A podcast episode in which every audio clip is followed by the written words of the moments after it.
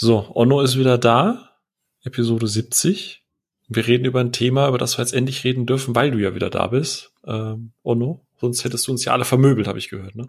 Ja, ja, ich, ich muss jetzt auch mich erstmal wieder hier irgendwie dran gewöhnen. Äh, es ist Podcasten eigentlich wie Fahrradfahren, dass man es nicht verlernt oder so?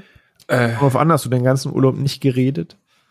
Ja, das schon, aber nicht über Filme. ne? Aber äh, also ich habe aber in, danach einen Urlaub in meiner Arbeit äh, am Rechner, glaube ich, drei, vier Mal das falsche Passwort eingegeben. Dann weißt du, das war ein guter Urlaub. Da, das ist der Klassiker, ja. ja dann weißt du, da war lang und gut der Urlaub, wenn du das falsche Passwort erstmal eingibst. Ja. Wenn du noch nicht mehr weißt, wie man podcastet, dann war es ein richtig, richtig guter oder schlechter Urlaub, je nachdem, ne? Alles auf Reset. Genau. Einfach das Sprachzentrum rausgesoffen, so irgendwie, keine Ahnung.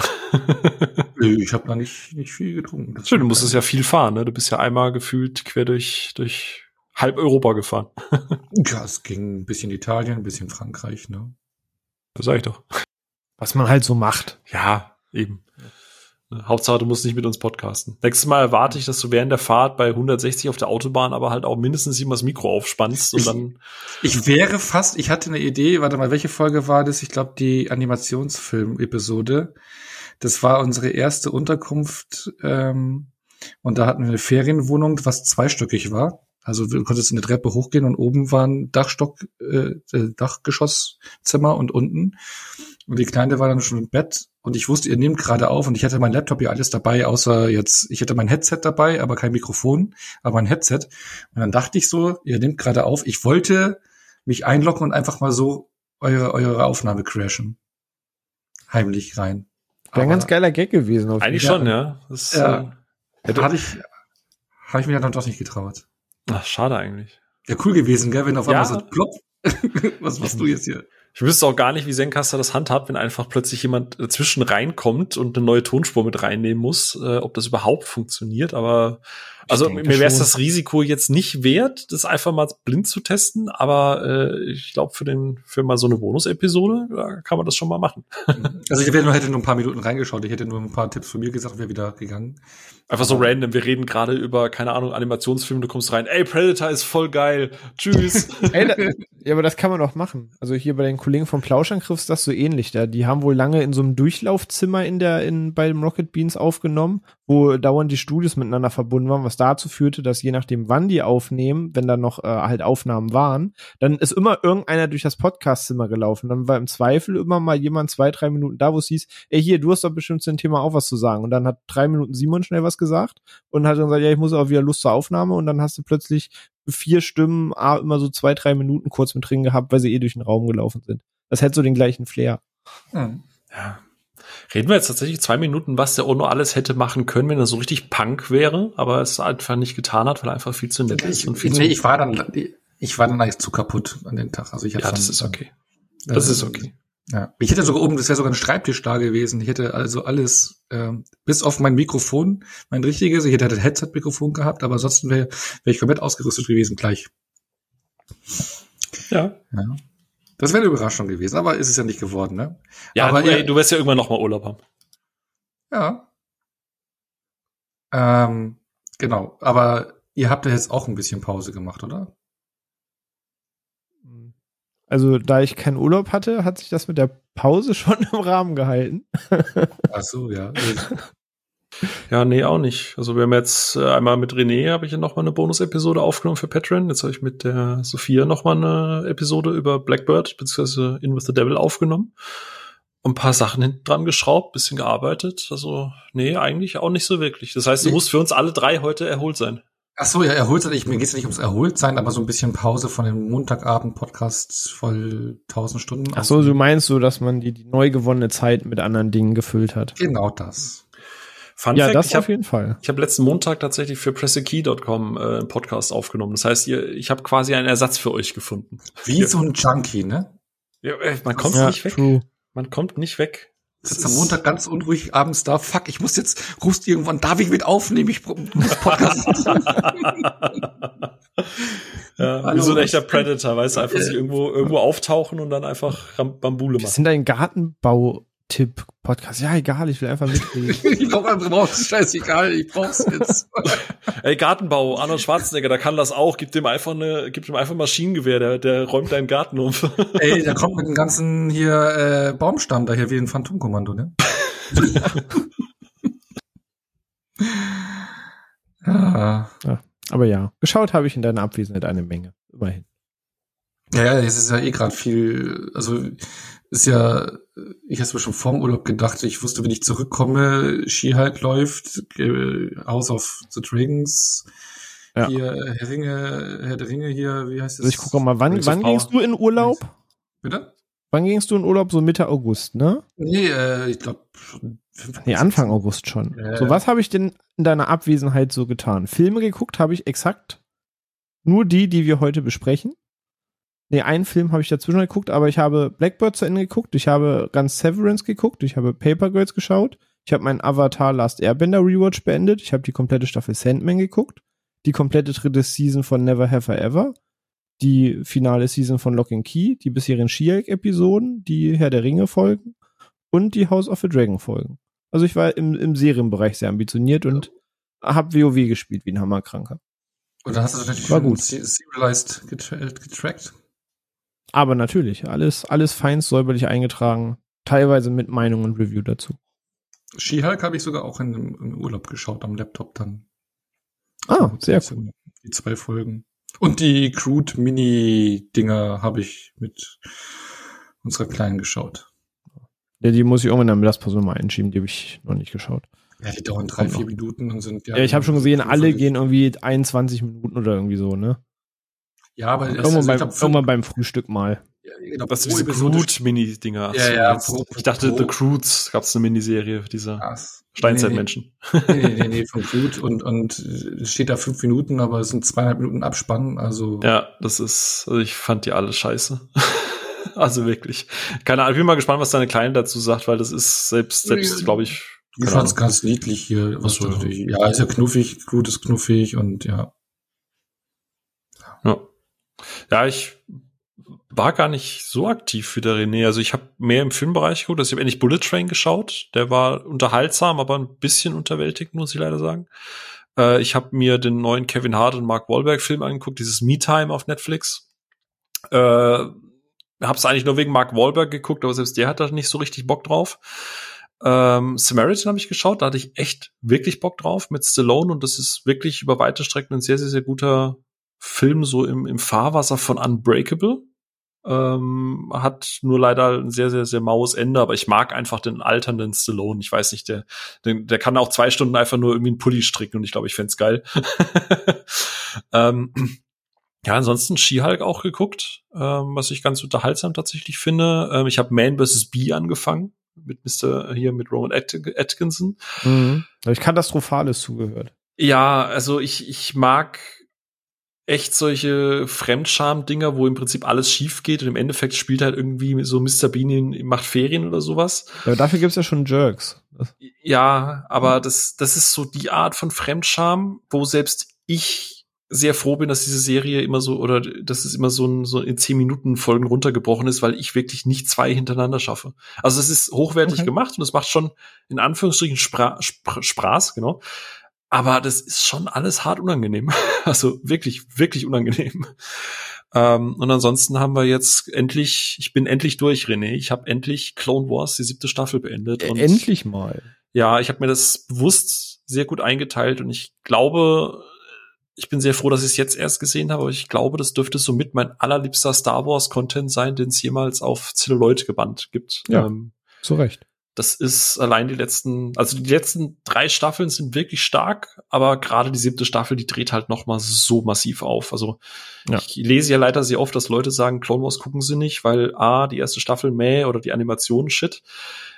Äh, halte das durch. Besseres Star Wars gibt's seitdem nicht mehr. Und das ist 2012 gewesen oder so. Wegen, wegen, wegen euren Geplappel darüber habe ich ja dann mal, ich habe ja die erste Staffel damals mal geholt auf DVD, wo sie rauskam und fand die so okay, weil immer so Monster of the Week mäßig, also so Fall. Genau, da war es eben noch als Kinderserie genau, konzipiert genau, überwiegend. Genau. Ich hatte auch noch den, den Pilotfilm damals auch noch vorab gekauft gehabt, dann die zweite Staffel vor kurzem angefangen, wird hier und da schon ein bisschen interessanter, aber bin noch nicht am Ball geblieben, aber Ja, aber da muss man halt immer lange dranbleiben. Ich meine, das Coole ist ja, dass die Folgen recht kurz sind und man da relativ schnell Mhm. durch ist zwischen einzelnen Folgen. Ne? Ja, vor allem das Geile ist, wie du halt von Staffel zu Staffel siehst, wie was René gerade gesagt hat. Ne? Also am Anfang war das so ein bisschen als Kinderserie geplant mit diesem Case of the Week mit ey Skywalker, Skywalker, Skywalker und irgendwann ist da halt auch Budget reingeflossen und siehst plötzlich wie Gesichtsdetails krasser werden, wie plötzlich neue Animationsschritte hinzukommen, wie plötzlich irgendwie alles so so richtig polished aussieht und wenn dann am Ende fangen sie dann auch mit Motion Capturing und so weiter an. Ich glaube, du hast gerade in den letzten Folgen oder in den letzten Staffeln so einige der besten Lichtschwertkämpfe in der gesamten Star Wars Historie da drin. Also das ist schon alles extrem peak und und also ich saß die letzten vier Folgen sind es glaube ich, die sind gefühlt einfach so ein zwei Stunden Film Genau, letzten Ich- vier sind das eine Finale. Ja. Und eigentlich auch durch die letzten drei, vier Staffeln durch. Ich habe teilweise eine Gänsehaut gehabt, die ich das letzte Mal beim Trailer zu Episode 7 hatte. So. Also ich bin wirklich da gesessen mit Pipi in den Augen und war einfach glücklich, weil ich mich wieder wie ein Sechsjähriger gefühlt hatte, der einfach wieder dieses Star Wars-Gefühl erlebt habe. Selbst Kim, die jetzt nicht so Hardcore-Fan ist und einfach gerne Star Wars guckt. Selbst die saß daneben, wir gucken uns manchmal an und hatten so ein Grinsen übers Gesicht, als wären wir echt die, weißt du, so wieder sechs Jahre und du bist im Kino und guckst dir Episode 1 damals an. So. Es ist schon sehr, sehr, sehr geil, was die da abziehen. Lange gepredigt, aber ich bin sehr glücklich, dass ihr es jetzt äh, vollständig geschaut habt. Ja.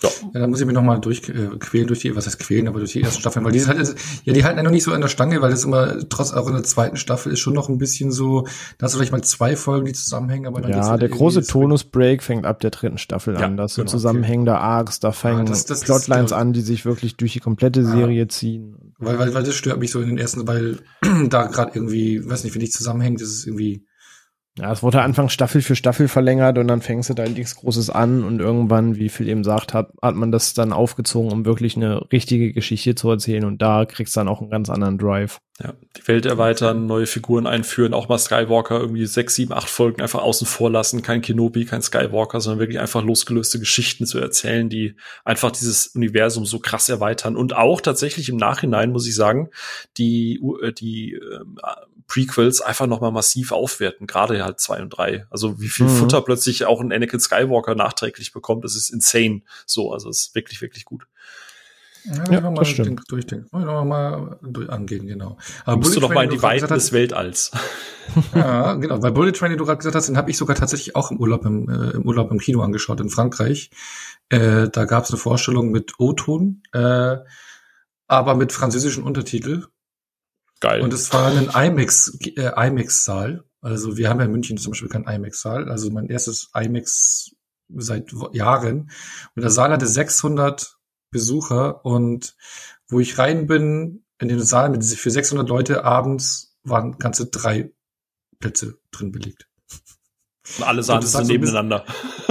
nee, nee, das nicht. Also ich saß vorne und dann irgendwie so zwei noch ganz, ein paar Reihen hinter mir. Ich hatte noch den Gag gemacht, äh, weil ich noch den Cap auf hatte, ob ich die Cap runternehmen soll, damit, ob sie äh, drüber schauen können. nee, aber dann merkst du halt so Frankreich, ne, äh, englischsprachig. Ne? Will keiner. Ja. Aber dann glaube ich kam kurz vor Anfang des Films kam eine Gruppe von fünf, sechs Leuten noch rein. Dann waren wir so knapp zu zehnt in einem Saal für 600 Leute. Fandst Aber- du ihn besser als Phil? Ich habe ihn leider noch nicht geguckt. Ich, Ich war fand ihn okay. Jetzt, also ich, was heißt unterwältigt, wäre es übertrieben. Aber so die ganz großen Nimbus-Hymnen kann ich jetzt auch nicht raushauen. Der Punkt, das Problem ist halt, ich habe ein paar Story-Fetzen nicht hundertprozentig mitbekommen, weil du hast da Gruppierungen drin, die eben O-Tonen halt dann auf Japanisch oder äh, Spanisch sprechen und das Mhm. mit französischen Untertiteln untertitelt. Ja, okay. Das habe ich dann nicht Eher wild, ja. ja. Genau, ähm, aber ja, so, ich finde ihn ganz okay, ganz gut gemacht, ganz guter, netter Action-Streifen mit ein paar coolen äh, Sequenzen, aber ja, kann man machen. Ich habe sonst noch irgendwas Filmmäßiges geschaut, außer jetzt die Filme, worüber wir sprechen. Ja, doch, Dayshift war das letzte, wa- was ich geschaut Genau. Das vorletzte, da hatten wir drüber gesprochen in der Episode. Ich habe nach Dayshift und vor jetzt der Predator-Reihe äh, Lost City noch geschaut. Letztes Wochenende. zum Oh, und hattest du Spaß? Ja, Oh, oh. nicht so viel, wie ich gern gehabt hätte, weil Schade. der Film ist in der Mitte einfach ziemlich langweilig und in Sandra Bullocks Gesicht bewegt sich leider nicht mehr allzu viel, was auch dazu führt, dass sie mich an manchen Stellen eher genervt hat, als dass ich sie charming fand, obwohl ich eigentlich sehr, sehr, sehr großer Freund von ihr bin. Ähm, aber ja, Channing Tatum ist halt immer cool, aber also der ist, der ist schon cool, der macht auch Spaß. Auch hier Daniel Radcliffe spielt einfach eine mega banane Rolle. Ähm, der Brad Pitt Auftritt ist einfach Standing Ovation. Also der hat schon Momente, wo ich wirklich lachen musste, aber dem geht auch irgendwann dann der Drive aus und dann war ich irgendwie auch froh, als dann das Finale einsetzte, weil es dann doch alles irgendwie ein bisschen so, ja, okay wurde. Also da, da zündete nicht jeder Gig. Ich war schon gut unterhalten, mhm. aber ein bisschen mehr erwartet hatte ich mir dann doch schon. Ja. Ich fand ihn gut. Ja, unterhaltsam. Genau, aber der spielt ja auch so im Dschungel, ähm, auf einer Insel. Eine Kong Island. Wie Kong Island. Genau, unserem Podcast zu The Rock. Genau, aber wollen wir mal aus dem Dschungel unserer Sommerpause in den mexikanischen Dschungel, die Spülehitze des mexikanischen Dschungels, wo wir, glaube ich, ich würde mal sagen, eine der ikonischsten und ja, beeindruckendsten Filmkreaturen aller Zeiten reden wollen. Ne? Aber bevor wir uns da durchrascheln, äh, bitte Ruhe im Saal.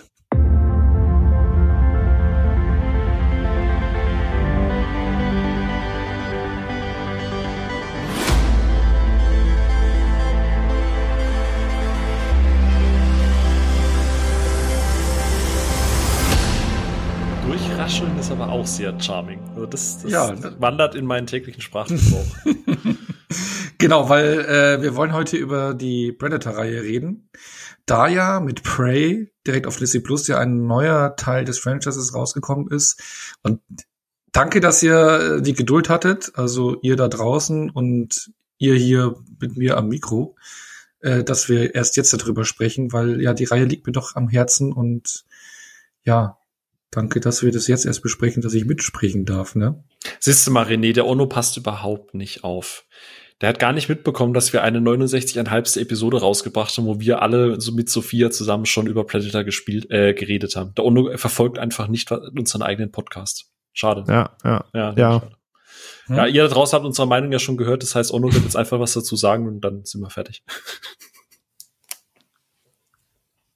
War ein Spaß, Ono. Ja, weiß, weiß, ich habe die letzten zwei Folgen nicht gehört. ich, ich, ich sehe Onno so nebenbei tippen, Ruhe im Saal. Haben Sie das oh vielleicht wirklich? Nein. Nein, wir haben mit Predator äh, auf dich gewartet. Genau. Nee, äh, große Freude, aber jetzt können wir dann ausgiebig drüber sprechen, ne? Yes. Yes. Aber bevor wir zu Prey kommen, müssen wir schon über den großen Klassiker reden, beziehungsweise über das Franchise an sich. Und jetzt würde ich erstmal so Initialfragen. Ich würde jetzt noch nicht mal über den ersten Predator-Film direkt reden wollen, sondern so als Einstiegsfrage. Was war dann so euer erster Berührungspunkt mit der Figur des Predator, beziehungsweise mit, der, mit dem Franchise Predator? Also ich kann es bei mir sagen, dass ich, ich jetzt bekomme ich ja wieder über meine Limit, die ich ja hier schon ein paar Mal hatte, das Limit des Magazin damals. Und ja, weil es halt eben ein Magazin war, was viele Filme behandelt hat, die ich damals eben noch nicht gesehen habe. Deswegen war es der Berührungspunkt für mich für viele Filme also mein erster Berührungspunkt mit vielen Filmen. Und dazu gehörte auch eben Predator, weil da eben Bilder drin waren. Zum Beispiel eben dieses ein Bild eben aus Predator, wo ich immer dachte, es wäre aus Phantomkommando, bei der, dabei ist es aus Predator, wo der Ani irgendwie mit der Knarre da im Sumpf steht. Aber das war so mein erster Berührungspunkt, wo, wo ich davon gelesen habe und dass mein Vater mir immer äh, von Predator, hat er damals gesagt, äh, geredet hat, dass der genauso gut ist wie Terminator und Predator. Da dachte ich auch, so müssen alle irgendwie wie so Starkbier klingen damals, alle Actionfilme. Ne? Also für die als Erklärung, es gibt die Starkbiere, jetzt muss ich mal einen Gag auch noch erklären, gell? das sind ja bekanntermaßen immer die besten Gags, die, die man länger erklären muss, als ja, der Witz geht. Weil, ja, ich glaube, weil ich habe gemerkt, dass ihr nicht lacht und äh, Starkbiere kriegen auch immer ein Tor am Ende. Also es gibt es ein Paulana Salvator, Augustina Maximator. Und jetzt haben wir halt Terminator. Das klingt wie ein Staubsauger. ja, der Maximator, jetzt in der 2000er ja, ja, also, extra viel Saugkraft. Ich glaube, von Löwenbräu ist der Triumphator. Äh. Das klingt jetzt eher wie so ein Sexspielzeug. Der Triumphator 3000 befriedigt sie auch an Stellen, wo sie sonst nicht hinkommen. Keine Ahnung. ja, der Arc de Triumph. Ähm. Wir schweifen ab. Ähm, bisschen, ja. Gibt's auch mit Schweif am Ende, ja, ist richtig. Genau, nein, für mich damals, ich hatte irgendwie so einen Kopf über Terminator Predator, das war immer irgendwie so, okay, das war so der Aufbau für Namen von Filmen irgendwie. Hauptsache Tor. Ja, ja eben auf Hauptsache Tor. Genau, deswegen meinte ja, ich ja wie ein Donnergott, Fußball, Killer, Jäger im Wald. Ja, genau. Da, ich, Ich habe ja mal einen Getränkemarkt gearbeitet, da habe ich auch den Mega-Gag gehabt, gemacht, dass es, äh, da haben wir uns selber äh, Starkbiermarken ausgedacht. Da habe ich zum Beispiel den Garagentor mir ausgedacht. Das mhm. dachte ich. Mhm. Garagentor. Okay. Mhm. Wird, wird jetzt irgendwie nicht besser, gell? Ja, der ist auch 20 Jahre alt, der Gag. Es wird nicht besser, ja. Es ist wie fast alle Comedians äh, ne, im Laufe der Zeit, 20 Jahre zurück, das ist fast alles schlecht gealtert, habe ich das Gefühl. Wir könnten noch so, ein, so, ein, so, eine, so eine Art Echse erfinden, die könnte man Raptor nennen, zum Beispiel. oh Gott. Oh Gott. Oh, bitte, Ono, mach weiter. Ich wirklich, ich, ich, ich halte ja, genau, Wir reden ja nicht aus. über Tor heute, die Filme, sondern eben über Predator. ähm, genau, nee, aber was war euer erster Berührungspunkt? Genau, ich habe zu der Limit gelesen, von meinem Vater gehört. Äh, die Kreatur kannte ich damals noch gar nicht. Ich weiß, dass ich dann irgendwann, den habe ich auch viel später gesehen, den Film, im Gegensatz zu Terminator, äh, irgendwann die DVD gekauft und ich wusste gar nicht, ich habe hab lange Zeit auch gedacht, es wäre ein normaler Actionfilm ohne eine, eine Kleiner Spoiler, äh, ohne eine außerirdische Kreatur da drin. Das hatte ich erst lange Zeit gar nicht auf dem Schirm. Wie das war es bei euch? Der, es war schon der erste Film gewesen, aber jetzt nicht bewusst, da ich sage, oh, heute guckst du Predator, auf geht die Reise, neuer Arnie-Film, ähm, sondern noch äh, lange Zeit, bevor ich dir hätte reell sagen können, wer Arnie ist, war das einfach, meine Eltern haben Predator geguckt, ich habe mich ins Zimmer mit reingesneakt, war vielleicht sieben, acht, neun Jahre alt und da lief dann halt ein muskelbepackter Trupp durch den Wald und hat sich mit einem Alien angelegt. Ähm, einfach als Kind mitgeguckt und irgendwann dann später das Bewusstsein gehabt, wer das ist, was das ist, was das mal für einen Ruf und Rang bekommt ähm, und dann halt in der Jugend nochmal in den vollen Bewusstsein geguckt, dass man jetzt wirklich Predator guckt quasi. Aber Berührungspunkt war wirklich ganz blöd gesagt, als Kind mit ins Wohnzimmer gesneakt, als meine Eltern den mal geschaut haben. Das ist so ganz heimlich und viel zu früh. War das nicht verstörend? Nee, ich, habe ich hab sehr viele Sachen zu früh geguckt, da ich auch eine große Schwester ja, habe, wo ich auch gern mal die äh, sicherheitskopierten VHS-Kassetten durchgeguckt habe ähm, bin ich dann auf der Suche nach einer Space Jam VHS viel zu früh über Tanz der Teufel und Braindead und sowas gestolpert. Also ich habe mich da schon mit acht, neun Jahren mit äh, sehr viele Sachen gesehen, die man vielleicht noch nicht hätte sehen sollen. Da war Predator jetzt noch nicht so wild. Phil? Ich überlege tatsächlich, seit ich die Frage gesehen habe, weil ähm, ich weiß, dass ich Anfang der ähm, 2000er mal so, so einen kompletten Sci-Fi-Run hatte, wo ich dann gefühlt irgendwie äh, keine Ahnung, von Blade Runner über Alien, über Predator, über alles so in einem Rutsch mal durchgeguckt habe, alles, was irgendwas mit Creaturen und Außerirdischen und sonstigen Zeug zu tun hat. Und es kann sein, dass das zu der Zeit gestartet ist, wo tatsächlich, und ich habe gerade geguckt, wann der rausgekommen ist, 2004 war das, ähm, mit Alien vs. Predator. Es kann sein, dass das ich kann dir nicht sagen, ob ich zuerst Predator geguckt habe, ob ich zuerst Alien geguckt habe, ob ich zuerst Alien vs. Predator geguckt habe, aber auf jeden Fall verschwimmt das alles zu so einer Masse, ähm, und ich bin mir ziemlich sicher, dass ich die Predator-Teile, die bis, also die, die ersten beiden dann auch hintereinander weggeguckt habe.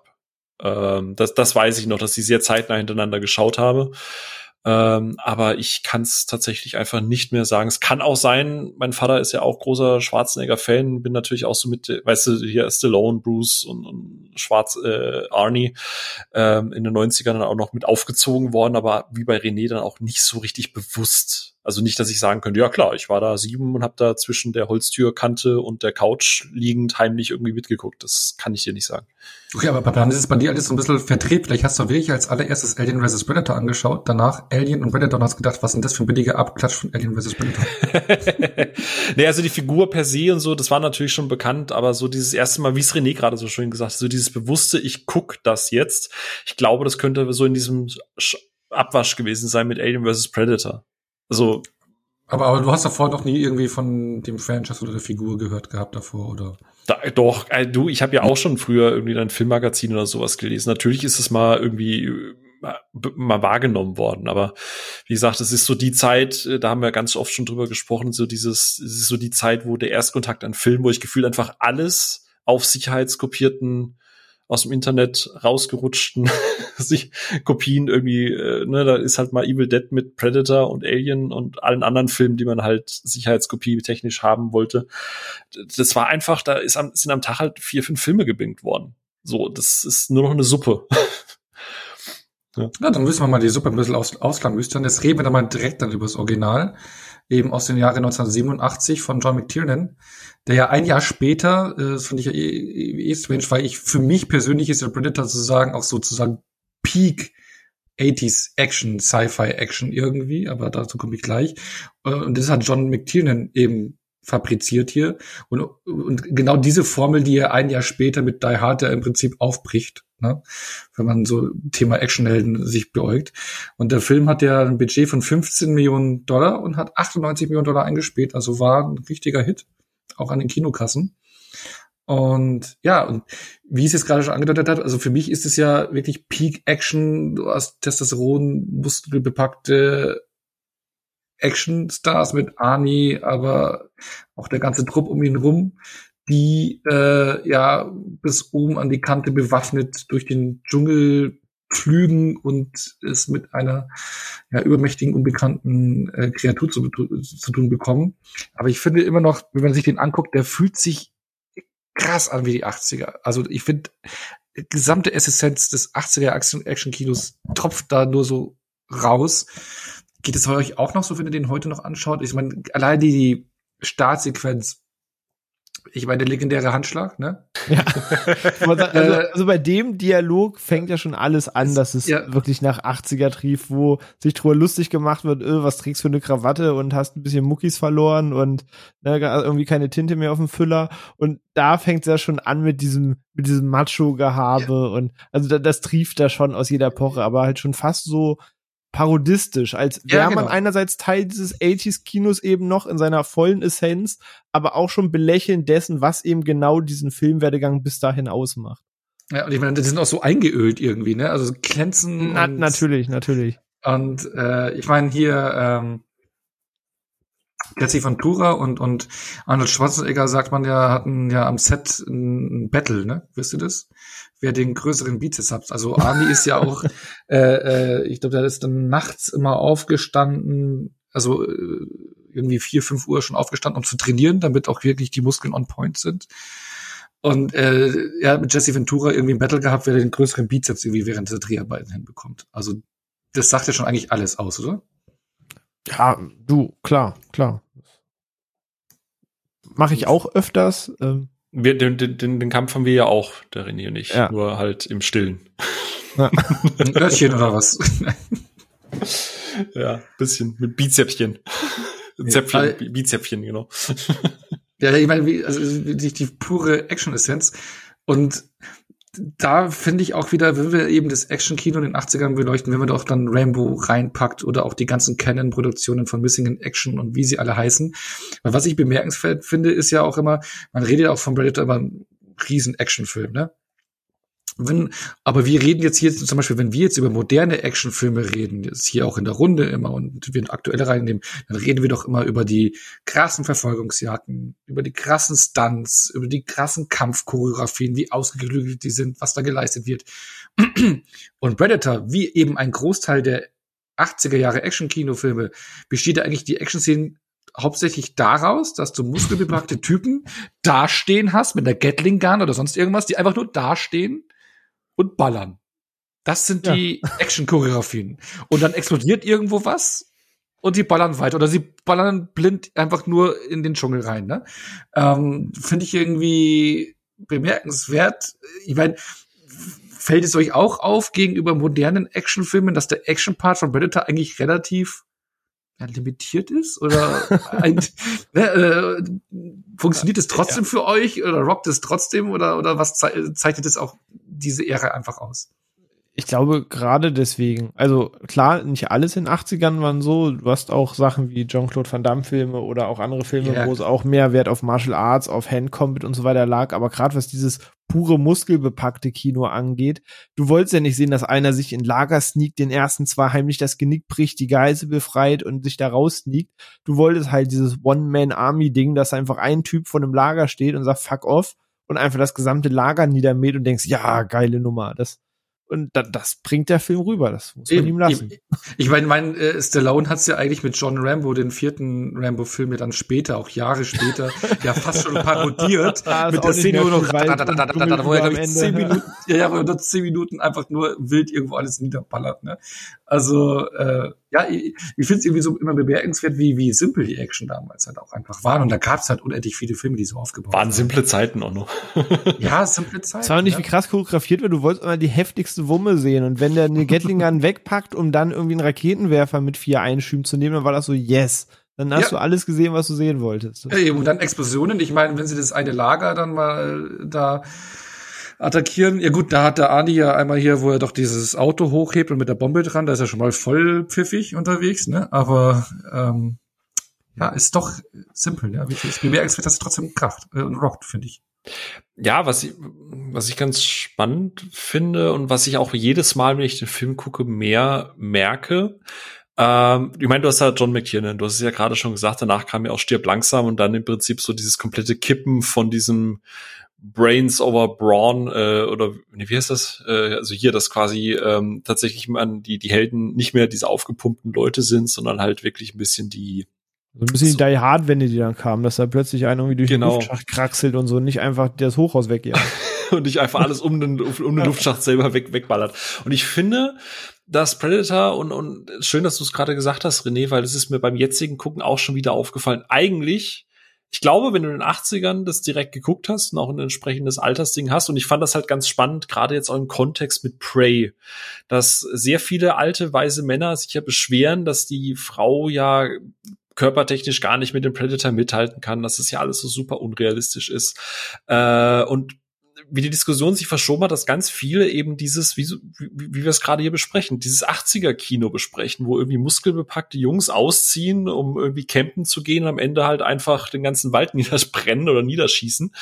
Ähm, aber gerade, ich finde, wenn man es jetzt noch mal bewusster anguckt, ich finde, Predator ist schon sehr krass, äh, eigentlich fast schon eine Action-Parodie. Ist immer noch ein wahnsinnig guter Actionfilm, aber ich finde, dass der das ganze Als Genre schon wahnsinnig augenzwinkernd. genau das. Also, weil am Ende, und das vergessen irgendwie auch viele, Arnie bezwingt äh, den Predator ja nicht irgendwie äh, im, im äh, hier wie ist dieser Stallone-Film, wo er Armdrücken macht? Äh, ähm, nicht Over nur- the top. Over the top.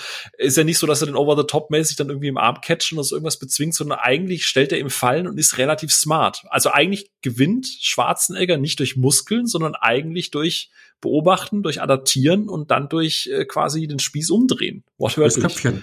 durch Köpfchen. Und das Ja. ist ja das, was dann in Die Hard quasi weitergeführt wurde. Und deswegen, ich finde es immer total spannend in dieser ganzen Diskussion auch mit Prey, wie sehr halt äh, sich die Leute nur daran erinnern, dass da einfach muskelpackte Jungs im Predator den Arsch aufreißen, wobei eigentlich die überhaupt nicht erfolgreich damit sind, dass es zwar geile Action ist, aber dass die am Ende nicht zum Ziel führt sondern eigentlich eher das Gegenteil ständig bewirkt, sondern nämlich, dass sie halt ständig irgendwie verkacken, weil sie halt immer nur denken, mit Waffengewalt alles Ja, lösen ja, zu können. genau.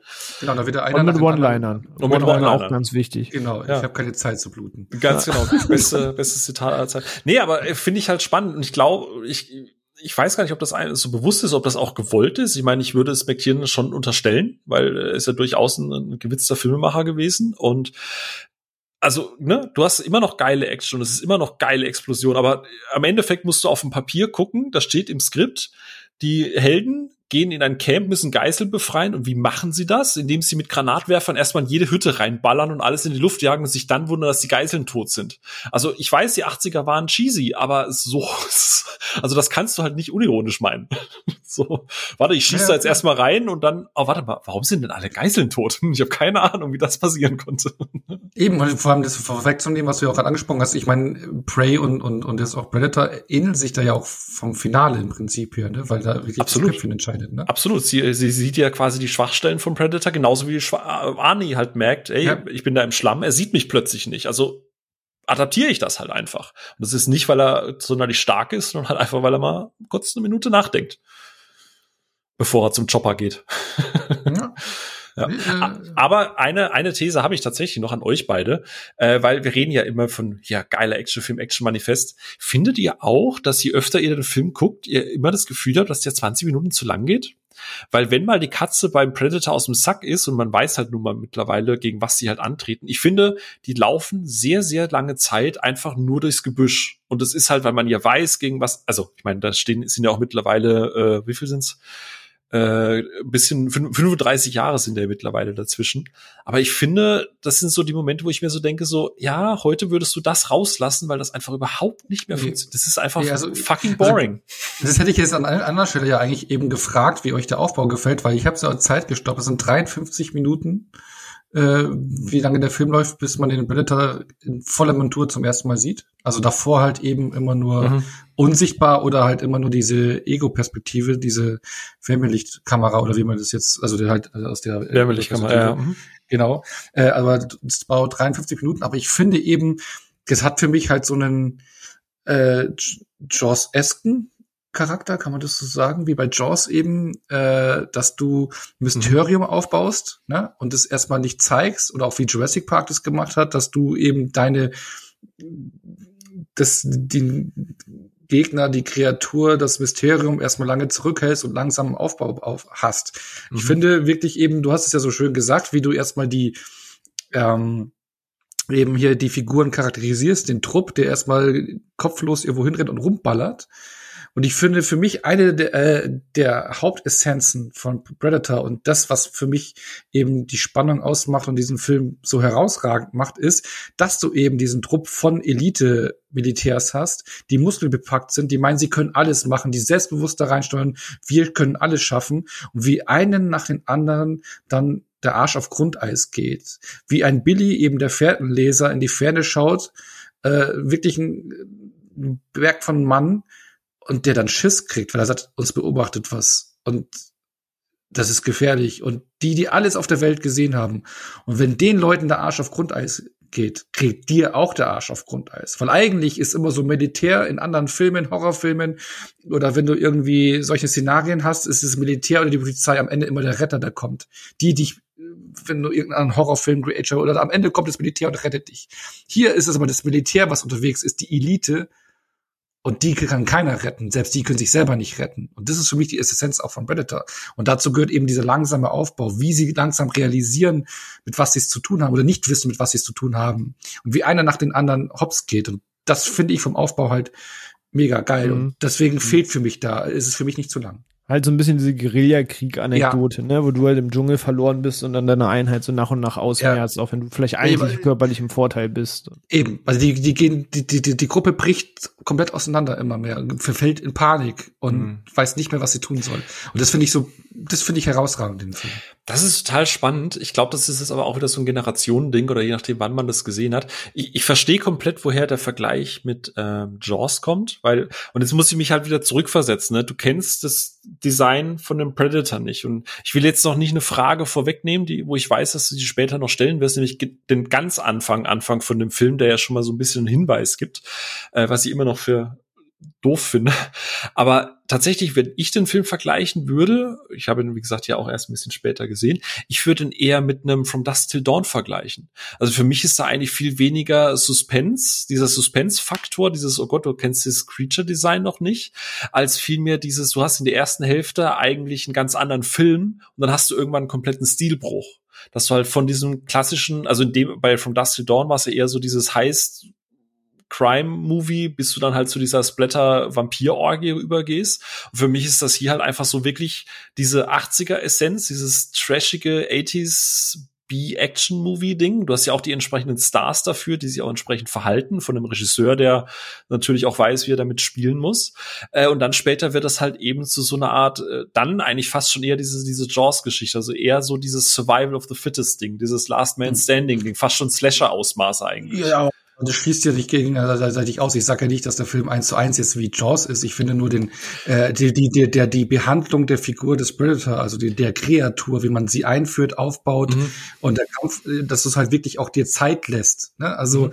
du, gibst, du hast viele Filme, die äh, gleich mit ihren, mit seiner Sensation dir und den Ohren wedeln und mhm. irgendwann nutzt sich der Effekt ab. Hier eben nicht. Du auch ganz am Schluss siehst du die Figur, auch die Kreatur erst in ihrer Gänze. Das ist äh, es ist nicht nur, nur ich mhm. finde, das sind Elemente, nicht eins zu eins. Mhm. Natürlich sowas, dieser Stilbruch, wie du es gesagt hast bei From Dust Dawn, kann man hier auch sehen oder sehe ich hier auch. Ja, klar, mhm. es ist halt ein, verschiedene Elemente. Es ist nicht ein eins zu eins ja. Chance, aber ich ja. finde, so ein bisschen das Spiel mit der Kreatur, das Spiel mit den Unbekannten, äh, das, das lässt sich, finde ich, so ein bisschen ja. vergleichen. Ja, für mich war es halt immer so eine Vietnamkrieg-Parabel in dem Film. So von dem, yes, wir fallen da ein und wir sind die krassesten und natürlich machen wir jetzt diese Mission und fertig und was soll man uns können und dann merken, dass in einem fremden Terrain du eben nicht der Hero bist und mhm. Sachen gibt, die deine Einheit splitten. Und für mich war das halt ein bisschen die, die Sci-Fi-Horror-Version der Synopsis des Vietnamkriegs. Ja, das, das ist für mich Predator. Genau, das spielt natürlich auch volle Kanne rein, das merkt man auch. Und das ist ja auch der absolute Zeitgeist in den 80ern, ne? die ganze äh, Reagan-Ära und so diese ganze Post-Vietnam-Verarbeitung. Ich meine, Rambo ist da ja äh, groß drin gewesen, mhm. das zu verarbeiten. Oder erst, erst realistisch Ansatz mit Rambo 1, dann wurde es ein bisschen, äh, ja, ein bisschen in Action, ja eben, was ich schon erwähnt hatte. Ich meine, deswegen, die Filme, die ich genannt habe, sind ja auch ähnlich so von, von, von, von, das stimmt, das äh, von, von Atmosphäre auch hier, ne, in diesem mhm. Dschungel, ne? Ja.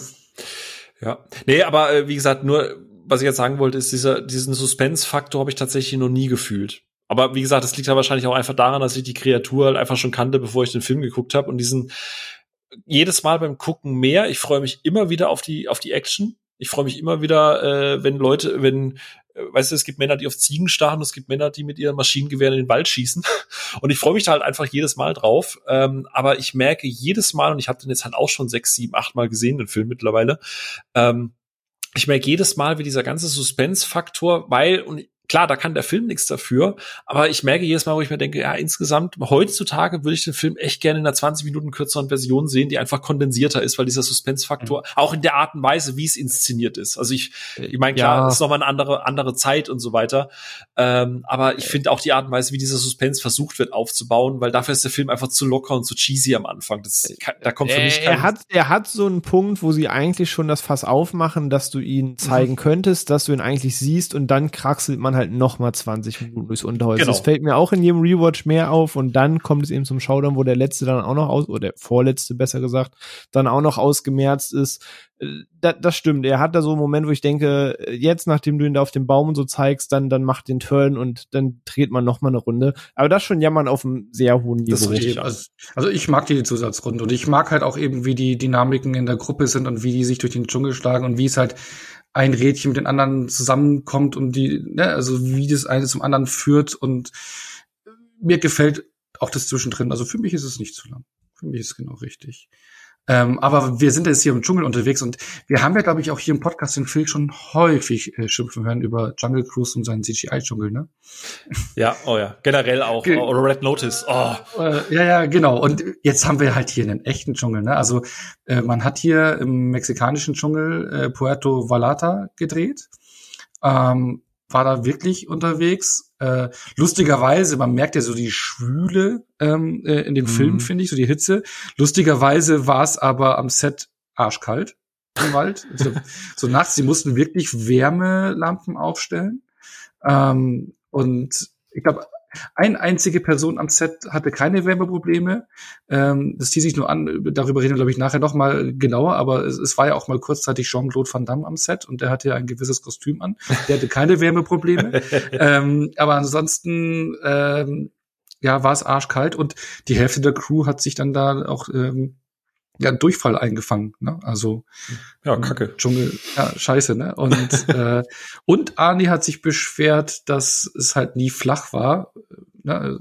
sondern auch immer ein bisschen schrägen und du hast immer ein Bein oben, ein Bein unten. Du konntest nie gerade stehen. Das ist natürlich auch, denke ich mal, wenn du ein paar, also ich war mal mit der Firma, haben wir mal Bäume gepflanzt und da war ich auch an einem Hang, wo ich Bäume eingepflanzt habe, den ganzen Tag. Das ist sau anstrengend. wenn du da so Dreharbeiten da hast, äh, das, über mehrere Wochen oder so, eine längere Zeit stelle ich mir sehr anstrengend vor. Genau, auf jeden Fall haben sie gelitten. Sie waren richtig im Dschungel. Kein Greenscreen, okay, das gab's ja damals in der Form noch so noch gar nicht. Auch nicht irgendwie so ein kleines Wäldchen hier irgendwo äh, was ich, in L.A. gesucht oder gebaut im Set, sondern ist richtig im Dschungel unterwegs gewesen, richtig strapaziös. Also die Schauspieler noch richtig in die Luft geflogen. Ja, ja. Im Naturpark war eine Eikel mal kurz eine Palme hingepflanzt und gesagt, das ist jetzt Dschungel. Da mussten genau. Streichhölzer ziehen, wer für die Szene, wo sich einer in die Luft jagt, dann halt der dran ist. Sorry. genau. genau. Und ja, und ich finde, um das mal schon vorher zu für mich ist es ein Ding, was halt voll aufgeht und für mich einer der großen Pluspunkte des Spiels, würde ich schon sagen, des Films ist. Äh, eben dieser echte Dschungel, aber wie, wie, wie fühlt sich das bei euch an? Vor allem jetzt kann man noch ranführen, in 4K kommt es halt noch geiler rüber. Ne? Ey, danke, wollte es gerade sagen. Also du merkst halt einfach die, die Echtheit des Sets und, und das ist halt was, was ich Predator ganz hoch anrechne.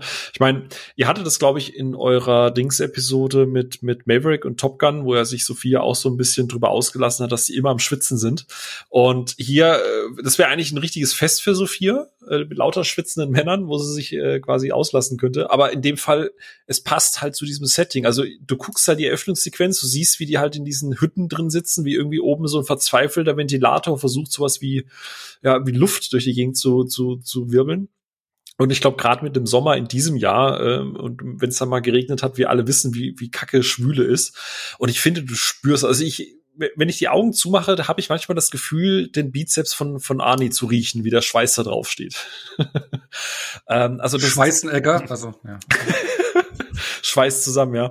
Ähm, nee, aber äh, ich finde, es ist echt halt gut und du merkst halt auch einfach, dass es denen da, dass es halt an, an, an die Substanz ging, da zu drehen. Ähm, und wie du sagst, der, die 4K-Restaurierung ist, ich meine, der Film ist von 87, ist es, gell? Ey, es ist so insane, wie unfassbar gut dieser Film aussieht. Du hast geiles Filmkorn, du hast richtig bunte, grüne, saftige Blätter, du hast schwitzende Muskelberge, du hast durchtränkte Oberteile, die einfach nur triefen. Ich finde, du fühlst diesen Film einfach äh, komplett auf der Couch zu Hause. Und das ist ein ganz, ganz großes Plus, was dieses Worldbuilding auch einfach angeht. Ja. ja. Dem gibt's nichts hinzuzufügen. Also du bist zu Hause geneigt, dir selbst irgendwie so ein Moskito am Arm irgendwie wegzuschlagen, wenn die da durchs Unterholz kraxeln. Also das, das bringt der Film schon gut rüber.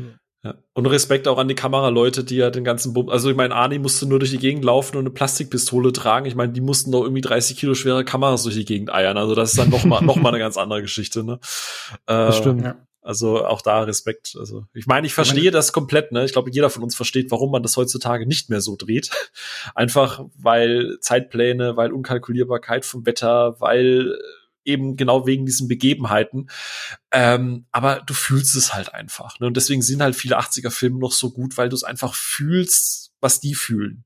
So. Ja, es ist eben scheiße aufwendig, aber es zahlt sich aus. Ich meine, vor ein paar Jahren hast du es auch mit The Revenant gehabt, ne? Mhm. Der auch äh, äh, sogar, was man ja nicht macht, aber chronologisch gedreht worden ist. Also die Szenen, du hast die neue Szenenfolge gehabt, draußen in der Natur, ohne Beleuchtung und Naturlicht.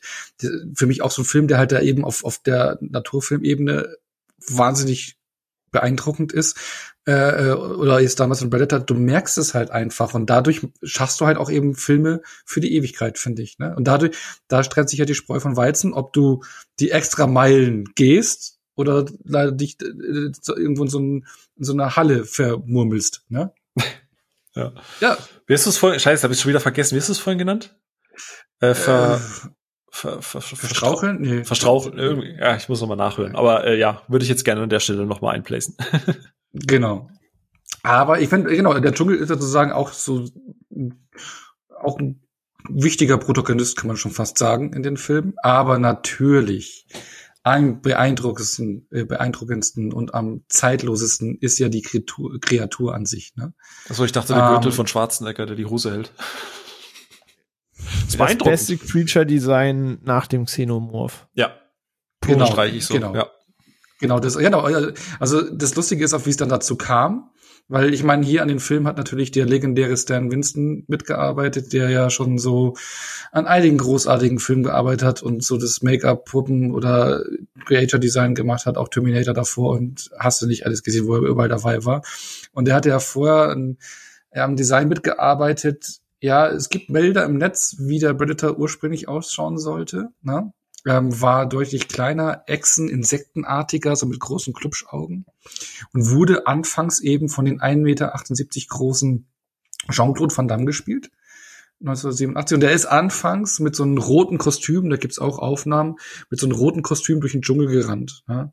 Und das rote Kostüm hatte er, damit äh, man natürlich eben die Unsichtbarkeit nachträglich bearbeiten konnte. Ne? Also deswegen hat er ein rotes Kostüm. Das Lustige ist ja, die Anekdote ist, dass Jean-Claude Van Damme damals dachte, während den Dreharbeiten, was soll denn der Scheiß, was ist denn das für ein hässliches Kostüm, bin ich ein Superheld. Weil er dachte, es wäre das finale Kostüm. Keiner hatte ihm gesagt, dass das eigentlich nur so ein halt für die Effekte an Nachbearbeitung ist in der Post-Production.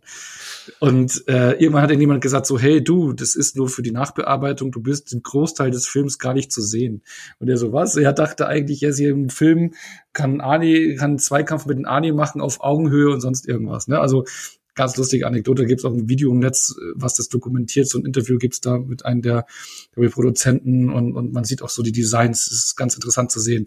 Die Produzenten waren aber nicht zufrieden mit dem Design. Ja? Ähm, ich glaube, ich weiß, wer war das? Ich glaube sogar John McTiernan kam dann mal in ein Meeting rein und hat dann so die Skizzen, die die Designer gemacht hatten von den Design, wie es am Ende ausschauen soll, sowas runtergerissen und gesagt, mag ich nicht irgendwie. ja? Und ähm, ja, dann endete man das Design. Also Stan Winston hat es ja dann auch umgeändert, also das Praktische, aber die Idee für das Design, wie der Predator jetzt ausschaut, die kam von James Cameron. Und nach der Idee wer hat man das Finale. ja, wer sonst, ne? Und nach der Idee hat man das eben umgesetzt, ja. Und ähm, ja, ich meine, man kennt die Figur jetzt auch als, als Predator im 1994 erschienenen Buch Alien vs. Predator. Ja, davor gab es schon ein paar Comics, aber es gab auch ein Buch aus dem Jahr 1994. Da wurde dann die Kreatur auch, ich weiß nicht, wie man es aussprechen kann, Yautja genannt oder? Yautja, genau. Yautja, genau. Äh, Im Prinzip so wie die Spezies dann an sich heißt, genau. Und ja, sie wurde auch größer. 2,18 Meter groß war der Darsteller namens Kevin Peter Hall, der dann ähm, den Predator verkörpert hat im ersten und zweiten Teil. Der ist dann auch ein halbes Jahr nach dem zweiten Teil gestorben, leider. Ähm, genau, und ja, er hat ja auch mit dafür gesorgt, dass man halt diese ikonische Figur zu sich bekommt mit 2,18 Meter, ein bisschen größer als Jean-Claude Van Damme mit 1,78. Und ja, ich fand, ich persönlich fand ja das Design schon, wenn du dann das erste Mal den Predator siehst, ähm, wo er nicht mehr unsichtbar ist und auch mit den Helmen. Ich finde auch schon den Helm alle, alleine super ikonisch und, und, und auch, auch die ganze Statur. Und dann nimmt das Viech ja am Ende noch den Helm ab, ne? Und dann sieht man das in Gänze und dann auch diese ganzen, diese ganze Maske, die, die man da gearbeitet hat, wie genial das ist. Und ihr habt es jetzt gerade schon vorweggenommen. Ich wollte eigentlich fragen, wie geil ist das finale Design denn bitte, ne? Wie geil ist es? Ja, elf von zehn. Oder? Ja. Also wenn man sich mit also vor allem, was ich halt geil finde, ist, also ich finde den Xenomorph immer noch ein bisschen geiler, weil er diesen ikonischen Schädel hat, aber was das Geile am Predator ist, ich nenne jetzt aber der Predator, weil ich nicht Yautja die ganze Zeit aussprechen möchte, ähm, ist, dass er halt smart ist. Du hast einerseits diese Alien-Rasse, die auch wirklich halt aussieht wie ein Alien mit sehr guten Zähnen, ähm, aber dann hat er eben dieses ganze technologische und hat da seine Tarnvorrichtung und hat da seine Gadgets am Arm und hat diese Kanone am Helm und er hat halt wirklich dieses, er ist smart, er ist wirklich eben ein Jäger, aber ist dazu halt auch ein abgewichstes Alien so und dieser Mix ist halt schon ziemlich, ziemlich badass. Ja, vor allem, vor allem hast du halt auch deutlich mehr Variationen. Das ist ja, da reden wir dann später mit den anderen Filmen noch drüber. Aber ich finde im Gegensatz zum Alien, also du hast es schon gesagt, René, der Alien hat halt, oder das Xenomorph hat halt einen geileren Kopf und dieses Maul im Maul ist halt einfach mm, auch super. Genau. Aber was ich beim Alien immer ein bisschen wack fand, war der Rest vom Körper eigentlich, weil. Ja, da, da, das ist richtig. Das da und sieht der Predator natürlich in, in Gänze wenn, schon cool Genau, genau wenn, wenn man den Körper aber im Xenomorph in der Gänze sieht. Gerade im ersten Teil von Alien 1, wenn du den Xenomorphen hauptsächlich nur in den Gängen dunkel siehst und den Körper nicht so voll entzieht, finde ich, da, da ist es schon beeindruckend. Aber wenn du mal so einen Komplettshot hast, dann ja. wirkt es ein bisschen komisch. Ne? Ja, genau. Und, und ich finde, der Predator ist halt, du kannst halt viel mehr mit dem, mit dem arbeiten. Da möchte ich gerne später dann noch was dazu sagen, wenn man dann über die nachfolgenden Teile redet. Deswegen will ich mir jetzt nicht schon so viel vorwegnehmen. Aber es ist halt komplett durchdesignt. Der funktioniert bei Tag, der funktioniert bei Nacht. Du kannst verschiedene Gesichter draufpacken, du kannst verschiedene äh, Gesichtszüge reinpacken, du kannst die, die, also ich meine, die haben ja so, so merkwürdige Haarfransen an der Seite und dann die Evolution ne, gibt ja noch verschiedene Predator, äh, Predator dann in Zukunft. Äh, und du kannst mit der Figur, glaube ich, auch einfach deutlich mehr machen. Und es ist halt einfach wirklich ein Geniestreich und ähm, ja, eine der für mich auch ikonischsten Figuren der ganzen Filmgeschichte überhaupt. Ja. Eine der Erfolgsrezepte, äh, nee, Erfolgsgedönse für den Film, oder? Ja. Es ist halt auch einfach nie nicht bedrohlich, dass du so einen unsichtbaren Jäger hast. Ja, das ist richtig. So, das ist halt auch einfach immer cool. Ja, und er ist halt zwei Meter achtzehn groß. Der, ich meine, selbst, selbst Schwarzenegger sieht neben dem halt einfach aus wie so ein, wie so ein Lauch mit Bauch. Also, äh, ne? Das, das heißt halt einiges, wenn du überlegst, dass, dass, der, dass da der Conan dasteht, dass da der Terminator steht.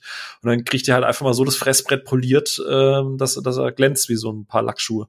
Also es ist schon beeindruckend halt auch einfach. Also dass du halt auch physisch fühlst. Weil, weil, guck mal, dieses Alien zum Beispiel. Alien taucht halt einfach auf und, fr und frisst dich, so, oder Ne? Der, der wirkt auch, sage ich mal, triebgesteuerter. Während, da mhm. kommen wir jetzt in den späteren Teilen zu, ist ja auch eine Mentalität und ein Kodex und ein, ein Verhaltenskodex ja. dahinter gibt, ähm, der sie halt auch nochmal cool macht, was auch zeigt, dass sie smart agieren, dass es auch um das Thema Ehre, Jagd und sonst was geht. Ja. Das Einzige, was ich tatsächlich beim Predator immer ein bisschen weird fand, oder ein bisschen, wo ich immer ein bisschen giggeln muss, ähm, du merkst halt, dass das ein Kostüm ist, aber dass sie halt die ganzen technologischen Geschichten halt eher so für menschliche Hände ausgelegt haben beim Prep-Design. Und ich finde es immer ein bisschen lustig, wenn diese Mörderhand mit so, so viel zu kleinen Gadgets irgendwie durch die Gegend eiert. Also wenn er da irgendwie anfängt, seine Wunden zu flicken oder irgendwie sich was zu spritzen, denke ich mir immer so, ja, wäre deine Hand jetzt halt einfach normal groß wie bei so einem Menschen, der das eigentlich benutzen sollte, wird es wahrscheinlich nicht so stümperhaft aussehen. Das ist so das Einzige, wo ich immer so ein bisschen grinsen muss. Mhm. Aber wenn du, du hast jetzt gerade so schön die Gadgets angesprochen, weil ikonisch sind ja neben dem Design ja auch so die Gadgets, also die Knarre am, am, auf der Schulter oder die Klingen. Und ähm, ich, René hat es ja auch schon angesprochen, so ein bisschen mit dem Codex, ne, der Predator, dass sie im Prinzip jagen, ne, und es geht ja so ein bisschen so Trophäen sammeln, Herausforderungen suchen. Ähm, ne, also man will ja ebenbürtige Gegner ja auch. Genau, und greift auch keinen an, der unbewaffnet ja, ist. Genau, ja, aber was ich dann gerade im Großteil des Films ist es ja auch so, es ist ja nie ein Kampf auf Augenhöhe. Weil ein Punkt, den ich mir immer denke, ja klar, es geht hier darum, du, du willst jetzt jagen, du willst einen ebenbürtigen Gegner haben, auch wenn wir jetzt dann Predators anschauen, äh, der später kommt, der dritte Teil dann, wo man sich dann im Prinzip potenzielle Gegner holt aber dann feige den halben Film unsichtbar rumrennt und mit der Knarre auf der Schulter rumschießt. Was hat es mit übelgebürtigen Kampf zu tun und Jagen zu tun und Trophäen sammeln zu tun, weil es dann doch eigentlich mit den Gadgets, die man hat, dann doch recht, ja, es simuliert ja so ein bisschen so die feige Jagd der Menschen auch in unserer Natur, oder? René, merkst du auch gerade, dass Onno nie im Rank, nie Multiplayer-Rank-Matches spielt, noch nie als Smurf also, unterwegs war? Ja, also man, man muss halt auch bedenken, wie, wie funktioniert denn Jagd? Es ist ja nicht so, dass irgendwie jetzt in der Steinzeit die Leute irgendwie einer sich im Busch an den Tiger ranpirscht und sein Kumpel neben ihn sagt, ach, Lappen und steht aus dem Busch auf, schmeißt sein Speer weg und sagt, so Kumpel, und sich einfach Hand-to-Hand -hand mit dem Tiger anlegt. So natürlich sucht er sich trotzdem irgendwo einen unfairen Vorteil und so weiter, wenn er in die Jagd geht. Also ja, ganz auf Augenhöhe ist es natürlich nie. Aber muss jetzt wirklich die Eier haben zu sagen, wenn mein Plan A schief geht, muss ich im Plan B kämpfen können. Aber ja, klar, er, er geht natürlich erstmal, kannst du sagen, er beobachtet natürlich erstmal, er studiert das Verhalten, was machen sie, was machen sie nicht, wie verhalten sie sich, was ist, wenn ich jetzt hier einen rausnehme, was machen sie, wenn sie sich bedroht fühlen und dann weiß er halt, wenn er gegen den letzten kämpft, mit was habe ich es hier grob zu tun. So ja, könnte man es jetzt erklären mhm. für plus, eine fiktive Alien-Jagdfigur.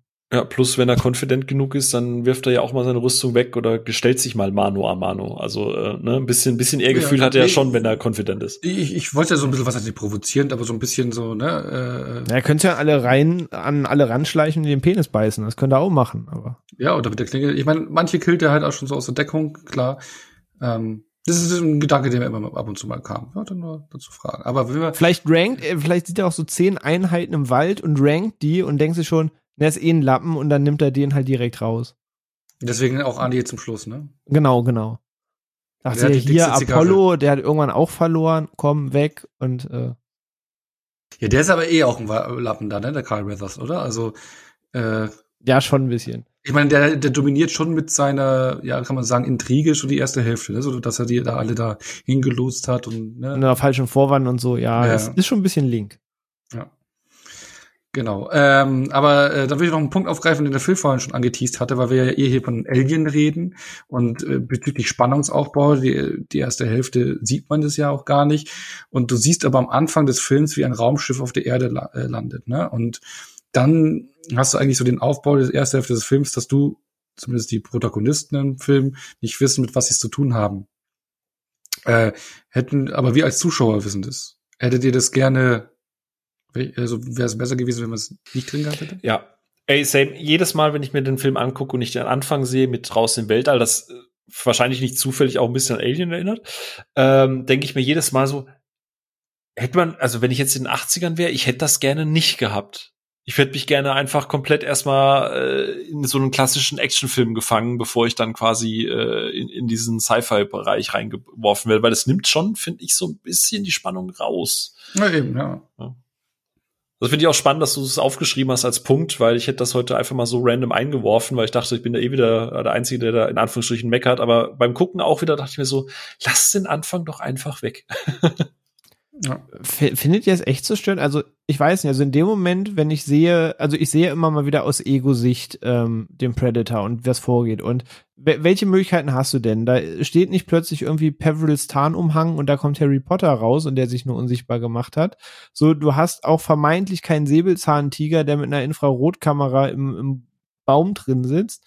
Also es wird doch relativ schnell eigentlich klar, dass du entweder entweder du den richtigen Guerilla-Motherfucker, der sich da im Unterholz versteckt und dich bezirzt, oder es muss ja schon fast irgendwas interplanetarisches oder außerirdisches sein. Also weiß nicht, bei mir hat das eher das Interesse geweckt, aber ich finde halt auch die Idee von Aliens und sowas halt mega cool. Mhm. Ähm, vielleicht ist dann das, weil man was Sci-Fi mag, aber ich, ich fand das eigentlich wenig störend, dass man sieht, dass da schon irgendwas Außerirdisches zugange ist. Ja, was heißt störend, ne? Also im Endeffekt ist es ja eh nur eine 30-Sekunden-Sequenz oder so, aber ich dachte mir halt immer so, weiß nicht, irgendwie kann man da auch echt einfach da den, den, den, den, den Schnitt ansetzen. Braucht man nicht. Weil du siehst das, weil es ist, es geht ja nie wieder nach draußen. Es ist ja nicht so, dass dann irgendwann mal wieder das, äh, in, ins Raumschiff gehst und dann wegfliegst oder so, sondern es geht ja eigentlich nur um die Erde und dass du dann halt erstmal diesen äh, äh, Weltall-Shot machst, ist so, warum? Also geh doch direkt einfach in den Dschungel rein, weil so hast du zwei finde ich, zwei Intros. Du hast einmal das Intro mit diesem Setting mit dem Weltall, dann hast du einen Schnitt und dann hast du erstmal dann noch die Helikopterlandung. Dann hast du eine fünfminütige No-Talk Helikoptersequenz bis zum legendären, legendärsten Handshake der, der Filmgeschichte. Ja. ja. Ich will einfach früher verschwitzte Bizepse sehen. Ja, du wirst schneller zum Punkt kommen. Musst ne? du mich einfach mal besuchen kommen. Ja. Gerne.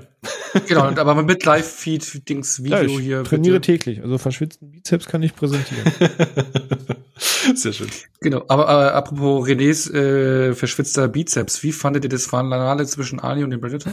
Ja, geil. Also gerade, was wir ja gerade eben schon gesagt hatten, ne, so dieses Umkehren von, okay, es ist jetzt halt nicht irgendwie Last Man Standing, der mit zwei Kalaschnikows in der Hand und einem Stirnband auf dem Kopf halt einfach in den Wald ballert und dann zufällig ja. das Alien weg, wegknallt, ja, sondern wenn er, wenn er den Wald wegholt, sieht er ihn besser. sondern das halt wirklich fallen legt, aber du dann halt auch merkst, fuck, das auch selbst das ist noch nicht genug eigentlich, ne, weil weil der Predator ja. das halt auch alles durchschaut und ich finde, das ist halt dann wieder das Spannendste, weil ähm, das ist dann halt eher durch Zufall klappt, weil der Predator sich einmal kurz ein bisschen zu sicher ist und das das, das mag ich halt total gerne, weil es ja, so ein richtiges safe nicht auf Augenhöhe, aber es ist halt einfach wirklich, für, gerade für die Art von Film ist es echt spannend gemacht einfach. Ja, du hast vorhin so schön das Beispiel genannt mit äh, Survival of the Fittest, dass er nicht Survival of the Strongest ist, sondern es geht halt darum, wer geht am smartesten in dem Moment vor und er merkt so, das Vieh ist mir äh, körperlich, technisch, also in, in, allen Belangen irgendwie überlegen. Also muss ich mir jetzt gucken, wie ich mir irgendwie zu helfen weiß und dann halt umsetzt, was er machen kann, dass er das mit dem Schlamm checkt, dass der Detektor ihn dann nicht so trackt, dass er sich die Fallen baut und dann natürlich ja immer in, noch in den Lage bringen muss. Das, das finde ich schon richtig geil umgesetzt, dass da jetzt nicht er irgendwie den Arm anspannt und die sich dann Boxkampf liefern liefern, sondern er schon wirklich zusieht, ich habe hier begrenzte Mittel, um mir zu helfen und damit muss ich ihn irgendwie umringen. Und das finde ich schon ziemlich geil gemacht. Übrigens, weißt du, was mir, äh, glaube ich, letzte Sichtung das erste Mal aufgefallen ist? Ich dachte früher immer, dass der Predator nur deswegen Thermalsicht hat, wegen der Maske. Ich wusste gar, ich habe irgendwie jedes Mal verdrängt gehabt, dass das quasi, dass sie generell so sehen. Ich dachte halt immer, das ist durch die Maske. Ja, habe ich auch aber durch die Maske ist es ein bisschen anders, oder? Also verschiedene Spektren kannst du halt filtern, ja, ja, ja aber genau, ja. Ja. Und der Andi braucht ein paar Sekunden zu lang, um zu checken, dass ein Countdown runterläuft, oder? das ist richtig. Ja. Der steht ja schon echt lange und guckt da drauf. Jeder sagt so, hallo, es wird weniger, Countdown, ja. renn weg. Und er guckt da noch hin. Hallo, Countdown. du bist doch krasser Militär, irgendwas, lauf weg. Ja. Hm. Wenn irgendwas piept und langsamer wird, geh weg. Ja, ja, es ist richtig. Aber genau. nee, ist, ist schon ein Fest. Also macht trotzdem immer wieder Spaß. Ja. ja. Wie der ganze Film, oder? Ich meine, Ja. so abschließende Frage, was, was macht für euch diesen Film zu einem, ich meine, sehr unbestritten Klassiker und auch, kann man sagen, Kultfilm oder wie man, Ja. äh, es gibt ja eh verschiedene Definitionen, was definiert man als Filmklassiker, als Kultfilm, aber ich finde, das ist alles auf einmal. Ähm, für mich ist es mittlerweile auch ein Fünf-Sterne-Film geworden, für mich Krass. weil da einfach alles klappt. Ja, krass, ja, aber ist so. Ja. Also, es ist, halt- weil es halt einfach für mich alles vereint. Er ist die 80er ikonisch. Mhm. Genau, er ist ikonisch, er vereint alles, was die 80er ausmacht und das irgendwie, ich, ich, ich schwitze da von Anfang bis Ende mit. Äh, für mich ist er nicht zu kurz oder zu lang und äh, das Finale haut rein, wie sich die, die Angst breit macht, eben was ich schon gesagt hatte, bei den Militärs, äh, die One-Liner, das Creature-Design und, ah, was ich ganz vergessen habe, ne, der Soundtrack. Ja, wie Der, der ist geil. auch stark. Das ist wahr. Also der Ja, ich meine- am meisten eigentlich diese ganze Suspense. Genau, auf, von Silvestri, ne, der da auch viele gute Scores geschrieben hat und äh, auch hier einen unglaublich ikonischen Score. Und wenn das Main-Theme immer kommt, ist, du hast sofort Erkennungswerte, du, das ist eine dieser Scores, wenn du da das Main-Team hörst, du bist, du weißt welches Franchise, du weißt welche Film, du weißt in welche Welt, du fühlst es sofort. Und, und dieses ganze äh, Paket macht es für mich halt zum All-Time-Classic. Punkt. Fünf Sterne Film. Bei euch nicht ganz so hoch gerankt, aber das ist so für mich so mein Eindruck mittlerweile, weil es halt alles vereint, was ich am 80er Jahre Kino mag und das noch in die Superlativen hebt. Ich will da gar nichts gegen sagen. Ich habe dem vier gegeben, sehr, sehr gute vier. Ich sage, vielleicht auch einfach zu oft geguckt inzwischen, weshalb ich ja auch dieses Ding habe, dass einfach in der Mitte ich mir immer denke, gut, jetzt, jetzt 20 Minuten mehr Snap, Snap. Ähm, und dann wäre es wirklich für mich 5 von 5, weil ich sage, das jammern auf einem ganz hohen Niveau, dass dieses 20 Minuten kommen, gibt Kette, ist auch nur, weil man das heu heute jetzt schon 100 Mal seither wieder gesehen hat. In dem Moment, wo der Film erschienen ist, gab es das aber so in der Form noch Ja. nicht. So, ich habe auch, darf man nicht sagen, wenn ich den ersten Alien gucke, ist auch ein geiler Film. Ich liebe den Film, ich gucke den häufig. Und auch der hat Momente, wo ich mir denke, jetzt ein bisschen zack, zack, weshalb ich den zweiten noch lieber mag. Aber der hat das begründet, was ich danach noch hundertmal gesehen habe, weshalb ich ihm das gar nicht verübeln darf. Das bei Predator genauso, das jammern auf ganz hohen. Ja, schließe mich restlos René an. Also genau das, was auch der, der Alien-Vergleich ist sehr, sehr gut. Ne? Was äh, Klassiker kann ja ein Film sein, aber er kann halt trotzdem einfach ein bisschen äh, einfach aus der aus der der Art und Weise, wie man Filme mittlerweile macht und konsumiert.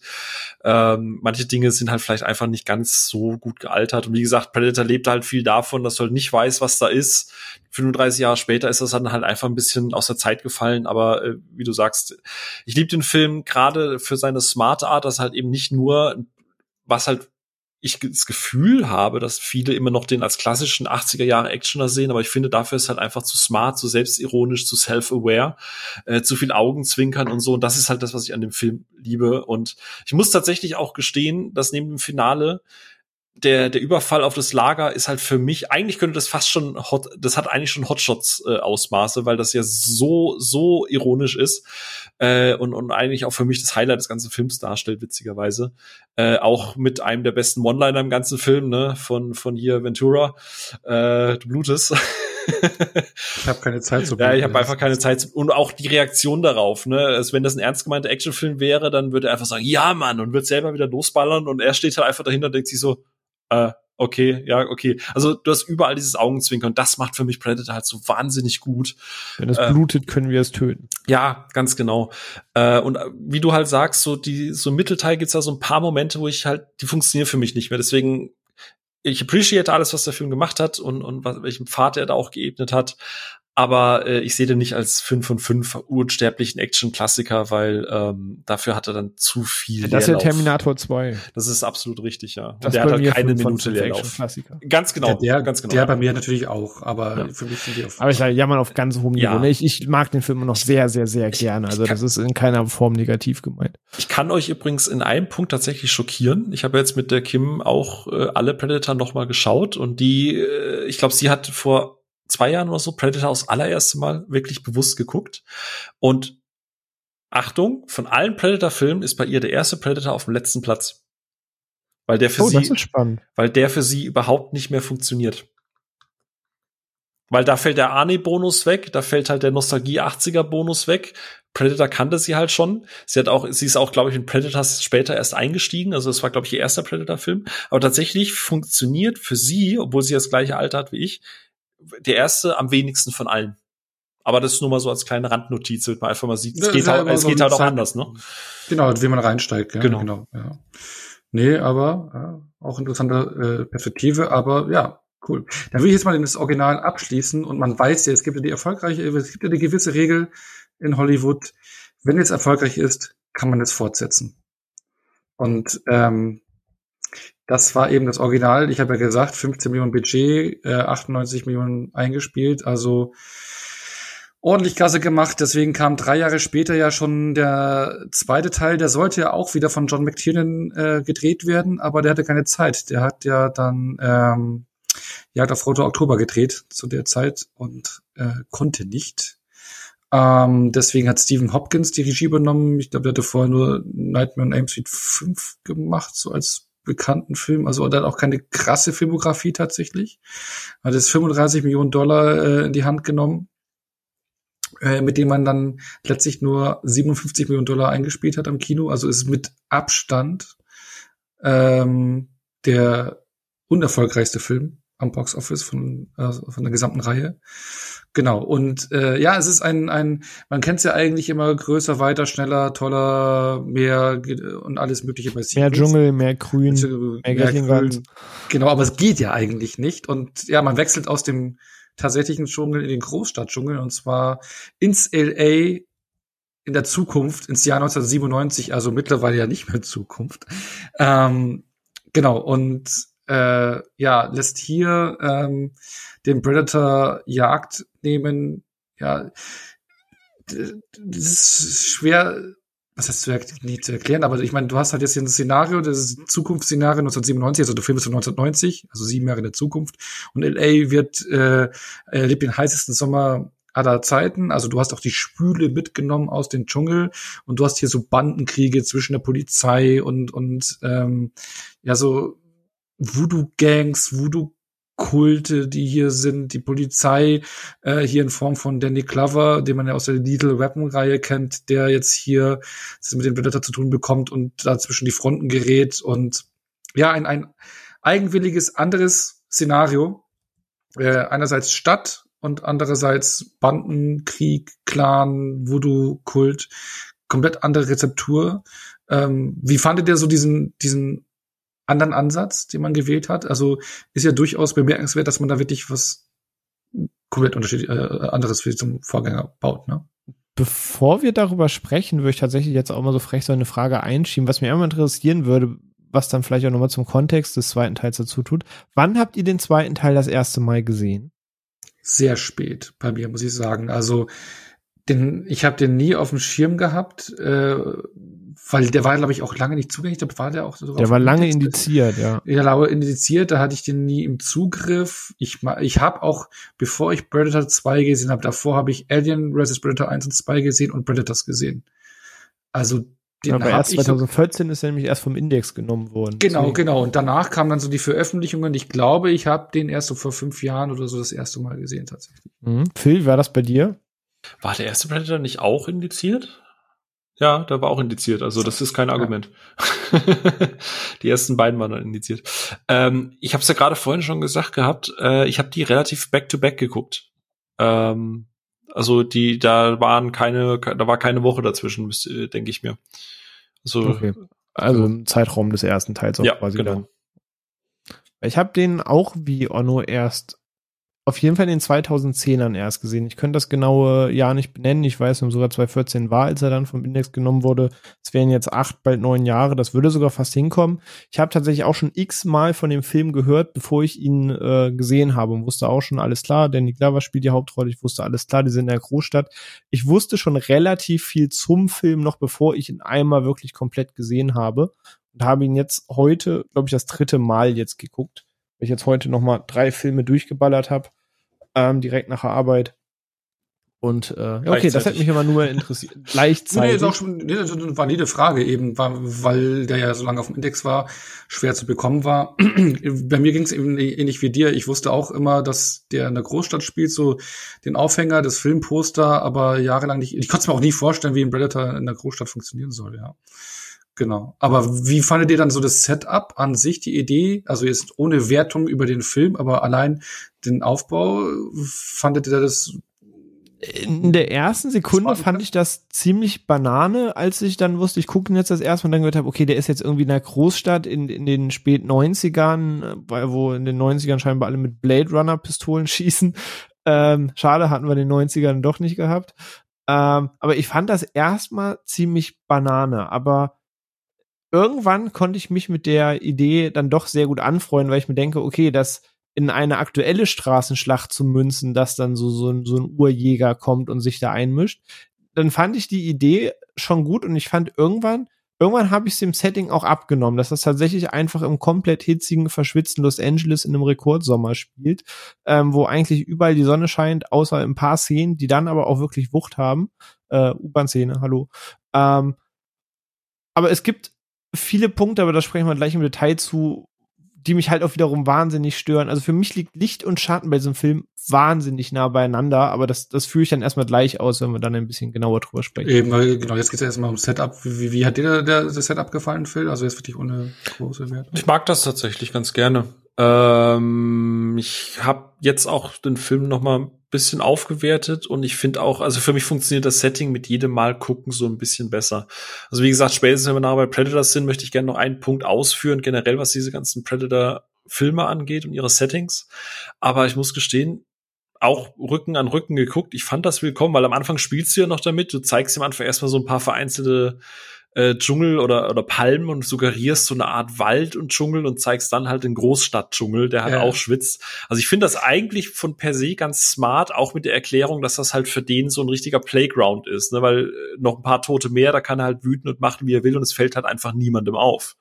So, und ich finde die Idee eigentlich cool, bin aber sonst bei dem, was René sagt, also der hat durchaus auch seine merkwürdigen Momente. Ja, genau, das ist anders. Aber die Szene, die du gerade gesagt hast mit diesem Umgang, das hat fast was von Lost World, oder?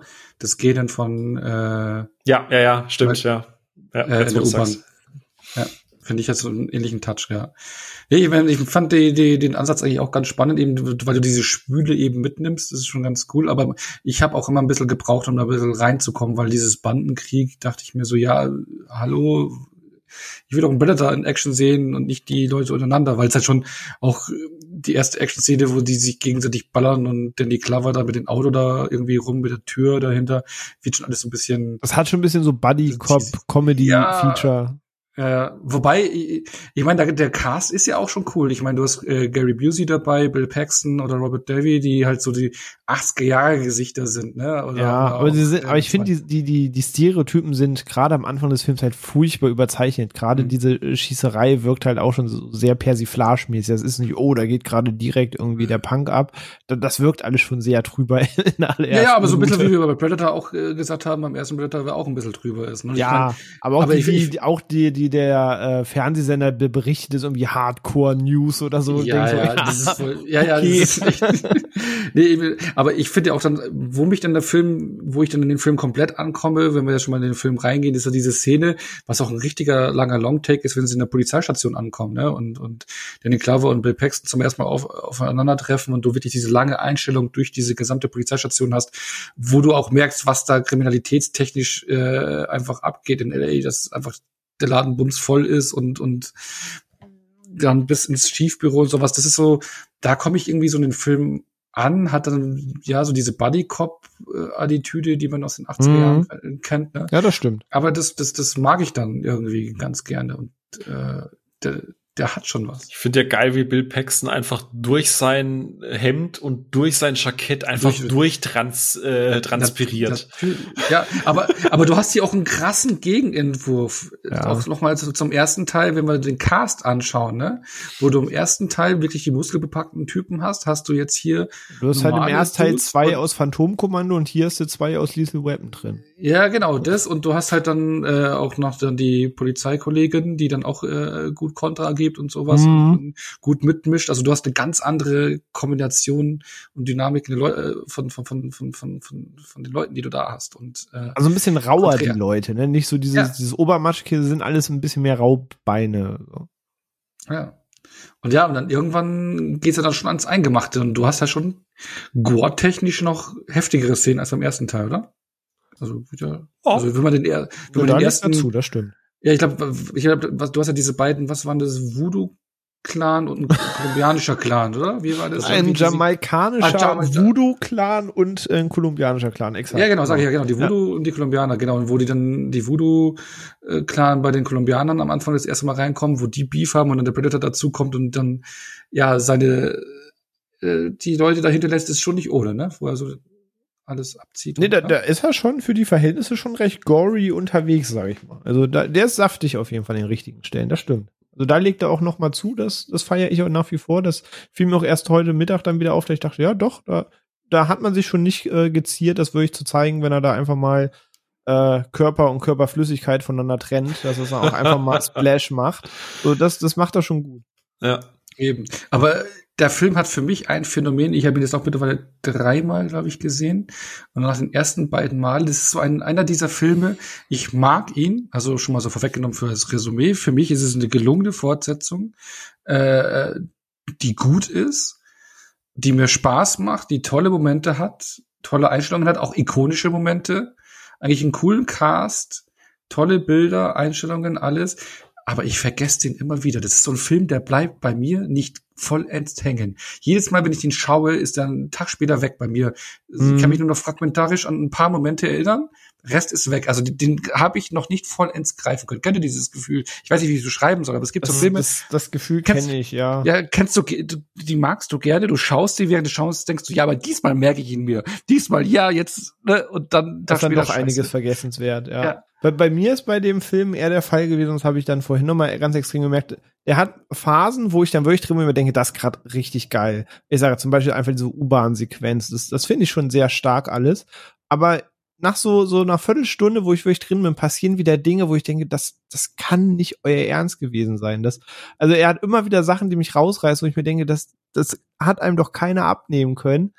Ähm, wo ich mir denke, einerseits schaffst du es wirklich, diese Stadt lebendig zu machen, in dieses Setting zu bringen, aber dann kommt diese, dieser Sondereinsatz, die ja am Übernatürlichen sind. Und natürlich tragen die so einen leuchtenden Aluminiumanzug und dann ist der eine halt King Willy wirklich Voodoo-Priester und denke ich mir so, was? Wa warum? Das, das halt so furchtbar drüber immer, dass ich mir denke, das steht manchmal in einem komischen Kontrast zueinander, wo es wirklich cheesy awkward ist, aber dann auch wieder echt cool und dich voll ins Setting holt und auch echt die Actionsequenzen passen, auch mit Licht und Dunkelheit gespielt wird. Das ist immer so, so ein Auf und Ab der Gefühle bei mir. Es gibt Sachen, die, wo ich mir echt an den Kopf fasse und Sachen, wo ich ihn wieder richtig feier. Und du sagst es, er ikonische Szenen, so U-Bahn-Szene, das Finale, das schon alles richtig geil. Ähm, diese ganze Kühlhaus-Szene ist auch stark aber dann hast du wieder eben Dialoge mit einem Voodoo-Priester, der King Willy heißt. Und das ist schon sehr schwierig. Ja, aber hallo, das ist in einer dunklen Gasse. Ich meine, äh, 80 äh, Prozent aller Filme in den 80er Jahren haben in dunklen Gassen in US-Großstädten gespielt. Natürlich. Und du hast die blauen Blitze, ne? Also du hast dann diesen Dampf, der rauskommt. Das sind ziemlich Trademarks. Das sind die Trademarks der 80er Jahre, die hier voll zu tragen kommen. Deswegen sehe ich das. Ja, schade, dass er in den 90ern war, gell? Das ist äh, leider ja, einfach. Ja, aber 90, ja du, der ist 1990 rausgekommen. Der wurde ja, bestimmt auch 1989 ist noch 80, ist noch 80 abgedreht. Das, das ist richtig, ja. Ähm, tatsächlich gehe ich auch bei, bei äh, ähm, René mit und ich kann komplett nachvollziehen. Und nur was du sagst, wir waren ja letzt frühstücken und äh, hatten uns ja mit Kim und so nochmal drüber unterhalten und ihr geht's halt genauso. Sie äh, tatsächlich bei ihr, sobald dies mit dem Voodoo, äh, beziehungsweise mit dem Penthouse oben kommt, bis dahin hat sie den Film auch noch komplett präsent und danach ist er einfach weg. Und mir geht's halt auch genauso, weil, ähm, also ich finde zum Beispiel die U-Bahn-Szene grauenhaft. Also ich finde es total spannend, dass du die geil findest, weil ist jetzt so viel Strobo-Light, äh, schwitzende Menschen, Basstherapie, Strobo-Party. Äh, ja, ja, ja kann, kann ich verstehen, aber für mich hat das eine gewisse. Ich, ich erkenne da halt nichts. Ich erkenne schlichtweg einfach nichts. Ich weiß nicht, was da passiert. Ich habe noch nie verstanden, was da genau passiert, weil ich einfach nichts sehe.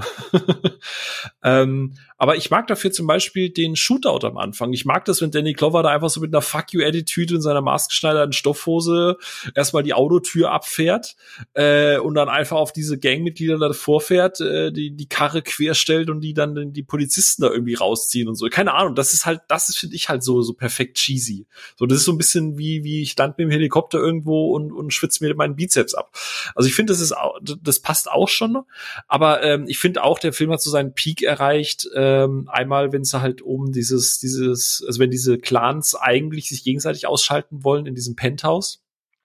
und dann halt der Predator sich einmischen und am Ende nur noch, nur noch siehst, was da eigentlich dann übrig bleibt, wo überall die Leichen von der Decke hängen. Ich finde, das ist auch atmosphärisch extrem stark. Das hat fast schon so ein bisschen Crime-Einschläge, wenn die dann anfangen, was ja. ist das für eine Waffe? Und das finde ich eigentlich wahnsinnig spannend. Also äh, ich könnte mir jetzt irgendwann mal so, so ein Crime-Ding mit äh, so ein Whodunit, wo am Ende der Predator der Mörder ist, schon ganz gut vorstellen. Surprise! Surprise! ähm, aber ich finde das tatsächlich sehr, sehr, sehr gut. Äh, und äh, das auch das im Kühlhaus finde ich extrem gut gemacht, wenn man dann endlich mal mit dieser Wärmegeschichte arbeitet, was ja ein starker Kontrast zu diesem ständig heißen LA ist. Aber äh, ja, alles so dazwischen. Also wie gesagt, die die die die komplette U-Bahn-Sequenz könnte man für mich einfach rausschneiden und wie er es dann halt auch sah. Also natürlich ist dieses King Willy Ding schon irgendwie ganz lustig, aber warum der Predator dann ihn angreift, obwohl der eigentlich unbewaffnet und kein würdiger Gegner ist. Also da bricht es dann halt manchmal auch schon so ein bisschen mit dieser, mit dieser, wen, wen greifst du eigentlich an Attitude. Aber äh, ich finde, der wächst bei mir immer so ein ganz kleines bisschen. Also der wird nie den, den, den Klassiker und aktuell in meinem Ranking ist ja auch der, der letzte oder der in Anführungsstrichen schlechteste offizielle Predator-Film. Ähm, aber wie gesagt, ich habe den jetzt von zwei auf zweieinhalb hochgewertet und ich glaube, da könnte irgendwann mal wirklich so eine lockere, stabile drei werden. Okay, ich, wollte sagen, ich habe ihm immer noch drei gegeben. Ich, ich habe mhm. immer noch Spaß mit dem Film. Ich mag den auch immer noch, weil die Szenen, die ich mag, mag ich richtig. Aber ich sage, den Dialog mit King Willy, da schalte ich halt auch kurz inhaltlich auf Durchzug. Ich muss halt, ich muss halt gestehen, ich weiß nicht, warum das ist bei Saw, das ist bei Lethal Weapon, das ist bei allen anderen Filmen. Ich mag den Nick Glover an sich. Ach so. Okay. Ich mag, ich mag den Glover eigentlich so an, als Schauspieler schon per se, aber ich fühle den halt super selten in irgendwelchen Rollen, weil der immer so aussieht, als hätte man ihn gezwungen, in Filmen zu sein. Weißt du, was ich meine? Er ist halt zu alt für den Scheiß. ja, also keine Ahnung, ich glaube, ich hätte ich mehr Bill Paxton gehabt oder mehr im Zusammenspiel mit Bill Paxton, also wirklich dieses komplette Buddy-Cop bis zum Ende von mir aus. Ich glaube, das hätte dem Film deutlich besser getan äh, bevor es nee, aber dann hätte dann hätten vielleicht Leute gesagt, dass irgendwie diese Weapon mit mit einem Predator oder so, der mhm. nun mal auch zu einer gleichen Zeit erschien. Ich glaube, der hätte sich auch in eine komische Ecke manövriert. Ja, nee, verstehe ich. Ich, ich versuche immer nur so ein bisschen festzumachen, warum ich Danny Glover so selten so so fühle in diesen Filmen, in denen er mitmacht. Keine Ahnung. Aber ja, äh, wie gesagt, ich, ich finde den echt nicht schlecht und äh, ich verstehe auch nicht, warum der. So, also ich habe ja mitbekommen, der ist ja teilweise richtig, richtig getrashed wird der ja. Ne? So Anfang vom Ende und bla bla bla. Ich denke mir so, warum denn? Die haben was Neues probiert. Das geht in vielen Punkten auf, in manchen nicht, aber das ist doch besser als same same. Also warte, ich lobe ihn dafür, das habe ich in meine Review geschrieben, ich lobe ihn dafür, dass er versucht, so viel wie möglich eigen zu machen, ohne das Ding zu kopieren, was es schon mal gab. Zu sagen, ja, es ist wieder eine Jäger-Jagder-Story, aber wir bauen sie halt ganz anders auf. Und ich finde, das klappt auch. Auch die Szene auf dem Dach, wo die beiden sich dann quasi gegenüberstehen und so. Das, das hat alles seine Spannung und du nimmst das dem ab. Also ich finde es auch eine gelungene Fortsetzung. Er, er erreicht für mich nicht den ersten Teil, gar keine Frage, aber er hat richtig geile Momente. Genau, das, deswegen gebe ich ihn stabile dreieinhalb von fünf. Ne? Und ähm, ich glaube, was aber den meisten in Gedächtnis geblieben ist, ist dann nach dem finalen Kampf im Raumschiff ja dann das Easter Egg, was ja äh, äh, so einiges mit sich brachte dann, weil Stan Winston hat auch hier wieder mitgearbeitet und äh, ein Jahr zuvor, vor dem Film, ist ja von Dark Horse ein Comic rausgekommen namens Alien vs. Predator und mhm. er wollte einfach, äh, ja, es sollte ein Insider-Gag sein äh, von Stan Winston, weil er den Comic mochte, dass er halt eben ja äh, vom Xenomorph den Schädel als Trophäe ins, äh, ins ähm, Raumschiff mit eingearbeitet hat. Mhm. Und äh, sah, sollte nur ein Insider-Gag werden. Ja, die Fans haben es irgendwie, irgendwie oder haben es geliebt. Äh, Auch dem weil, Comic ich mein, haben sie den Namen äh, Yautja ja zu verdanken. Also schlussendlich ja, ja, genau, ist Teil vorhin, der Rassenname ja, erst. Ja, habe ich ja genau, genau, hatte ich ja vorhin gesagt, von 1994 das Buch. Genau, äh, war das, genau. Aber auf jeden Fall, ähm, das hast du mich raus. Ah, genau, die Fans haben es geliebt, weil beide Filme wurden ja von Fox vertrieben. Ähm, und ja, für die Fans war dann so, huh, die beiden Figuren spielen im gleichen Universum, die Filme, die Franchises spielen im gleichen Universum. Und ähm, ja, das kam so gut an, dass sogar Fox es mitbekommen hat und gedacht hatte, so, cool, coole Idee, äh, machen wir doch was draus, ne? Und ich hatte es ja gerade schon gesagt, ähm, 1990 kam der ja raus, 57 Millionen Dollar Einspiel bei 35 Millionen Kosten war ja nicht so erfolgreich, deswegen hat es ein bisschen länger gedauert, bis man da mal wieder was von den äh, Predator sehen konnte in der Kinoleinwand und zwar 14 Jahre. Und aus dieser Idee, aus diesem Easter Egg kam dann tatsächlich der Film an dem man lange gearbeitet hat, und zwar Alien vs. Predator, äh, Alien vs. Predator im Jahre 2004, wo Paul W. S. Anderson Regie geführt wer, hat. Wer sonst? Wer sonst? kleine genau, Baby nee, aber, genau, der, wo man hat lange drauf warten lassen und äh, nur mal äh, schon mal so als als äh, Hinweis: Wir werden hier nicht Alien vs. Predator 1 und 2 besprechen. Wir reden ja jetzt gerade über die Predator-Reihe, deswegen machen wir hier besprechen wir hier ganz kurz Alien vs. Predator, aber wir werden auf jeden Fall irgendwann noch eine Folge zu der Alien-Reihe machen. Und ich da ho- ist ich ja hoffe auch, doch, ich hoffe doch. natürlich, aber es ist ja auch eine Serie gerade in Arbeit ähm, für Disney Plus. Ich denke, das wird dann ein toller Aufhänger, um über die Alien-Reihe zu sprechen. Und dann werden wir über Alien vs. Predator 2 reden. Das heißt, dass, weil es ist ja, beide Franchises spielen da mit und deswegen kriegt jede Folge eines Franchises eines dieser Filme spendiert, über die wir reden. Das ist smart, weil ansonsten hätten wir irgendwann eine Crossover-Episode planen müssen, wo wir so. dann über Freddy vs. Jason und Alien vs. Predator und was sonst noch so gegeben hätte sprechen müssen. Genau. Nee, Also so aber smarter gelöst. Ja, genau, so hätte ich es jetzt mal äh, aufgebaut, genau. Ich hoffe, wir erinnern uns dann noch dran, wenn es soweit ist. Genau. Ähm, man wollte hier sogar, dass Sigourney Weaver mitspielt, ähm, aber sie wollte nicht, weil sie das Drehbuch doof fand. Ähm, genau, man hat hier das größte Budget bis dato in der Reihe in die Hand genommen, und zwar 60 Millionen Dollar. Und hat den bis dato erfolgreichsten Film am Box Office generiert mit Alien vs. Predator. 177 Millionen Dollar eingespielt, also ordentlich im, im Ge- Gewinnbereich. Ne? Und aber man muss leider sagen, äh, dieser Film hat ja einen sehr zweifelhaften Ruf bei Fans. Und ich meine, nur mal so kurz angerissen, ja, man hat einen Weg gefunden, um die Alien gegen die Predator antreten zu lassen. Ne? Also in, wie kann man es runterbrechen, in einer unterirdischen äh, äh, Anlage hier, nee, wie das, Pyramiden, die Eine alte Maya-Pyramide oder eine, ja, eine alte Eine Maya- Maya-Pyramide in der Antarktis genau, oder irgendwie so. Ja. Genau, in der Antarktis. Und unterirdisches- Genau, äh, da hat man ja Alien-Eier, äh, äh, eine Alien Queen, die dann Alien-Eier legt und dann kommen die Predator dahin und kämpfen gegen die Aliens. So fertig. Und äh, zur gleichen Zeit ist, weil das natürlich Wärmesignaturen mit sich bringt, wo die aufeinandertreffen oder treffen sollen, da drin, weil dann ein Automatismus aktiviert wird, dass eben die Alien-Eier gelegt werden und so. Und dann kommt eine Forscher, Forschungscrew auch dahin, weil sie da was wahrgenommen haben und gucken wollen, was da los ist. Und schon hast du ja Alien gegen Prädatoren und ähm, Ein paar Menschen, die wegen Menschen. einem komischen Milliardär dahin getrieben wurden. Genau, der aber coolerweise von Lance Henriksen gespielt wird, der ja seinen Auftritt in Alien 3 hatte. Das fand ich ja Mhm. nice, nice äh, Easter Egg. Oder nicht Easter Egg, aber Verweis. Genau, ich würde jetzt nicht in die Tiefe gehen, mehr äh, tiefer geht's ja auch nicht von der Geschichte her, äh, ebenso tief wie der Maya-Tempel halt ist. Und ich, bevor ihr sagt, was ihr von denen haltet, ich bin Fan von den Filmen. So, ich habe den damals im Kino gesehen. Ähm, er hat zwar ein paar, ja, nicht so gut gealterten, gealterte CGI-Effekte, das kann man sehen, aber ich mag die Idee, die ist simpel, dass man die aufeinandertreffen lässt, so als Ritual. Aber ich, ich freue mich, also ich habe mich einfach damals riesig gefreut, die beiden für mich größten Kreaturen der Filmgeschichte aufeinandertreffen zu sehen. Für mich geht es auf. Ich mag auch das Setup da in der Antarktis, hat auch ein bisschen so das äh, The Thing Vibes. Ähm, ich mag den so. Also ich, ich bin eh ein Fan von Paul W. S. Anderson, solange seine Frau Mila Jovovich nicht mitspielt, sind seine Filme immer stabil. Stabil. Stabil. Nee, ja, aber Event Horizon oder Mortal Kombat oder halt jetzt eben auch der in der Zeit. Death Race. Death Der Race, ja, danach. alles, Ja, alles ja, ja. gute Filme, aber sobald äh, seine Frau mitspielt, irgendwie nicht. schwierig.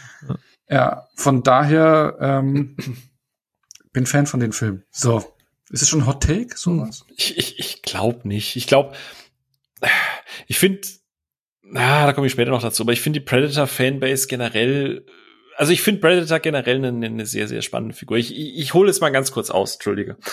Ähm, wir hatten es gerade eben schon von Alien und Predator und ich muss halt gestehen, beides sind wahnsinnig ikonische Figuren. Beide sind haben, haben ihre Existenzberechtigung, beide haben wirklich gute Filme hervorgebracht. Der Punkt ist aber, ich finde, Äh, und das merkt man ja auch an Prometheus und, äh, und äh, wie hieß der andere? Ähm, Covenant. Ich finde, die Geschichte vom Alien per se ist halt auserzählt. So, du hast den ersten Film, dann ist noch die Frage, was ist es? Okay, du siehst halt die verschiedenen Stadien von dem Alien, okay, krass, Ende. So. Dann hast du Aliens, weil du brauchst, wie wir es vorhin gesagt haben, du brauchst mehr Maschinengewehre, also, also brauchst du auch mehr Aliens. Äh, und dann hast du halt die Frage, was ist mit Aliens? Da gibt's doch die Königin und so weiter. Und spätestens bei Alien 3, finde ich, fängt halt an, das ganze Konstrukt ein bisschen zu wackeln. Jetzt machst du wieder ein Alien, okay, und das eine Alien ist jetzt halt irgendwie eine Gottheit oder ein Drache, whatever, I don't care. Und Alien 4 ähm, hat diesen spannenden Ansatz, was passiert, wenn Menschen dumm sind äh, und Alien halt denken, okay, wir müssen das Ding noch irgendwas mit irgendwas klonen und kreuzen und so. Aber dann ist das Ding halt einfach auch auserzählt. Und, und Predator, finde ich, hat halt diese wahnsinnig spannende Prämisse, was wir vorhin schon gesagt haben. Ein Predator hat verschiedene Stadien. Ja, du kannst das in je, jeder Film, egal ob Predator 2, Predators, jetzt Alien vs. Predator. Es fügt dieser Mythologie des Predators, finde ich, immer irgendwas dazu, egal wie gut oder wie schlecht die Filme sind. Also die, ich finde, mit jedem Film wächst die Figur des Predator zu irgendwas Coolerem ran. Und du kannst ihn auch in jedes Szenario packen. Also du kannst ihn in den Supermarkt packen, wenn Kasse 3 eröffnet und dann oder auch die Schlacht seines Lebens. Ja. Ähm, funktioniert immer. Genau. Und ein Alien, also Alien ist immer noch krass, ne? Das ist immer noch eine krasse Figur. Du kannst sie auch gefühlt überall hinsetzen, wo es halt dunkel ist und da, wo die vor sich hinglibbern kann. Aber da ist halt das Ende der Fahnenstange halt erreicht. So. Und ein Alien, das du halt in einem Spaceship kämpfen lässt, ist halt genauso gut oder schlecht spannend wie ein Alien, das du halt im Supermarkt in der Kasse 3 kämpfen lässt. Solange solange der Strom halt ausgefallen ist und sich das Ding nicht voll in der Kamera bewegen muss. Und ein Predator kannst du halt in jedes, wie du es gerade gesagt hast, in jedes Setting setzen und du kannst die Mythologie um diese Figur halt weiterspinnen. Der kann dann halt irgendwie, jetzt haben wir ja auch schon, der können ja die Stimmen imitieren, äh, was ich immer noch ein bisschen weird finde, aber okay. Aber ähm, später kriegst du fest, dass das halt so ein richtiger Kult ist, dass sie halt Rituale haben, dass sie eine, eine, eine Struktur dahinter haben, dass es Machtkämpfe untereinander gibt. Und ich finde, das macht diesen Predator so spannend.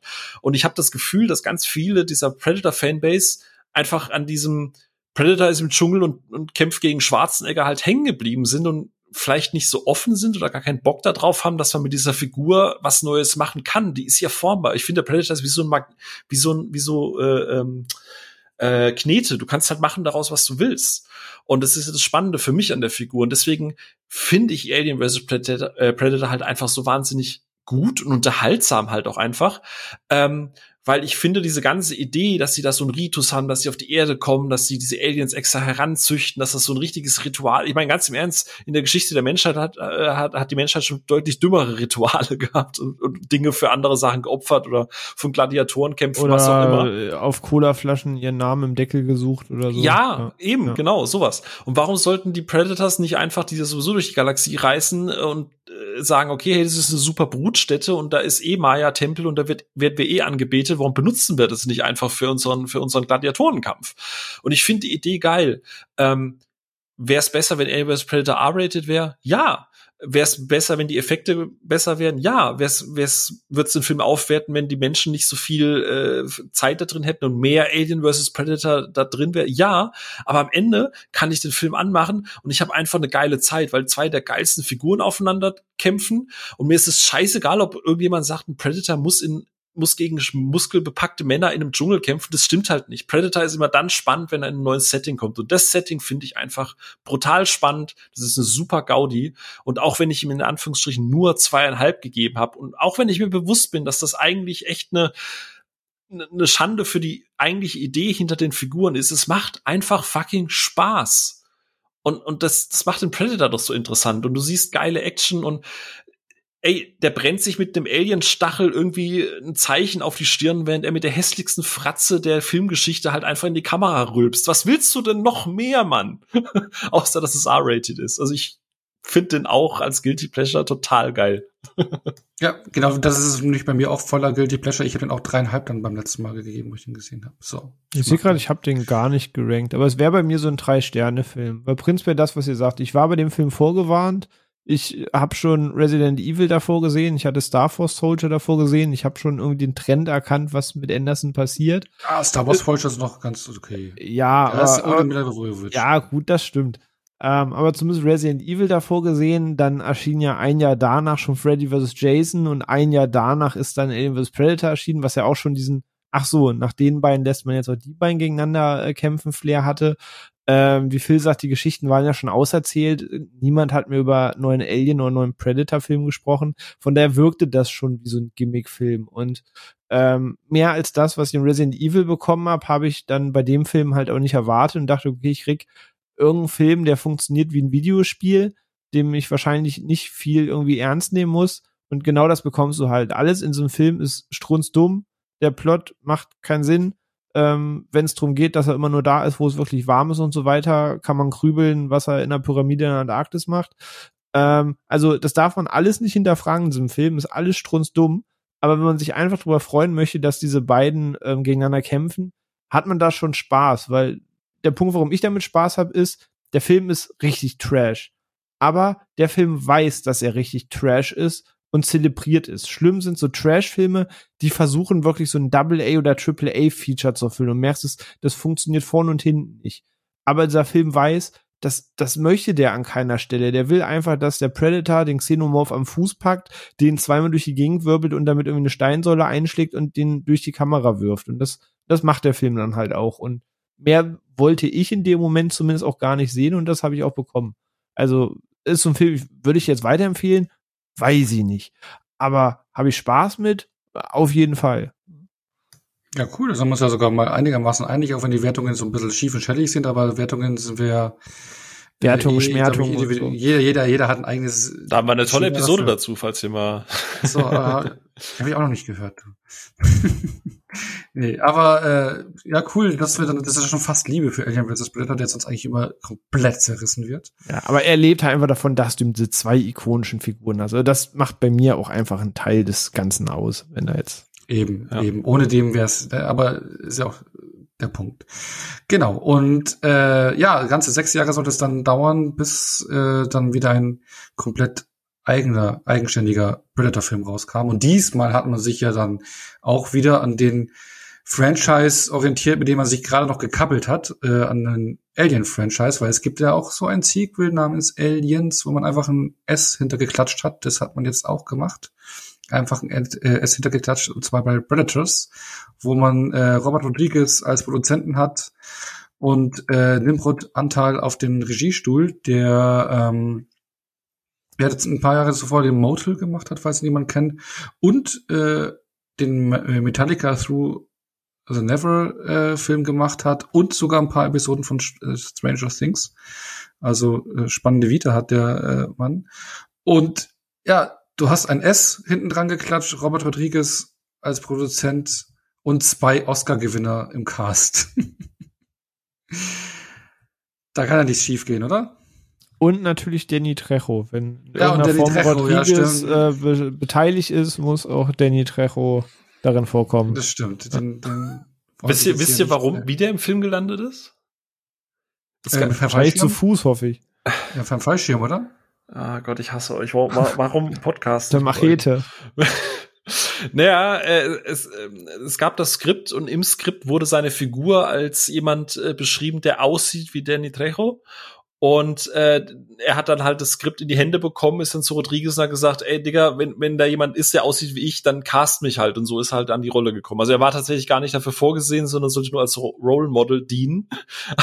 Aber hat dann gesagt, ey, du, es gibt niemand wie mich, nimm mich. Und hat Rodriguez halt dann am Ende gesagt, okay, dann kommst ja. du halt bitte in den Film. Machete Marktdschungel. ja. Genau, genau. Ich, ich hätte gern gesehen, wenn sie dann als, äh, wen sie dafür gecastet hätten, als Danny Trejo. Vielleicht wieder Jean-Claude Van Damme oder so. Mickey Rook mit so einem Schnäuzer wie Danny Trejo ihn trägt. uh, sehr gut. Ja. Ähm, war jetzt das schon deine Einleitungsfrage für Predators? Oder? Ich habe, glaube ich, noch gar keine. Äh, ah, okay, klang so. Genau, äh, genau. Ich wollte noch sagen, genau, weil hier der Aufhänger ist ja, dass wir einen Planet. Ich meine, René wird ja auch gleich eine wunderschöne Analogie auf, äh, aufgreifen. Aber ich meine, die erzählt ja noch mal kurz die Handlung von Predators, wo einfach eine wild gemischte Gruppe aus verschiedenen kulturellen Gegenden unseres Erdplaneten werden auf einem fremden Planeten per Fallschirm losgelassen. Verschiedene Killer, Söldner, Yakuza-Kämpfer, whatever, ne, äh, werden hier auf einem Planeten äh, geworfen um von den Predators gejagt zu werden. That's it. Ziemlich simple Handlung. Mhm. Ne?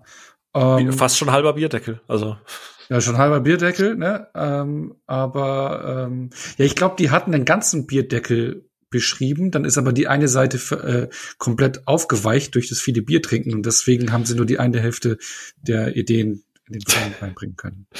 Ja, so muss es gewesen sein. Irgendwo stand noch Lawrence Fishburne. genau, der war auch gerade äh, noch rumgestanden, genau. Ähm, ja, wie, wie, wie hat euch jeder, also, es geht jetzt wieder zurück in den Dschungel, ne? Und wie hat euch jeder Ansatz generell von der Idee gefallen, dass man hier so eine Crew, also halt so einen zusammengewürfelten Haufen einfach so hier als Opfer hinwirft auf einen anderen Planeten? Spannender Ansatz, simpler Ansatz, einfach das geben, was man will. René darf, darf mal zuerst, weil da bin ich sehr gespannt, weil ich glaube, da sind wir uns mal dann, glaube ich, gleich nicht einig. Okay, spannend. Ähm, den, den Ansatz selber ähm, fand ich okay. Also äh, vorab, Predators ist für mich halt ein Film, der irgendwie zehn Jahre zu spät erschienen ist. Und das ist vielleicht auch mein größtes Problem mit dem Film. Anfang der 2000er hätte man so ein Ding gefeiert. 2010 war schon eher schwierig. Ähm, obwohl ich auch Sachen im Film mag. Aber das Team selber, ich fand die Idee schon okay, dass quasi das Suicide Squad im Dschungel gegen den Predator ähm, nur, dass in dem Fall nicht DC hintersteht, sondern sind halt irgendwelche Kriminellen, Mörder, Killer, dies, das. Keiner mag den anderen. Es, es fällt halt schwer, mit ihnen zu sympathisieren. Mein Hauptproblem ist, dass mir jeder darin halt scheißegal ist, wenn er stirbt, weil ich ihn eigentlich nicht mag. Ähm, er leidet unter dem Problem, dass man um 2010 irgendwie auf Teufel komm raus versucht hat, das nächste Action-Gesicht zu finden, nachdem man gemerkt hat, Sam Worthington ist es nicht, Taylor Lautner ist es nicht. Jetzt hat man es hier mit Adrian Brody versucht, der in allen Rollen Spargeltarzan war und hier hat man ihn so ein bisschen pumpen lassen dafür, damit er auch wirklich die Physis für die Rolle hat. Hat für mich halt trotzdem wenig bis kein Charisma. Auch Topher Grace in der Rolle schwierig. Also ich mag fast Uff, nur die ja, Figur ja. von Alice Prager, also die Isabelle in dem Film ähm, alle anderen tue ich mich sehr, sehr schwer mit, weil ich einfach furchtbar unsympathisch finde. Ähm, fairerweise war es aber auch schon so, dass ich mir denke, Predators muss jetzt irgendwas neu erzählen. Wir sind jetzt schon wieder in einem Dschungel und es sollte jetzt kein Rip-Off des ersten werden. Also hat man schon mal, dass jeder so ein bisschen gegen jeden steht und jeder zweifelt auch jeden an. Ähm, und dann war für mich eh schon wichtig, gegen was kämpfen sie, wie ist die Bedrohung dargestellt. Da war schon mein Main-Fokus, wie sieht die Actionsequenz auf. Da war ja keine Suspense mit, uh, was wird die im Wald wohl überfallen? Wird vermeintlich ein Predator oder mehrere sein in dem Fall. Ähm, das war für mich schon eher der Punkt. Aber der Cast selber, ich sage, das ist so, so ein 2000er Movie, der zehn Jahre zu spät kam. Aber ich finde die halt alle wenig bis sympathisch bis aber unsympathisch. Du hast aber Danny Trecho als Danny Trecho. Ja also, gut, du, das ist richtig. Ja, der ist natürlich irgendwie immer ein Pluspunkt. Das muss ich ihm neidlos lassen. Das stimmt. Aber äh, äh, Adrian Brody hier mit One-Linern und aufgepumpt funktioniert nicht. Ne? Ich glaube, das war auch für mich gar nicht. Für mich ja, das gar war ja ein nicht. richtiger Karriereknick bei ihm. Ne? Also danach war er erstmal bis auf Wes Anderson-Filme irgendwie vorbei gefühlt bei mir. Ne? Also ja, ich, ich guck gerade mal so durch. Da war in der Tat nicht mehr viel. Ein paar, die mir halt wirklich so gar nichts sagen, die unter ferner Liefen laufen. Dann haben wir Woody Allen-Film gemacht. Heute auch eher schwierig. Ähm, Ja, nee, danach war halt nicht mehr so viel. Nee, ich habe ihm die Rolle halt auch so gar nicht abgenommen. Ich sage, das war irgendwie der, der nächste verzweifelte Versuch. Wer ist jetzt in den 2010ern unser neuer Actionheld? Bis man gesagt hat, scheiß drauf, wir, wir machen Mission Impossible wieder cool, wir machen Fast and Furious nochmal krass. Ähm, und dann machen wir doch weiter Vin Diesel und Jason Statham und so lassen wir es mit der Suche nach wem Neuen. Ähm, Nee, also Adrian Brody hat da für mich nicht funktioniert, auch Toffer Grace halt auch nicht. Ja, der ist furchtbar, ne? Also der ist ja fast genauso furchtbar wie ein Spider-Man 3. Also, Spider-Man 3 schon Käse. Äh, ja, ja, also der Typ kann da außerhalb, was, wo war er? Die wilden 70er, ne, ist er groß geworden. Genau. Außerhalb ist er einfach eine passt ja einfach nicht. Nee, ne? nee. Aber, aber du hast ja eigentlich schon, aber einen späteren Sympathieträger in Filmen, würde ich sagen, mit Mahershala Ali, ne? Also ja, der ja, eigentlich gut, sonst ein Sympathieträger ist, ne? Und auch Oscar-Gewinner später dann. Eben, und Adrian Brody war ja vorher Oscar-Gewinner. Eh krass, dass du so ein Film zwei Oscar-Gewinner hast. Äh, das stimmt, ja. das stimmt. Ähm, aber der hatte auch nicht so die, zwar auch eine kleine Rolle hier, ne? Und auch Lawrence Fishburne, den man, also ich persönlich vorher echt auch gerne gesehen habe, der auch jeden Film irgendwie aufgewertet hat hier auch. Ganz wilder so. Auftritt auf jeden Fall. Ja, irgendwie, keine Ahnung, war es eine Rolle oder war er so zugeguckt am Set? Keine Ahnung. Also ein bisschen die Mischung aus beidem. die Neo-Trauerphase. hm. Finde ich total spannend. Und ich dachte mir nämlich, deswegen habe ich den René auch vorgelassen. Ähm, ich mochte Adrian Brody in der Rolle. Richtig, richtig gerne. Ähm, ja, ihr habt vollkommen recht, die sind alle per se so ein bisschen unsympathisch, aber auf der anderen Seite willst du mit einem Trupp sympathisieren, wo irgendwie Mörder und Vergewaltiger und irgendwie so, also ne, Thema Predator, es ist ja, der Titel ist ja mehrdeutig. Ne? Äh, also keine Ahnung, ob die jetzt sympathisch sein sollten. Mir ging es halt vielmehr darum, wie schlagen die sich in dieser Zwangssituation aus, äh, äh, im, im Kampf gegen, gegen das Alien und so. Und ich muss halt gestehen, dass ich zum Beispiel den ähm, äh, Topher Grace bin ich bei euch den also das Schlimmste am ganzen Film aus meiner äh, aus meiner Sicht. Keine Ahnung warum man den da auch mit diesem Twist am Ende und so richtiger Quatsch. Aber ich mochte zum Beispiel Oleg Taktarov also der der Nikolai gespielt hat der irgendwie als allererstes mal so den Arnie auspackt und erstmal in den Wald reinschießt und dann fragt wer da eigentlich gerade ist. Ähm, also das, den fand ich eigentlich ganz ganz nett und so. Ähm, ich mochte auch, dass der Film im Gegensatz zu den anderen Predator-Filmen deutlich kompakter und deutlich kürzer ist. Ich glaube, der geht ja irgendwie nur, nur irgendwie 100 Minuten ja, oder recht ähnlich. Ja, Stunde 40 oder so. Ja. Ja. Ähm, aber ich mochte Adrian Brody tatsächlich, weil ja, ist es, ist es sympathisch, ich weiß nicht, aber gerade dieses Zusammenspiel mit Alice Braga, die ja im Prinzip so ein bisschen Herz und Seele von diesem ganzen Trupp dann sein soll und ich glaube, das ist auch bewusst so gewollt, dass sie die einzige ist, die so ein bisschen mehr weiterdenkt als bis zur eigenen Haarspitze. Aber Ganz im Ernst, also wenn Brody da am Ende mit Schlamm bedeckt dem, dem Berserker äh, Predator irgendwie die Stirn bietet und so, hey, ich, ich fand's geil. Ich, natürlich ist er kein Arnie, natürlich ist er kein Ventura oder so, aber also ich fand das vollkommen in Ordnung, aber ich habe auch ein Herz ein bisschen für Adrian Brody, vielleicht liegt das daran. Ich habe es ihm aber wirklich abgekauft. Ich habe die Physis gefühlt, ich habe die One-Liner gefühlt, ich habe seinen eigenbrötlerischen Charakter halt gefühlt ähm, weil er sich halt dadurch auch ein bisschen vom Rest so, äh, warum er halt am Ende auch überlebt hat, ne? weil er halt rücksichtsloser ist als alle anderen. Äh, und Walter Gog äh, Walton Goggins ist halt da. der ist fast schon so ein bisschen Side-Character. Aber der ist halt schon echt ekelhaft in den Filmen, ne? Also ich meine, auch richtig, die Rolle, ja. die spielt, äh, also der, mit dem kannst du halt 0,0. Da freust du dich auch, wenn der abkratzt. Also das war dann auch so ein kurzer Cheering-Moment. Aber äh, wie gesagt, ich, ich verstehe das komplett und ich, ich habe das auch ganz oft gelesen, dass niemand Adrian Brody's abgenommen hat. Ich habe keine Ahnung, aber bei jedem Mal gucken denke ich mir, nee, doch, für mich funktioniert das. Er ist für mich so der, äh, natürlich nicht der Bruce Willis, weil da fehlt das Unterhemd, aber ich mag den Ansatz total gerne und ich habe ich hab das lieber als irgendwie da noch mal einen Arnie oder sowas zu sehen, weil ne, andere Zeit einfach. Ich weiß ungefähr, glaube ich, was du meinst, aber, aber was ich ihm nicht abnehme, ist, ich glaube, weil man ihn auch einfach vorher in anderen Rollen kennengelernt hat, weil er halt wirklich so diese abgewichsten Sprüche raushaut. Also er haut ja auch einen One-Liner nach den anderen raus und will ja obercool sein. Also das die zünden halt nicht so gut. Genau, genau das, das ist auch mein Hauptproblem. Das passt, das passt bei ihm irgendwie nicht so zu ihm, die Figur. Klar, er hat das schön aufgepumpt und alles und er hat ja auch ein markantes Gesicht und auch eine gewisse Ausstrahlung, aber das kommt hier irgendwie nicht so zum Tragen und diese, diese, weil er ist eigentlich in seinen anderen Rollen, die er in den Filmen hat, ein Sympathieträger, ein ein sympathischer Typ, finde ich, auch gerade in Wes Anderson-Filmen macht das irgendwie ganz nett mhm. und ist ein netter Kerl und macht hier einen auf abgewichst mit harten Sprüchen. Und ja, dann gehe ich halt alleine. Das ist wie Matthew McConaughey halt in Rain of Fire. ja, ja, nee, ja, das passt für ihn, finde ich besser. Aber, aber ist das jetzt das, ein Fehler von Adrian Brody, dass er halt vor, dass er nicht stereotyp gecastet wurde? Ach so, was heißt Stereotyp gecastet, aber ich finde, äh, weiß jetzt nicht, ob es durch die Filme vorher kommt, aber ich finde, es schimmert schon noch hindurch, dass er eigentlich ein lieber Typ ist im Körper eines Taffen. Ja, also für mich wirkt das ein bisschen aufgesetzt, okay. damit hier, ey, du musst genau jetzt diese One-Liner hier drücken, das irgendwie müsste es irgendwie jetzt irgendwo zwischen Arnie und Tony Stark sein und das ist er halt irgendwie für mich dann nicht.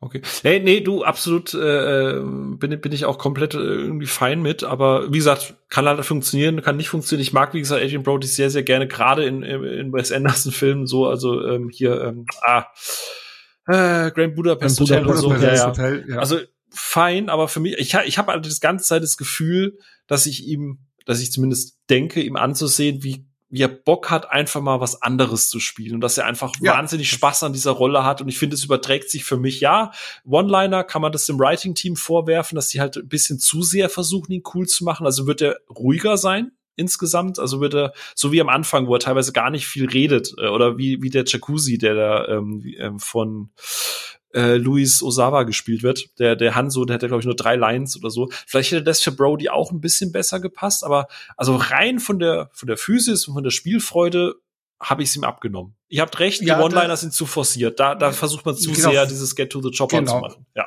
es, es, es, es passt halt einfach nicht so Mhm. richtig zu ihm, finde ich. Ne? Aber es klingt jetzt zumindest von mir jetzt negativer als es ist. Also ich kann Predators schon einiges abgewinnen. Ich persönlich, ja, ich, mag, ich mag die, ich mag die Idee, ich mag auch diese Konstellation, die die Gruppe funktioniert.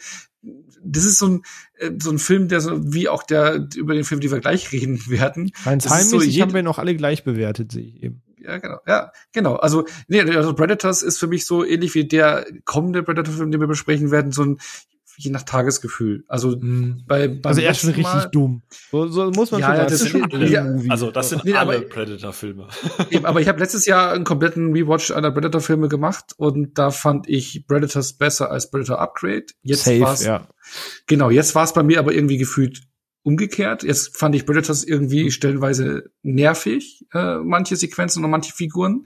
Hat mich diesmal mehr gestört. Also es sind so zwei Filme, wo es halt wirklich, die ich äh, in der gleichen Range bewerte, aber oder die Nuancen äh, von der, bei mir auseinander sind und wo es wirklich tagesformabhängig ist, was ich da besser vertrage. Aber die Idee und sowas mag ich eigentlich schon sehr. Predators ist halt der, der, der deutlich rundere Film, weil die, da kommen wir gleich bei The Predator noch dazu, weil das ist ja auch wieder so Mischung, Studio trifft auf Filmemacher, der eigentlich was ganz anderes machen will.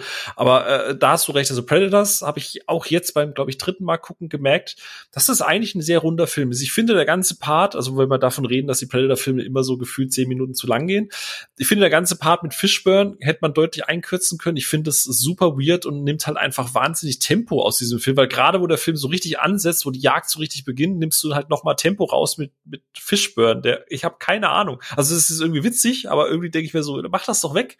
Ist doch scheißegal. Gerade Ähm, für Selbstgespräche, verstehst du, weil der schon so lang hier und ist schon voll Ja. verwirrt und der ist gar nicht so Ah, noch smart, nie man denkt. mitbekommen. Aber, aber, aber, äh, Phil, dein Faktor Zeit, ich glaube, dass alle Predator-Filme fast gleich lang dauern. Ist richtig, ja. Alle um die 100 Minuten, Ja, alle um alle die so 100 eine Minuten. Ich habe hab 40, vorhin ja. bei, ich hatte Letterboxd sehen bei Aufnahme aus Versehen irgendwie 97 statt 107 Minuten gesehen. Ich dachte mir so, hä, anderthalb Stunden, äh, warte, mal, nee, ja, okay, vielleicht merkt es keiner. Aber danke, dass ihr es nochmal äh, rausholt.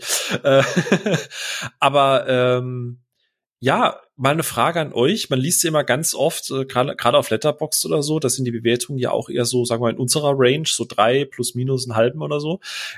Ja, klares Rip-Off vom ersten, weil ist halt wieder Dschungel. Findet ihr, dass der Film sich wie eine Kopie vom ersten anfühlt? Weil das habe ich bis Nee. fairerweise habe ich das nie verstanden, weil ich finde, das, was ich gerade eben gemeint habe, ich finde, der erweitert die Lore von den Predators eigentlich ganz spannend. Aber es ist ja ein komplett anderer Planet und ganz andere Bedingungen auch. Von der, von, im Prinzip, du hast eine Crew, sagen wir es mal, egal wie, ne, ob du, ne, du hast eine Crew, Leute, die sich durch den Dschungel kämpft und gegen den Predator kämpft. Die Prämisse ist gleich. Aber du hast halt das drumherum anders gemacht. Du hast die, du hast eine andere Gruppendynamik und natürlich noch ein bisschen anderes drumherum. Von daher unterscheidet sich das schon, finde ich. Ja, also für mich äh, punktet ist da, was das unterscheidet für mich. Also ich habe halt äh, nicht nur gesehen, ja, okay, ist wieder ein Dschungel, weil ja, darauf kann man es runterbrechen und dann wird die Rechnung schwierig, das stimmt. Ähm, aber für mich war der Pluspunkt mir diese fantastische Note dahinter zu sagen, okay, die sind jetzt nicht irgendwo im Regenwald oder in Südamerika, sondern jetzt sind sie in der Heimat der äh, Predator und da passieren fantastischere Dinge. Da sieht Ist es die der, Heimat der Predator oder ist es einfach nur ein Planet, in Ist Predator nur ich glaube, es ist auch nur ein Planet, in dem sie Genau. auch sind. Okay, dann, dann ja. so. Ähm, aber du hast eben einen anderen Planet, der ein bisschen anders funktioniert mit Tag-Nacht-Zyklus. Du hast dann diese Knochenfriedhof und so und du hast so ein paar fantastischere Elemente, die jetzt ja, zumindest ein bisschen außerirdischer vielleicht wirken oder einfach, dass das Gebiet ein bisschen bedrohlicher machen, weil es eben nicht der, der Wald um die Ecke ist, den sie haben, den sie da roden. So, da, das fand ich schon, weil vor allem dann auch ja Tiere auftauchen, sage ich mal. Du hast diese Predator-Hunde, nenne ich sie jetzt einfach mal, ähm, wo du auch merkst, auf, auf dieser Insel leben Wesen, die jetzt auch den, dem gängigen Wesen, die die kennen, widersprechen. Also es ist nicht nur, dass der Predator ein Alienwesen darauf ist, allgemein geht auf diesem Planeten was anderes ab.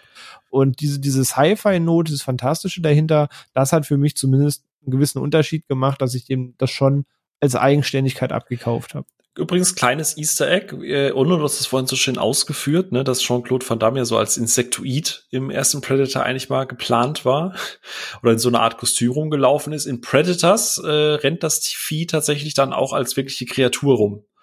Ähm, also den, den, äh, diese Art Heuschreck oder was das ist, die sie Ah, irgendwann ja, mal die sie erlegen, einmal killen, ist ja, quasi ja. angelehnt an das ursprüngliche Predator-Design, also so als kleines Easter Egg. Aber René, du sagst gerade äh, Knochenfriedhof und Mystisches und irgendwie kommt mir das alles ziemlich bekannt vor, kann das sein? okay, ich, ich war mir nicht sicher, ob ich das jetzt ansprechen sollte. Onno hat es vorhin auch äh, einmal angeteased. Aber gut, dann machen wir das doch kurz auf. Vor allem, ihr habt euch nicht so geäußert, dann könnt ihr auch sagen, ob ich vielleicht kompletten Quark erzähle. Aber genau, ich habe vorhin den Film geschaut, das erste Mal seit dem Kinobesuch wieder. Ähm, sprich, das ist jetzt zwölf Jahre her, da ich den Film zuletzt sah. Seither eine Menge passiert. Ich fand den damals schon nur okay, das heißt, ich habe 90 Prozent vergessen und habe den jetzt vorhin das erste Mal wieder geschaut und so nach 40 Minuten dachte ich mir, irgendwie kommt dir das alles krass vertraut vor. So, so die, die, der Aufbau des Teams, so, dass sie sagen, ey, irgendwie funktioniert der Tag-Nacht-Zyklus hier anders, die Sonne hat sich noch nicht weiter bewegt. Und, aber es, es machte nicht Klick. Ich dachte, irgendwie, ich dachte erst, vielleicht sind das noch die Erinnerungen doch an den Kinobesucher. So, keine Ahnung, irgendwas wirkt vertraut, du kannst nicht greifen. Und dann gehen sie weiter durch den Wald und dann kommen sie zu diesem Knochenfriedhof. Und da hat's halt Klick gemacht und dachte, Moment, das ist doch eins zu eins wie die Szene in Kong Skull Island. Und kurz nach diesem Knochenfriedhof kommen dann die Szene, wo sie auf das Schiff treffen, wo sie dann reinkraxeln, wo sie auf äh, dann Lawrence Fishburne treffen, ähm, wo dann so ein bisschen Plot erklärt wird und so weiter. Und dachte ich, Moment mal, das ist doch auch wie in Kong Skull Island mit dem, ja, Typ, der am Ende auf der Insel übergeblieben ist und zugesehen hat, da unterzutauchen und auch schon nicht mehr so ganz helle im Kopf ist. Ähm, und dann habe ich eben nachgeguckt, weil ich mir dachte, Moment, dann sind die auch so vom Himmel gefallen, wie das in Kong Skull Island der Fall war. Dann hast du diesen, diesen Sky-Shot, wo sie an der Klippe stehen und auch am Horizont sehen, wo auch immer wir sind, wir sind nicht in Amerika. Ähm, und dann fiel mir so immer und immer mehr Parallelen auf. Und da hatte ich ja das Gefühl, okay, der Film funktioniert halt, oder es gab Predators ja vorher, das heißt fairerweise, Kong Skull Island funktioniert wie Predators. Ähm, den gab es ja nun mal als ersten. Ähm, und dann hatte ich eben danach gegoogelt, ob ich irgendwie eine Spinne, ob ich das irgendwie zu sehr über einen Kamm schere und man vielleicht sagt, ja, dann kann man das auch zu 20 anderen Filmen sagen. Und dann bin ich über so ein zweieinhalb Minuten, nee, dreieinhalb Minuten Video gestolpert, wo eben auch einer 24 äh, Parallelen dieser beiden Filme aufzeigt und es nicht nur beschreibt, sondern die Szenen, äh, die Szenen parallel nebeneinander laufen lässt. Und das hat dann nochmal deutlich gemacht, dass du siehst so, ja, fuck off, in Kong Skull Island funktionieren wirklich viele der Punkte eins zu eins genauso, in der gleichen Reihenfolge, mit einer ähnlichen Prämisse, mit einem Schwertkampf gegen das Vieh, mit einem, der sich in der Luft jagt, mit Kamerashots, die eins zu eins teils übernommen sind. Äh, das fand ich dann schon wild, als mir das von auffiel und ich dann noch dieses Vergleichsvideo sah. Wir werden das auch mal in den Show Notes verlinken. Also ihr könnt einfach gerne unten in den Podcast Show Notes mal reingehen. Da Hattet ihr da reingeschaut? Hattet ihr das kurz angucken können? Ja, äh, fand ich tatsächlich erschreckend. Also tatsächlich ja, also auch das mit den Shots. Also man kann ja immer inspiriert sein und so. Und natürlich hast du bei einem Monsterfilm immer so eine ähnliche Prämisse. Aber auch die Figurenkonstellationen und die Dialoge. Ein Pfadfinder, der eine, der die Daten sammelt Ja, ja. und dies und das wirklich einfach übernommen. So. Ja, das, das ist, fand ich tatsächlich spannend.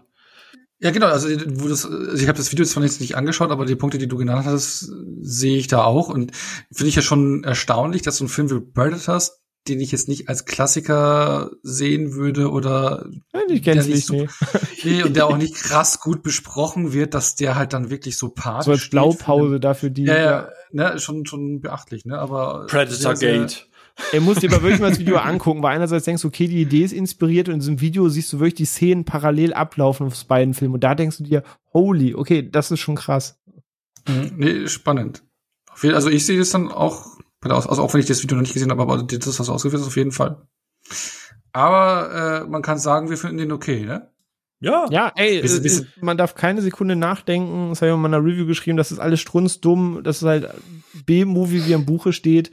Aber wenn ich die Charaktere, das Drehbuch alles ausblende, habe ich da irgendwie ein Setting, das mir Spaß macht. Ich habe Action-Szenen, die mir soweit Spaß machen. Dieser ganze Twist um Topher Grace und so, das ist, das ist alles Das ist Bullshit. Banane. Oder auch hier, dass, dass ihr dann doch nicht abhaut. Ja, das, alles. das ist alles mega dumm. Aber diese ganze Sequenz, wo der Berserk Predator gegen den kleineren da kämpft und so, da gibt's auch geile Szenen, die mir Spaß machen und denke, ja, okay, das ist aber Actionfilm der 2000er, wo ich woanders auch jubel und die gewinnen auch alle keinen Oscar für ihr Drehbuch.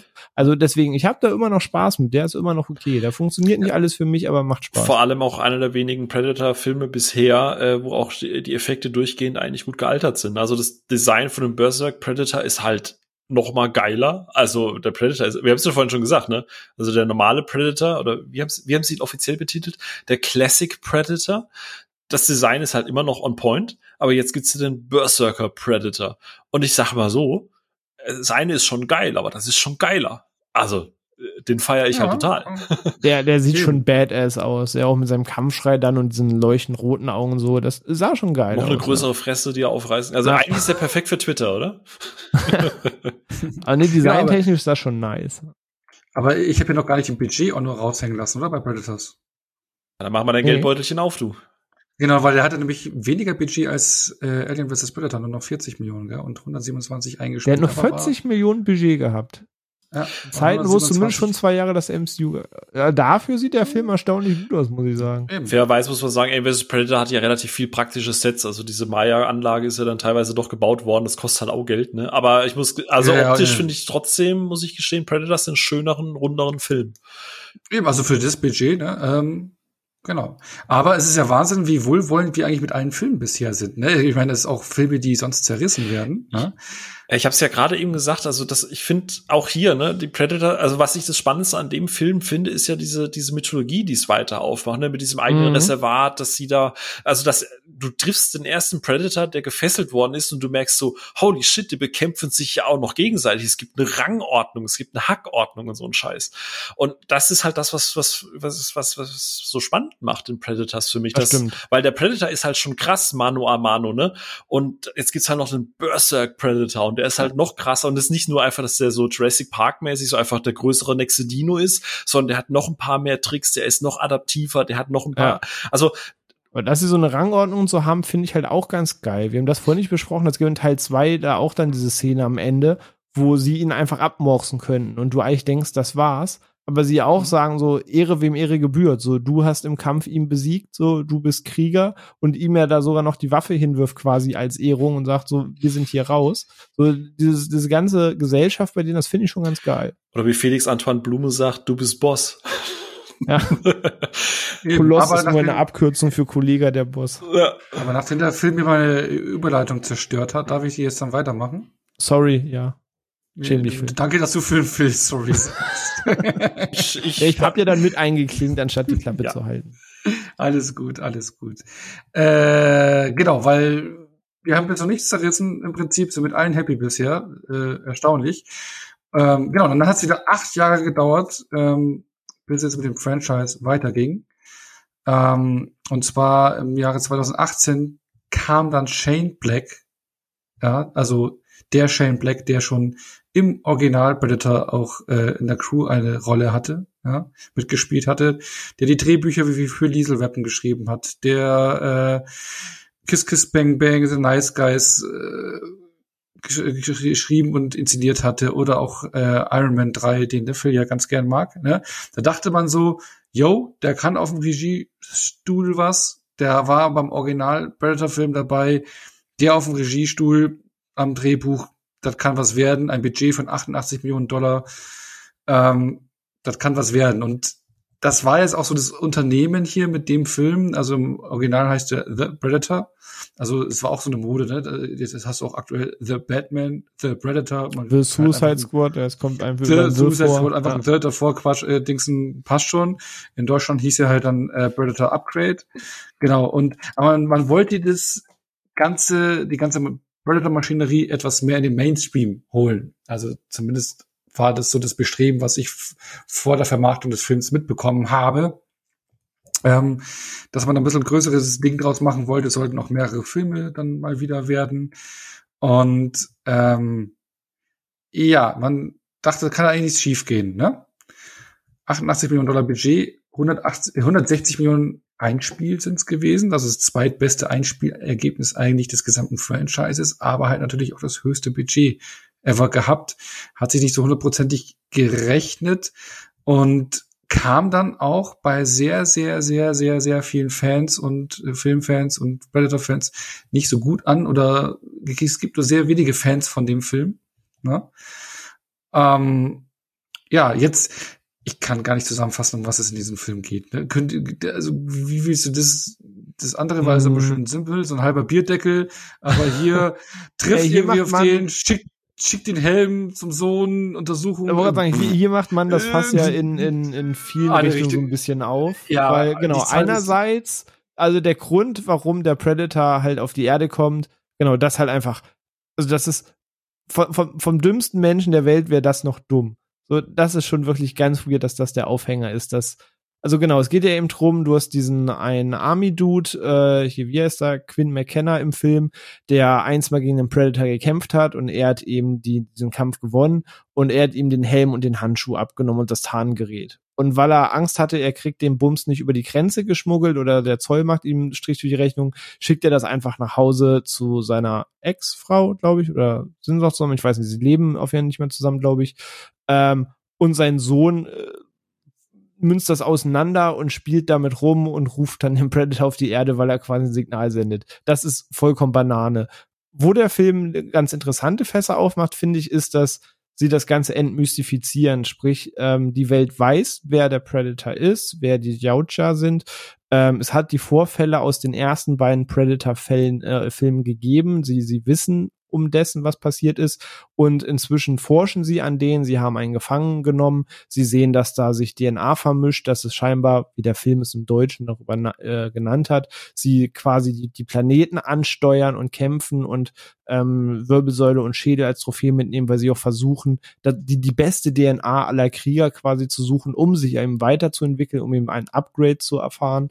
Da der Name her und äh, ja, da geht es eben auch drum, dass ein Trupp am Ende, der durch einen Gefangenentransport, glaube ich, zustande kommt, dann eben gegen den Predator kämpft, der durch das Signal, was der Sohn aus Versehen losgeschickt hat, auf die Erde kommt.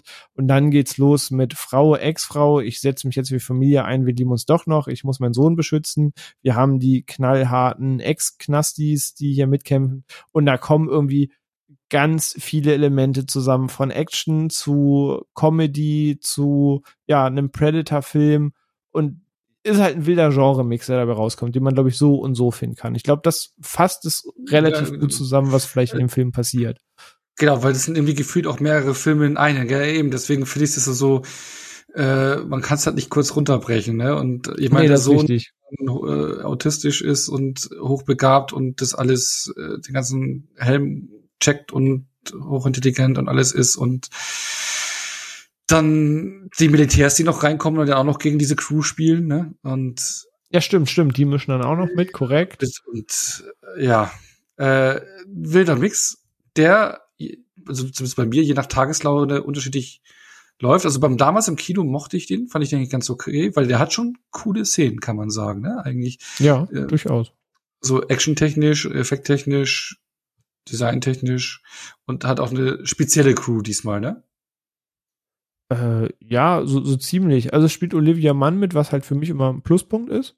So, das ist halt nice. Aber ansonsten konnte ich mit, kannte ich wenig Gesichter aus dem Cast, muss ich gestehen. Also auch der, der Hauptdarsteller, Boyd Holbrook, kannte ich jetzt vorher nicht so ganz bewusst. Ich weiß, in Logan spielte er mit, aber auch so marginal. Äh, sonst kannte ich da gar nicht Ich verwechsel den ja immer mit Charlie Hannem, gell? Äh, Ja, ja, so ein bisschen. Ähm, Charlie Hannem wäre vielleicht Wahl gewesen. Ja, ich sag, habe ich nicht so die Berührungspunkte mitgehabt, äh, hat mich jetzt aber nicht gestört. Ähm, aber ja, ich, ich bin bei Onno, dass ich auch so ein Tagesformproblem habe. Ich habe in der Review geschrieben, mal Shane Black, mal Shane Wack.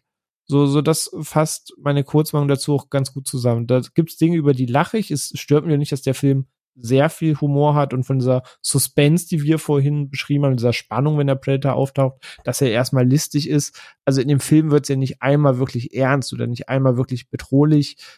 Lachst eher sehr viel in dem Film. Es ist auch alles ein bisschen drüber. Auch wahrlich nicht jeder One-Liner sitzt in diesem Film.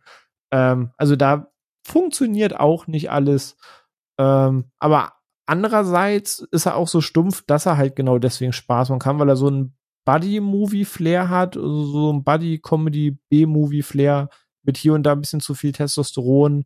Äh, Vielleicht wäre hier und da ein bisschen Suspense ganz cool gewesen. Ich sehe den auch so unterschiedlich je nach Tagesform. Ich finde den schon noch den schwächsten aller Filme, ähm, aber ich kann jedem trotzdem was abgewinnen. Aber an dem störe ich mich schon immer mal wieder an ein paar Ecken. Aber ich verstehe auch, wenn man sagt, ich kann da komplett drauf nicken.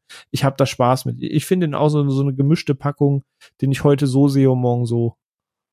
Und, und, bei mir ist es auch einer dieser Filme gewesen. Ich habe ihn jetzt, glaube ich, jetzt das vierte Mal gesehen und die ersten drei Male konnte ich mich danach nicht an die zweite Hälfte erinnern. Also den Anfang und sowas, den komme ich immer klar, aber irgendwann so das letzte Drittel mhm. Endkampf, den habe ich immer wieder vergessen. Der bleibt bei mir einfach nicht hängen. Diesmal glaube ich ein bisschen mehr, aber nee, und genau wie du sagst, so Tagesform, wie ich es ja auch schon erwähnt hatte, Diesmal hat mir der ein bisschen wieder besser gefallen als Predators. Es kann mir nächste Woche wieder anders sein. Ähm, aber alles trotzdem noch einen soliden, unterhaltsamen Niveau.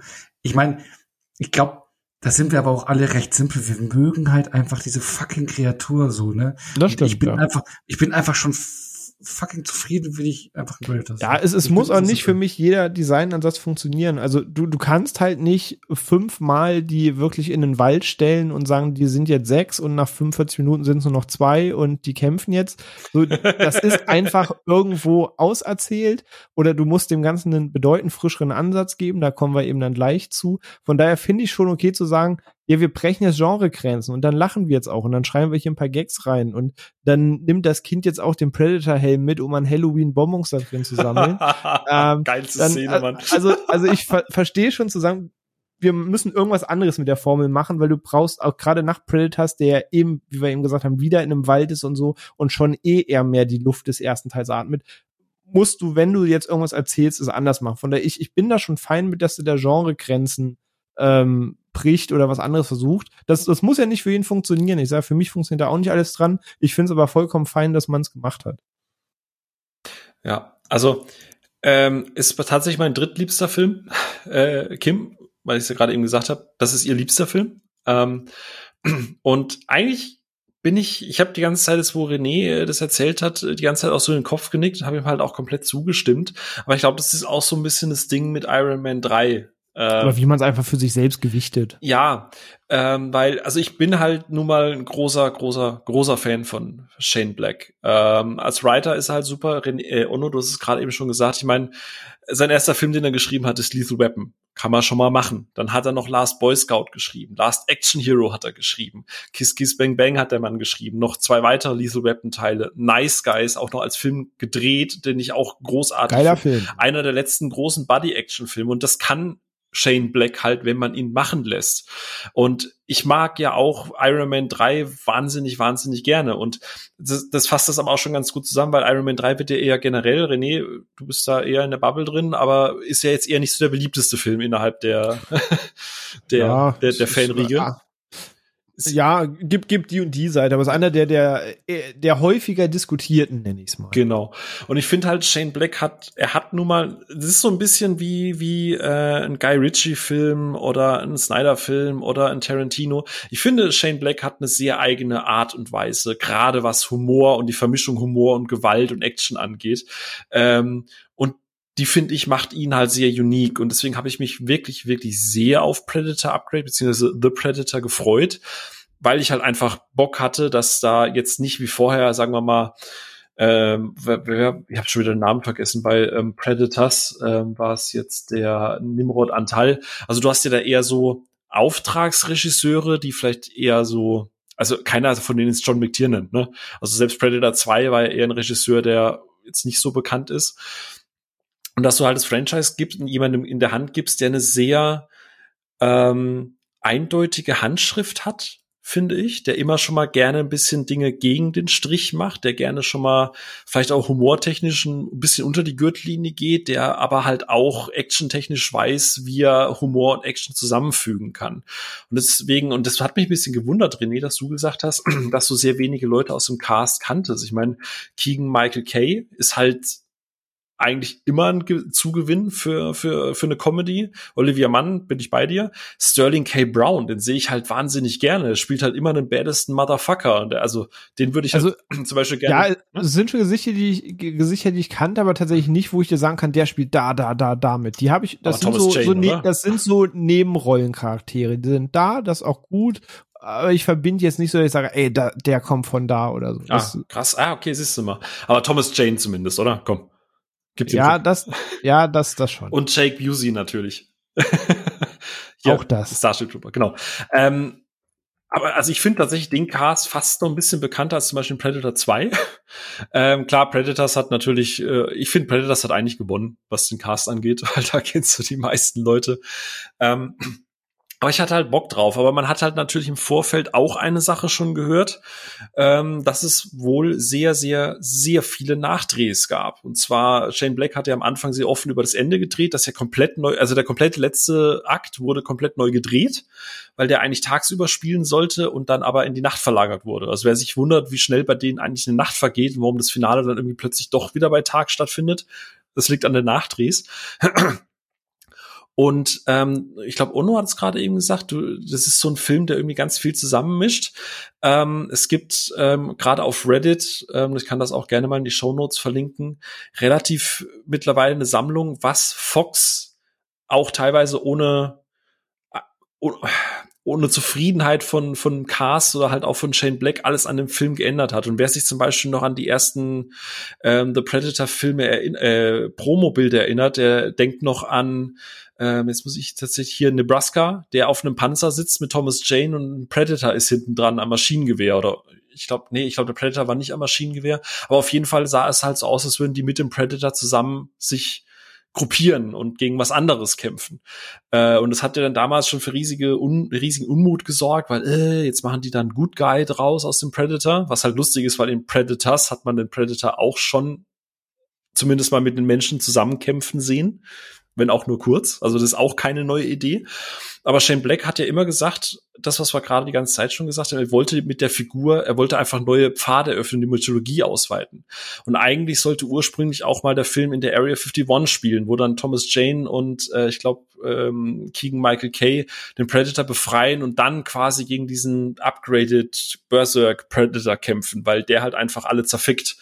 Ähm, und es wurde halt alles neu geshootet und deswegen fühlt sich der Film halt auch an wie irgendwie zwei Filme von zwei unterschiedlichen Regisseuren, weil das halt einfach nicht das ist, was mal geplant war von Shane Black.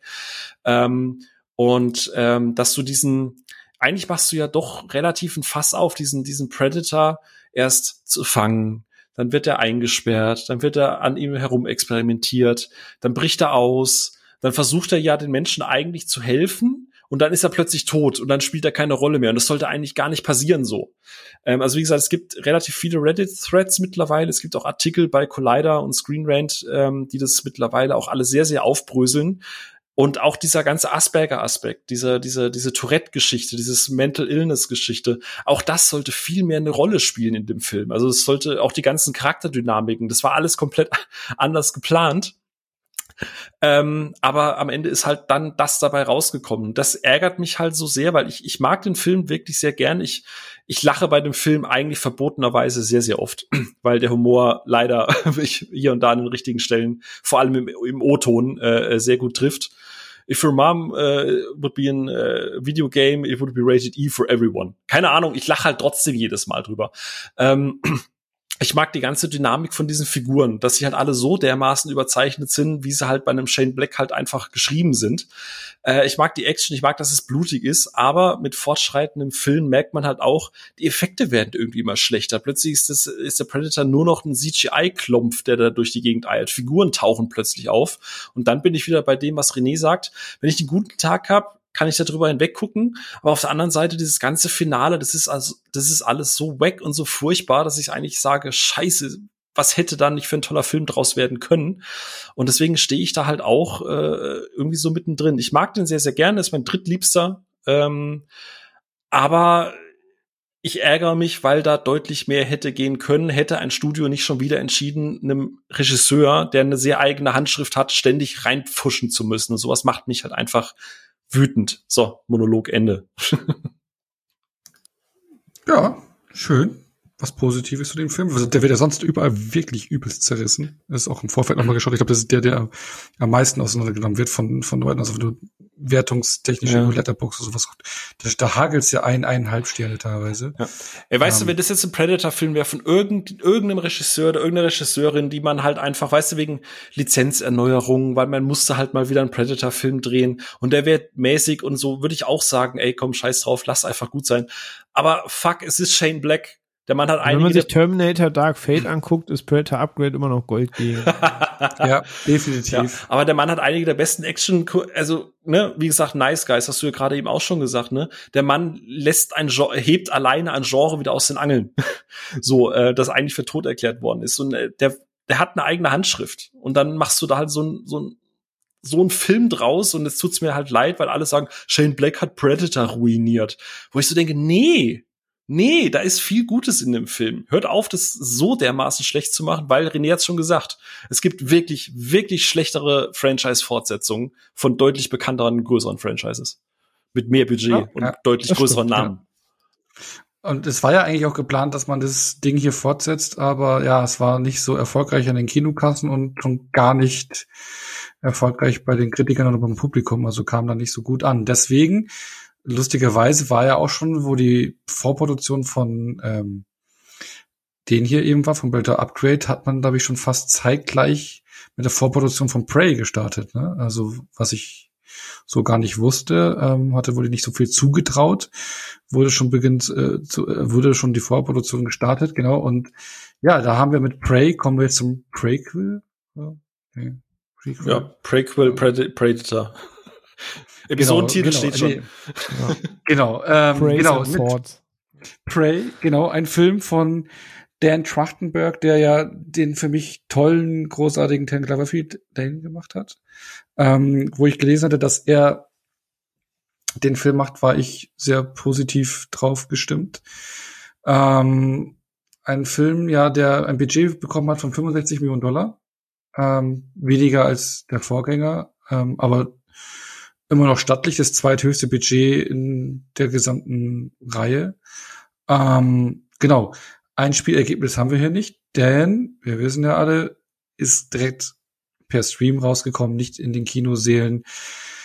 In den USA auf Hulu, hier bei uns auf Disney Plus und auf Hulu hat der zum, hat er sämtliche Streaming-Start-Rekorde gebrochen. Also für Hulu auch äh, besser als sämtliche Filme und Serien, die da bisher veröffentlicht worden sind.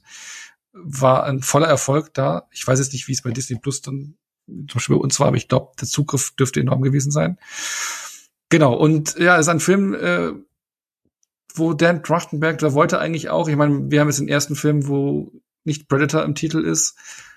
Ähm, er wollte eigentlich auch bis zum Release nicht, dass rauskommt, dass es ein Predator-Film ist, sondern dass dann, ja, man überrascht ist, oh, das ist ja ein Predator-Film. Ne? Aber äh, ja, die Marketingabteilung hat gesagt, nö, müssen wir so vermarkten. Ich meine, sowas ähnliches kennt man ja auch auf, aus der Reihe, die, an der er mitgearbeitet, Ten Cloverfield Lane, wo man ja auch manchmal das Gefühl hatte, das sind irgendwie Filme, die werden produziert und werden dann irgendwie kurz vor Start dann, ah, okay, du bist jetzt ein Cloverfield-Film. Ne? Also hat man manchmal so das Gefühl, dass man das irgendwie ranklatscht. Aber hier war es von Anfang an äh, eben so geplant.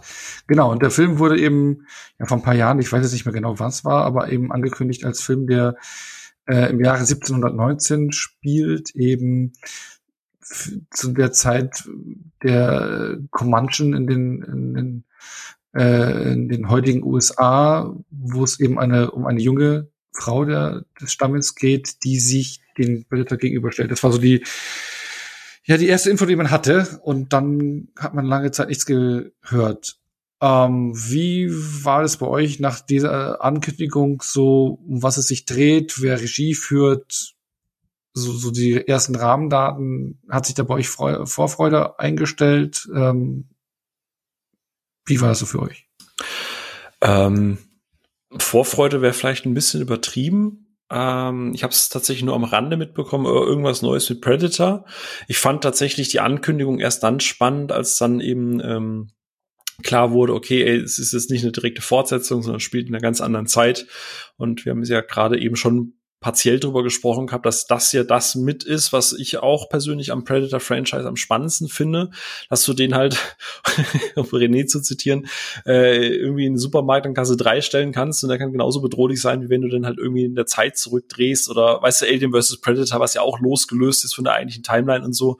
Und das fand ich tatsächlich ganz spannend, die Prämisse. Und auch mit, dass das halt jetzt nicht irgendwie ein schwer bewaffneter Soldat ist oder man jetzt nicht mit modernen Waffen dagegen kämpfen kann, sondern wie das halt entsprechend potenziell runterskaliert wird, wie das dann aussieht, wenn du mit Bogen und Speer gegen so einen äh, Predator kämpfst. Und ich war so vorsichtig freudig und hatte halt auch wieder diese Hoffnung, dass das so ein also gerade auch bei dem Regisseur, weil ich mochte Ten Cloverfield Lane auch sehr, sehr gerne, gerade weil das ja so ein, so ein wahnsinniges, Film, ja, so, so ein richtig gutes Kammerspiel war, endlich mal wieder Mary Elizabeth Winstead, die gefordert wird, äh, genauso wie ähm, äh, wie heißt er? John Goodman. John Goodman, ja, vielen Dank.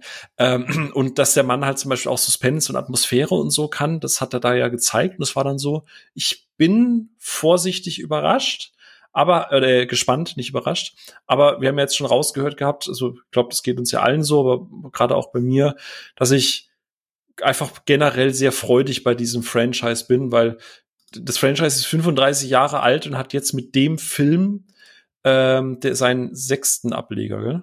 Eins, fünften. Fün seinen fünften Ableger. Äh, ich sag mal, wo wir es gerade am Anfang im Vorgespräch noch von Nightmare on M Street oder Freitag der 13. hatte, die haben in der Hälfte der Zeit irgendwie das Dreifache an Filmen rausgebracht gefühlt. Also es ist jetzt nicht so, dass man irgendwie jedes Jahr mit Predator zugeschissen wird. Von daher war ich da echt positiv gespannt. Was bei dir, René? Mm, gespannt trifft's ganz gut. Ähm, die, die Vorfreude kann ich gar nicht betiteln, weil ähm, ich habe ja schon mal gesagt, bei einigen Projekten gehe ich ähm, zurück, was das Thema Trailer und so weiter angeht. Bei Sachen, wo ich eh weiß, was ich da sehe, wie wenn jetzt der neue Marvel-Film kommt, der neue Mission Impossible, da gucke ich mir auch die Trailer, weil ich einfach neugierig bin. Ähm, aber bei einigen versuche ich halt auch so wenig zu wissen wie möglich und ich habe zu Prey nur den allerersten Teaser gesehen und da hast du eigentlich nur diese Kamerafahrt über den Wald gesehen, wo auch eben kam, ne, from the director of Ten Cloverfield Lane und so weiter. Du hast dieses weite Feld gesehen und du hast eben einmal die Hauptdarstellerin Amber Midthunder, wie es im Film äh, Naru, gesehen, wie sie nur so ein bisschen in dem Gras hockt und den Bogen spannt und dann kommt Prey, der Titel das war alles, was ich bis zum Filmtag dazu gesehen habe. Ich habe noch das Poster gesehen, als es dann veröffentlicht wurde. Same. Aber ich habe mir keinen Trailer angeguckt, ich wollte das Predator-Design ähm, nicht sehen. Ähm, ich dachte mir einfach nur, okay, die, die Idee hinter Far Cry Primal trifft auf äh, Predator, da bin ich vorsichtig gespannt. Ich fand die Idee auf dem Papier zu sagen, wir packen den, den großen Jäger in die Zeitepoche von Jäger und Gejagter, das fand ich so simpel wie genial, ähm, da ich schon dachte, okay, das ist cool ähm, anstatt einfach mit dicken Wummen. Aber weit habe ich mich gar nicht beschäftigt. Ich habe mich mega auf den Release-Tag gefreut. Ich habe ihn dann auch einen Tag danach gesehen, weil ich leider am Release-Tag verhindert war. Ähm, ich habe mich mega gefreut, ihn dann zu sehen, aber ich habe mich vor dem Release tatsächlich von allem außer diesem Teaser ferngehalten. Aber ich hatte Lust drauf.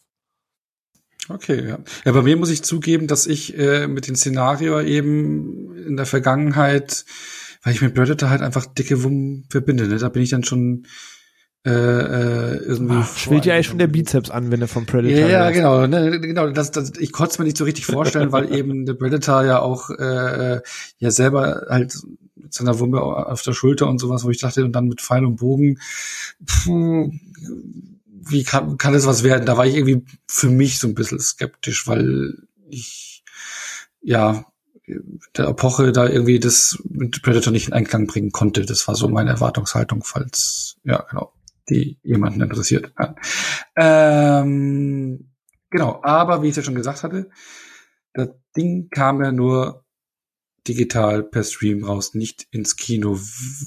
Was sagt ihr so diese Tatsache? Wie findet ihr das? Weil ich meine, wir, wir haben es ja mit einer Filmreihe zu tun, die eben nicht im Direct-to-Video-Markt versumpft ist, sondern die bis dato immer auf der großen Leinwand zu sehen war, jetzt eben das erste Mal nicht. Fand ihr schade oder habt ihr euch gefreut? Ja, cool, kann sofort klicken, sofort gucken oder hättet ihr den äh, trotzdem, obwohl er sofort so verfügbar war, lieber auf der großen Leinwand gesehen? Ähm, wir hatten es, wenn ich mich recht entsinne, René, in unserer Wertungsdiskussion, was das Thema Erwartungshaltung angeht und äh, mhm. wie die geschürt werden, je nachdem, wo man Filme zum Beispiel schaut. Und ich glaube, zu behaupten, wäre der Film groß angekündigt, mit entsprechendem Marketingdruck im Kino gelaufen, hätten die Leute den Film nicht so positiv aufgenommen. Ähm, ich hätte oder ich würde im Nachhinein Prey, glaube ich, sehr gerne mal im Kino sehen.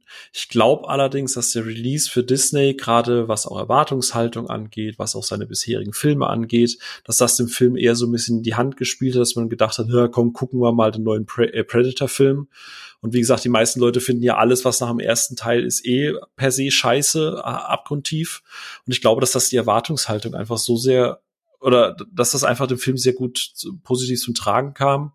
Äh, ich gebe zu, ich auch selber hatte, habe mich gefreut, aber habe halt eben wegen dem Release zu Hause eher so einfach mal geguckt und war dann mit jeder Minute positiv überrascht und dachte mir dann erst am Ende, ja, wäre ich jetzt wahrscheinlich nicht dafür direkt ins Kino gerannt, aber irgendwann sehen dort wäre schon ganz gut. Okay, aber, aber spannende Idee, dass du sagst, dass es zugute kam, so ein reiner Streaming-Start, äh, dass man da halt wohlwollender ist, weil ich finde, wenn du das mal gegenstellst, du hast dieses Jahr auf Netflix den Release von Texas Chainsaw Massacre gehabt, der da ist auch nicht so gut wegkam. Ne? Also ich meine, hier und da hat er seine Fans und ich finde persönlich auch, dass er seine Qualitäten hat. Aber war den hast zum Beispiel nicht, ich weiß nicht, ob es jetzt besser im Kino gewesen wäre, ob er dann anderes Publikum gefunden hätte, sein spezielleres und dann besser weggekommen wäre. Aber der zum Beispiel, glaube ich, hat jetzt keine großen Vorteile in der Bewertung daraus gezogen, dass er per Streaming direkt auf die Netflix kam. Ich finde halt, wir haben jetzt über die ganzen Filme gesprochen und wir sind ja überraschenderweise sehr oft beieinander, auch was die, die Wertung und so angeht. Ich habe aber einfach das Gefühl und gerade auch mit Prey, wenn man dann halt leider, sagen wir mal, auf Social so ein bisschen durch die Gegend eiert und einfach mal so ein bisschen die Argumentationsgrundlage auch einfach sieht.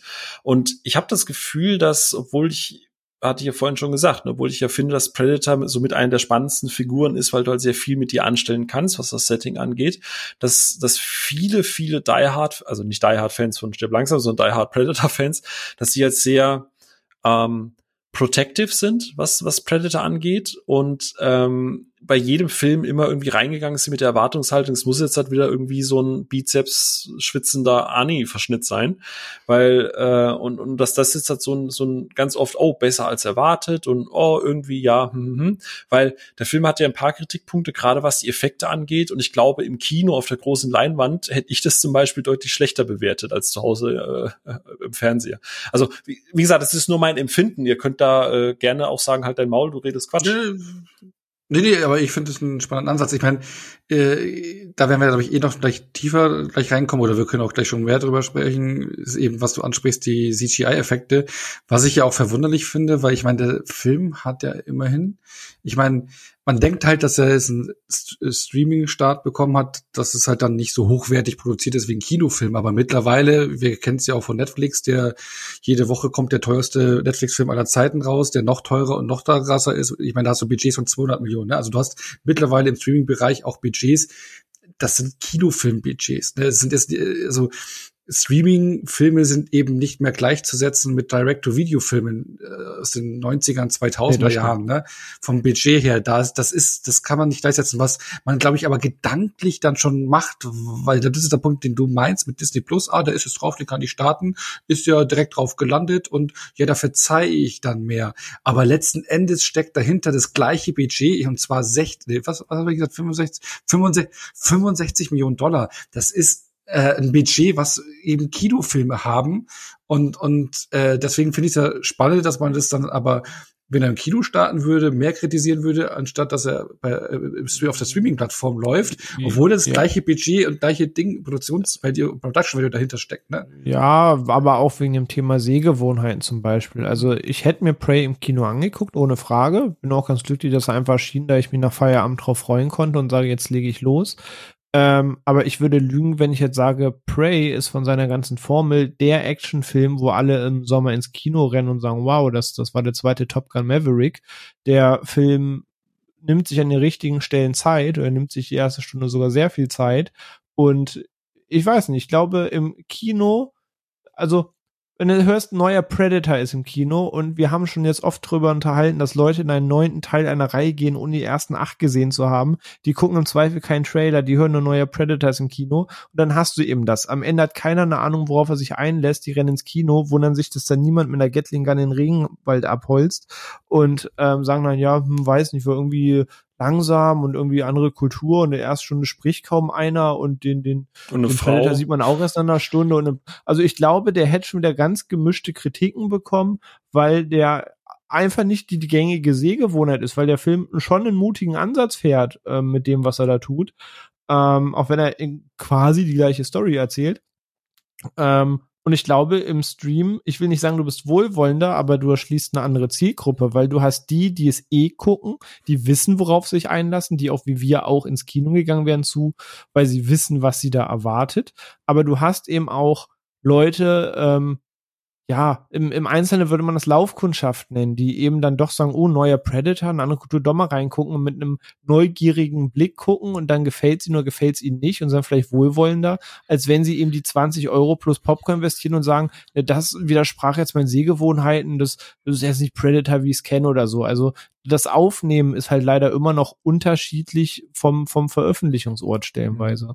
Ja, plus, ja, aber, aber Meinst du, dass er nicht vielleicht auch hätte trotzdem im Kino hätte laufen können? Weil ich, es ist ja ähnlich gelaufen wie mit äh, Ghostbusters Film auch. Der hatte seine Uraufführung äh, auf dem, auf der San Diego Comic Con und hat ja Standing Ovations bekommen. Also bei seiner ersten Aufführung, ah, so ah, ähnlich also wie richtige Ghostbusters Lob, letztes Jahr auch. Lobeshymnen Ja, ja, genau. Der hat, der hat sofort Lobeshymnen bekommen und da wurde er im Kinosaal gezeigt. Klar vor Hardcore-Fans, Ja. wie letztes Jahr eben Ghostbusters. Korrekt. Die, bei Ghostbusters gab es auch Standing Ovations, waren auch alle happy. Jetzt bei Prey eben auch, aber da hast du schon einen positiven Pass gehabt, allein für die Leute, die sich darauf freuen. Und ich finde, dass der schon relativ, ich denke mal, also die Kritik, die er kam, der hat jetzt sehr viel positive Kritik bekommen, die er, glaube ich, unabhängig davon, wo er erscheint, also die Kritiker müssten theoretisch, ob sie es im Kino sehen oder im Streaming, gleich bewerten den Film. Also der hat eine sehr aber das positive tun Leute Resonanz ja bekommen. leider nicht. Sollten Ja. sie, tun sie aber nicht. Wir haben mit ja Genau. auch den nee, ich rede jetzt von, ich, ich rede jetzt von professionellen Ach so, ach so, Kritikern ja. und sowas, aber da ist ja auch sehr wohlwollend aufgenommen worden.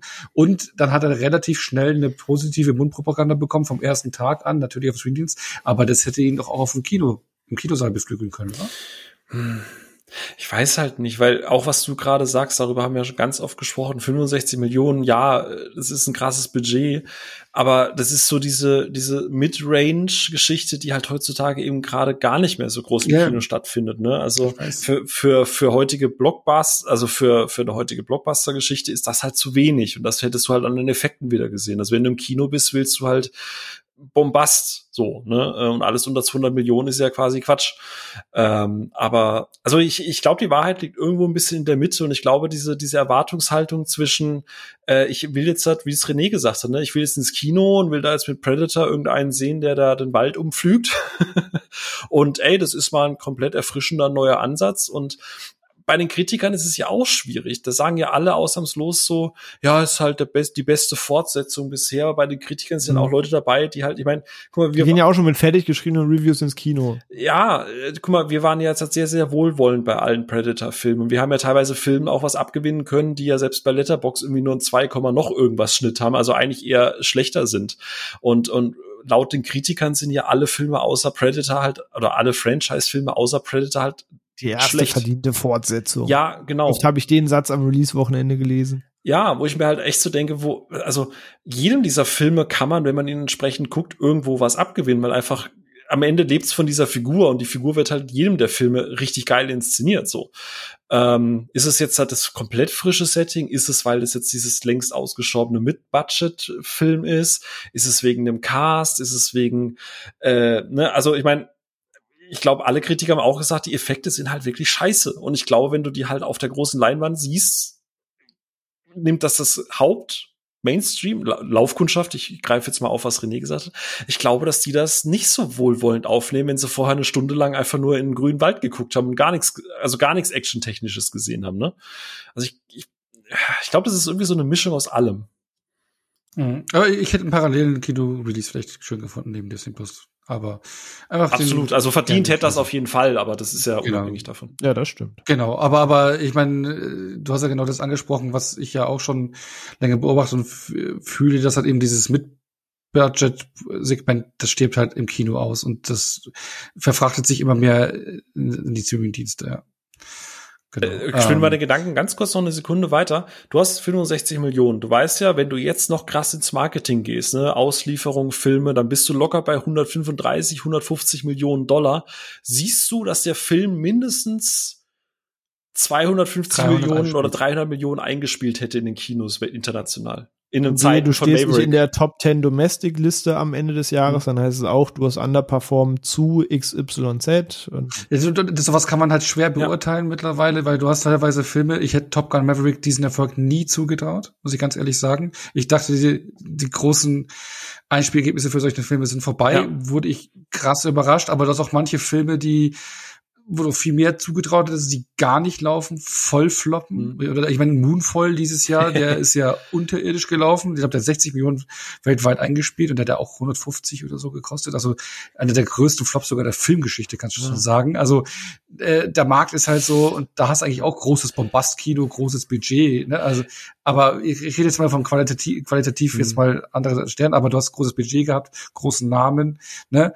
Lief auch nicht. Also das Publikum ist eh verrückt. Ne? Also ja. ich, ich hätte mir vorstellen können, vielleicht weil solche Filme werden eben von positiver Mundpropaganda ge getrieben und das ist eben auch der Fall bei Top Gun Maverick. Der lebt von ja. der positiven Mundpropaganda enorm und so, auch Filme wie von Jordan Peele zum Beispiel, die mittlerweile Box-Office-Erfolge sind, eben auch. Und ich hm. hätte mir vorstellen können, dass der vielleicht davon getragen wird, aber dass auf die 300 getragen wird. Ja. ja, vor allem musst du dir halt auch mal bedenken, Predator ist, ich meine, wir reden da jetzt halt drüber und es gibt wahnsinnig viele Fans, aber am Ende ist Predator ich, ich sage jetzt mal Hot Take technisch, ich würde sagen, das ist halt ein Nischen-Franchise, weil guck mal, es ist jetzt ja der erste Teil hat, hat äh, so das Fünffache von seinem Budget eingespielt, aber da sind wir auch noch unter 100 Millionen. Gut, Inflation, jada, jada. Der zweite hat knapp 60 Millionen eingespielt. Äh, der, der, der dritte so 130 Millionen, dann 160 Millionen. Gerade noch so, gerade mal so vielleicht Budget und Kosten reingeholt. Es ist nicht so, dass du da jetzt einen Namen, also ist nicht so, du hast keinen Schwarzenegger mit, mit dabei, du hast da nicht einen Tom Cruise, der eine Fanbase hat, du hast da nichts dabei, was eine Fanbase hat, die das, die das rein rechnerisch auch aus der Historie dieses Franchises heraus auf 300 Millionen plus tragen könnte. Äh, ne? Ich, denke, ich denke mal mit Marketingbudget, ich glaube 250 hätten, wärst du in eine Gewinnzone reingekommen. Aber äh, eben, Alien vs. Predator war bisher der erfolgreichste Film eben, das mit 177. Der ja, meisten gehasst.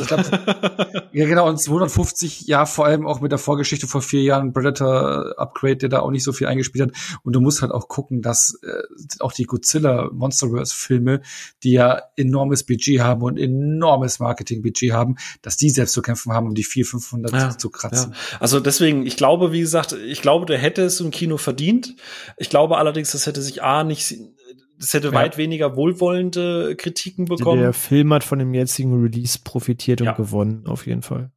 Ja, deswegen auch die Hulu-Rekorde. Ne? Genau, aber dann äh, schließen wir das mal kurz. Genau. Und ja, ähm, wir haben ja schon über das Setting geredet. Also es spielt hier eben im Jahre 1719 ähm, in den heutigen USA ein Comanchen-Stamm, eine junge Frau, eine junge Comanchin, die hier die Hauptrolle mimt. Und ähm, ja, es ist nicht das typische Predator-Setting.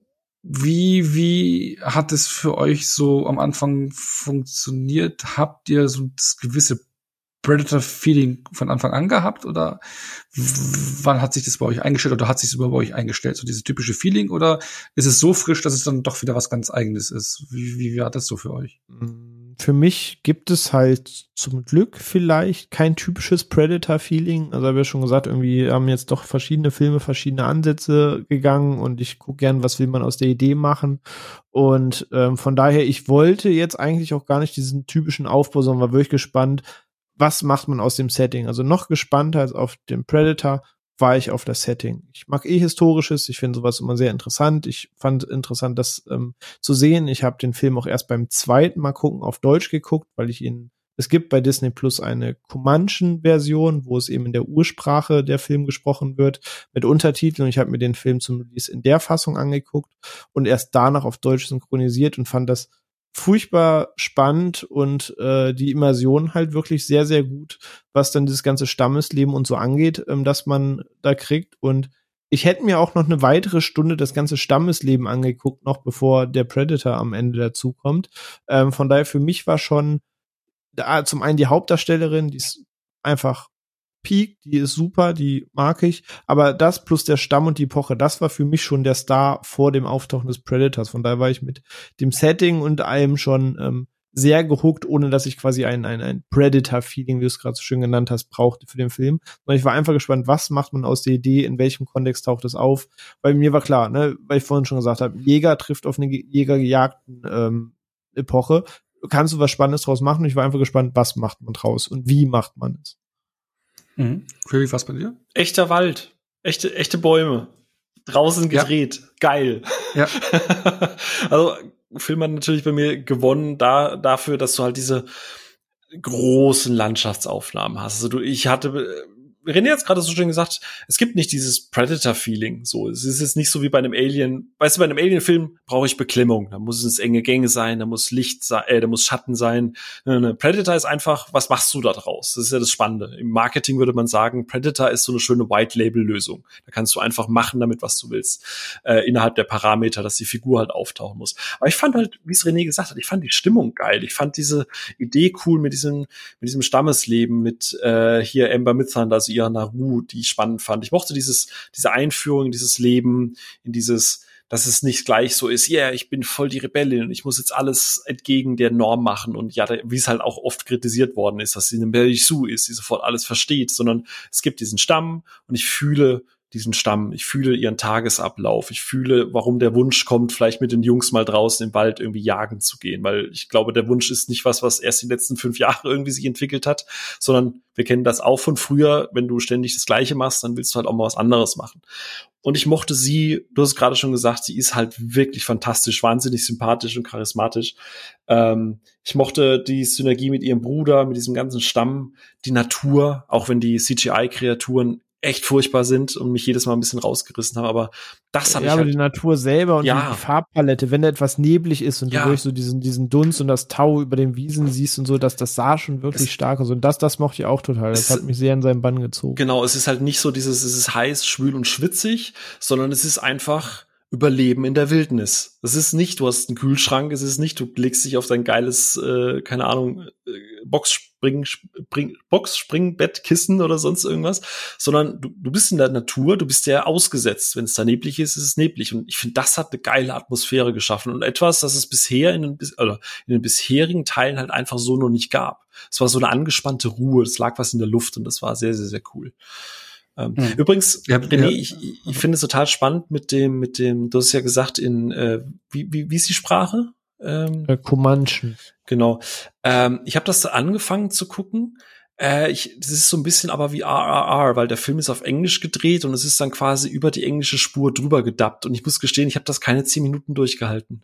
Ich wollte es echt versuchen, aber mich hat das echt rausgerissen.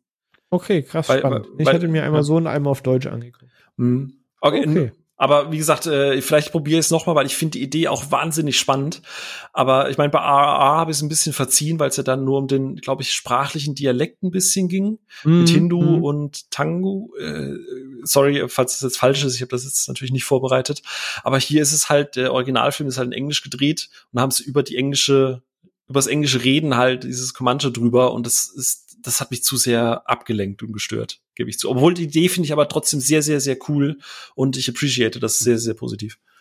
Eben, weil, weil, also das ist ja auch ein Punkt, wie ihr habt es ja auch schon gesagt, mit dem Ablauf, den Tagesablauf, den man hier äh, eben erlebt in den Filmen oder auch jetzt mit den Comanche Dub.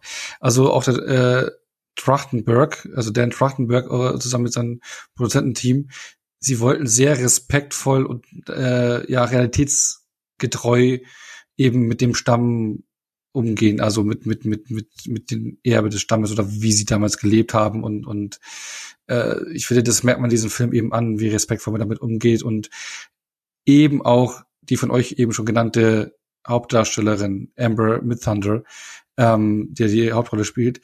Sie ist indigener spanischer und thailändischer Abstammung, also ihr Vater äh, ist äh, ein, ein amerikanischer Ureinwohner und die Mutter kommt aus Europa, also ist europäischer, thailändischer Abstammung, wie ich so genau richtig gelesen habe. Und sie ist auch äh, Mitglied ähm, der Fort Peck Indian Reservation. Ähm, also ihre Wurzeln liegen auch darin und ja, also das merkt man halt einfach, wie hier ein Rädchen ins Aneinander greift, wie respektvoll man damit umgeht und diesen, diesen Tagesablauf und all, alles, alles, ja, Ich finde, ja originalgetreu Ja. umsetzt und das finde ich. Ich finde auch, es wirkt nicht forciert. Also es gibt ja Genau, manchmal, ja, es gibt ja. manchmal so dieses, okay, gerade bei Disney-Filmen, wo du irgendwie so eine Checkbox hast, wo du sagst, okay, wir müssen jetzt irgendwie noch, keine Ahnung, die Ethnie einbauen und die muss so und so jetzt das sagen, damit die da irgendwie. Ich finde, das fühlt sich einfach nicht aufgesetzt an. Das ist, weiß ich, wie, wie Nö, weil, weil, weil, weil, weil, weil, weil das ist das Szenario, Genau. ja, und so sah es halt damals da sah es aus und das Szenario will man nutzen und das Szenario will man so respektvoll und originalgetreu wie möglich nutzen und darstellen, auch eben für die Zuschauerinnen und ja. Ja, also ich habe mich, das macht man. Ich habe nie das Gefühl gehabt, ich werde da jetzt, weißt du, wie du es auch immer so siehst, so indoktriniert und äh, Vogue, sondern es ist das Setting, es wird etabliert, es ist authentisch und dann ist das Thema auch abgehakt, dann bin ich drin in diesem Film und das kriegt ihr halt wirklich gut hin.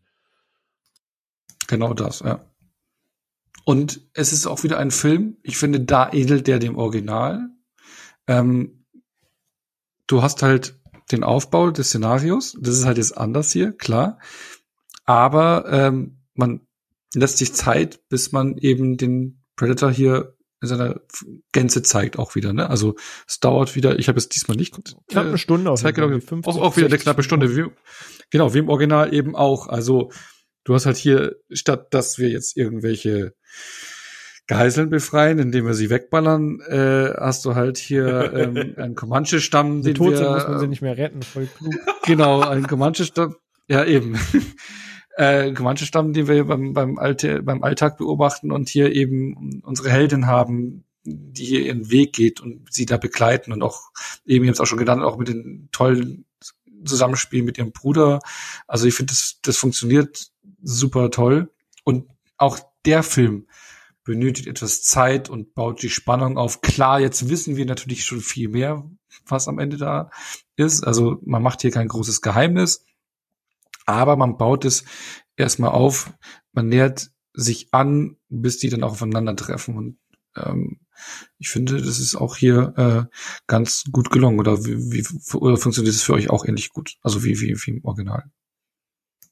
Ja, du hast halt, also du machst halt im Gegensatz zum Original nicht die Suspense daraus jetzt, äh, dass du halt 15 mal eine Wärmebildkamera irgendwie zeigst und halt irgendwo mal so ein knackerndes Geräusch oder irgendwelche verzerrten Stimmen irgendwo sind, sondern ähm, du spielst halt schon mit der Erwartungshaltung des Publikums. Also ich meine, Drachtenberg weiß ja selber, äh, die Leute sind, haben ja jetzt nicht die letzten 35 Jahre hinter Mond gelebt.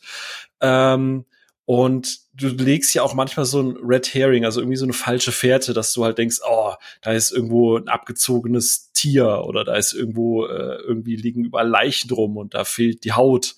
Und dann denkst du halt, okay, du weißt jetzt schon, was passiert, aber dann passiert ja was ganz anderes eigentlich. Und, und das ist relativ smart gemacht, finde ich. Und ähm, das ist halt am Anfang dass du halt immer denkst, okay, jetzt rücken die da aus und angeblich jagen die einen Löwen, aber wahrscheinlich ist das gar kein Löwe. Und tada, am Ende ist es halt doch irgendwie einfach nur ein Löwe. Und ich finde, er spielt da schon sehr, sehr geschickt mit Erwartungshalte, ohne dass es halt so dieses, okay, wie es René vorhin gesagt hat, ne, wir wissen eigentlich, wie es aussieht, aber wir drehen jetzt noch eine Schleife durch den Wald, weil wir irgendwie noch zehn Minuten Screentime irgendwie drauf bekommen, sondern ich hatte nicht das Gefühl, dass du es erzwungen versteckst, sondern dass du halt einfach ein paar falsche Finden legst und die Leute so ein bisschen, ne, hast du jetzt gedacht, ne, du Dödel. Und dann, wenn es dann aber losgeht, dann ist aber auch all in. Ja, genau, das war irgendwann geht's ja dann richtig los. Ne? Ich meine, wir haben ja dann noch dann äh, französische Kolonisten, die hier unterwegs sind, die alles andere als sympathisch dargestellt werden. Ne? Also auch eine originalgetreue Darstellung, wie es ja damals so abgelaufen ist, äh, doof abgelaufen ist alles. Also mehr als doof. und äh, dann eben sich der Predator da einschaltet und ähm, ausschaltet. Ja, Blut, einschaltet, ausschaltet und Blut fließt, ne? Und nicht wenig auf jeden Fall. Ja. Dann, ja genau, und dann geht ja die Action los. Und wie, wie, wie gefällt euch dann jetzt der Action-Part, wenn es ans Eingemachte geht? Ähm, ist ja dann doch ein bisschen anders wie im Original die muskelbepackten Männer, die mit der Knarre dastehen, starr und irgendwo hinballern. Ich sag's dir, die Zeit damals war richtig dumm, ne? Weil ohne Maschinen äh, selber nachladen, selber noch Schießpulver stopfen, ist einfach scheiße, wenn du kämpfen musst. Ja, ja da macht man sich aber schön drüber lustig, ne? Ja, ja, ja. Aber René, komm, du bist doch hier die, der, der Action-Fetischist. Hau doch mal. Sag doch mal. Ich mochte die Action-Szenen sehr, sehr gerne in dem Film. Ich habe ja gesagt, ich fand die, die, den spannendsten Ansatz im Film das, das Wie, wie, wie löst man die Situation, weil du eben ein Wesen hast in einem Stamm, das das wahrscheinlich für schwarze Magie oder weiß der Geier was und nicht sagt, ah, fuck, da ist ein Alien mit technologischer fortgeschrittener Ausrüstung, sagen die wahrscheinlich eher weniger. Ähm, und daher fand ich das ganz schön, wie man das gelöst hat, dass du einerseits eben die Industrial-Beppos hast, mit der einen dann sehr legendären Pistole, die jetzt im Prey vorkommt, Easter Egg Alarm und so. Ähm, und sie eben auch kämpfen müssen mit, ja, so wie sie auch selber eben jagen oder so ein Grizzly oder sonst was oder einen Ochsen oder einen Büffel töten. Ähm, du brauchst den nicht mit den Fäusten gegenüberstehen. Diesen Kampf wirst du vermeintlich verlieren ähm, sondern sie müssen auch gucken, wie baue ich mir Fallen, wie locke ich sie in Hinterhalt, wo sind die Schwachstellen, beobachte das Ziel. Und das macht in dem Fall die Protagonistin genauso wie der Predator. Ähm, und beide checken sich quasi über den Film und gucken, wie sie angreifen können. Und am Ende, wo sie dann beigebracht bekommt, wie ihm die Schusswaffe und alles funktioniert und da eben auch dealen muss, wie weit vertraue ich ihm jetzt, wie weit gebe ich ihm die medizinische Versorgung für die Kenntnis und so weiter ähm, und da auch noch so, so ein Moraltwist stattfindet, nicht zu sagen, ja, natürlich vertraue ich dir jetzt, weil der Feind meines Feindes ist mein Freund. Ähm, das, das fand ich alles sehr schön gelöst, auch wie die Gewalt dargestellt ist, von eben wirklich quasi ja, Hindernisse in der Natur von Fallen, wie da eben aber auch mit der Art gekämpft wird, mit Beilen und Speeren. Ähm, dazu die ganze Lichtstimmung, die ich halt grandios finde in dem Film. Das ist eins meiner großen Highlights. Sache, wenn es irgendwie neblig ist, dann, dann fühlst du das, du, du spürst den Tau auf deiner Haut.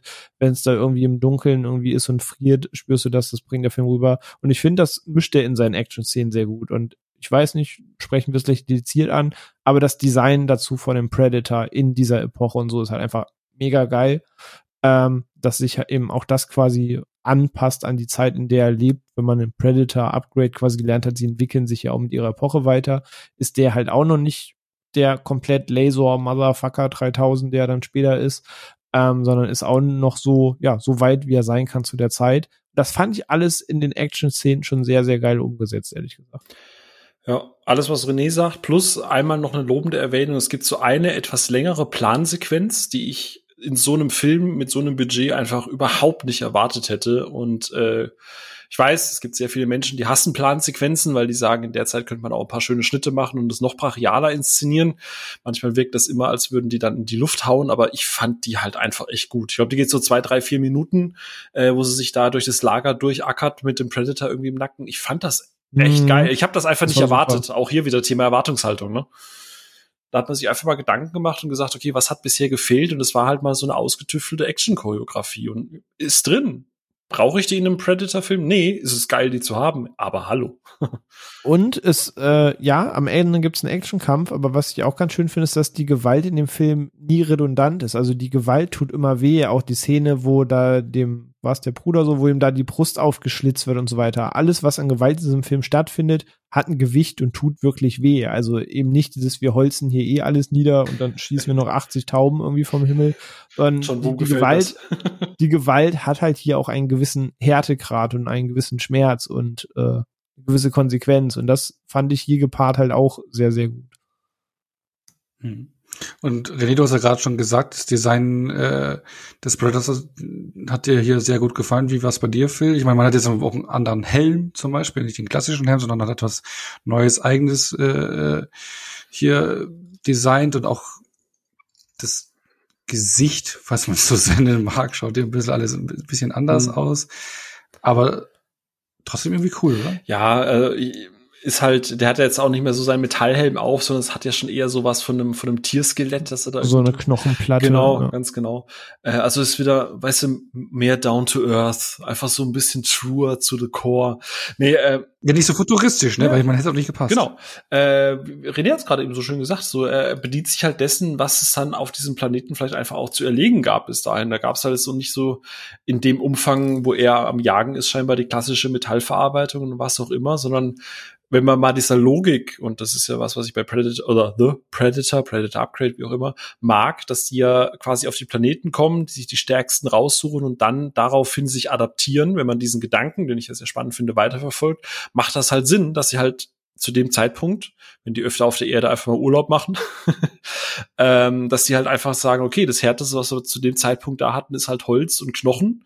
Also nehme ich mir halt einen Knochen, weil das der Top-Gegner war, den ich bis dahin halt einfach erlegt habe. man sieht ja hier in dem Film deutlich mehr als in allen anderen, dass der Predator ja manchmal auch nur, äh, ich glaube, René, du hast es vorhin für den ersten Teil gesagt, so dieses Ranking von Gegnern, die er potenziell hat. Ne, dass er zuguckt, wie irgendwie ein Fuchs und ein Hase gegeneinander kämpfen, dann sagt, okay, Hase ist halt ein Dulli, mache ich nix, aber der Fuchs oder der Tiger oder was das ist, oder der Puma, der ist mhm. geil, den, den bekämpfe ich jetzt, wenn er den dann halt äh, irgendwie wenn das irgendein groß genuges Tier ist, wo man dann halt mal eine Schädelplatte rausnehmen kann, warum nicht, ne? Andere sammeln Muscheln. Du siehst ja, so die Büffel häutete einfach und hängt's alle auf und bei dem Bär macht er sich die Arbeit und rangelt dann halt Die auch. Büffel mit waren ja die französischen Dingsjäger, das war ja nicht er. Ach, ach, stimmt, stimmt, das war Das war die falsche Fährte. So. Stimmt, stimmt, stimmt. Aber ich, ich höre raus, ihr mochtet den, oder? Oder was wäre euer Fazit für Prey? Ja, so, ich habe ihn zweimal gesehen und bin an drei Tagen. Also das, das spricht schon für den Film. Ich hatte eine wirklich sehr gute Zeit mit dem. Ich war sehr, sehr happy. Ja, same. Äh, ist mein, tatsächlich, jetzt kritisiere ich es ja vorhin, ne? Re- René, wir reden darüber, was die Kritiker im Prinzip schon wussten, dass es der zweitbeste sein muss.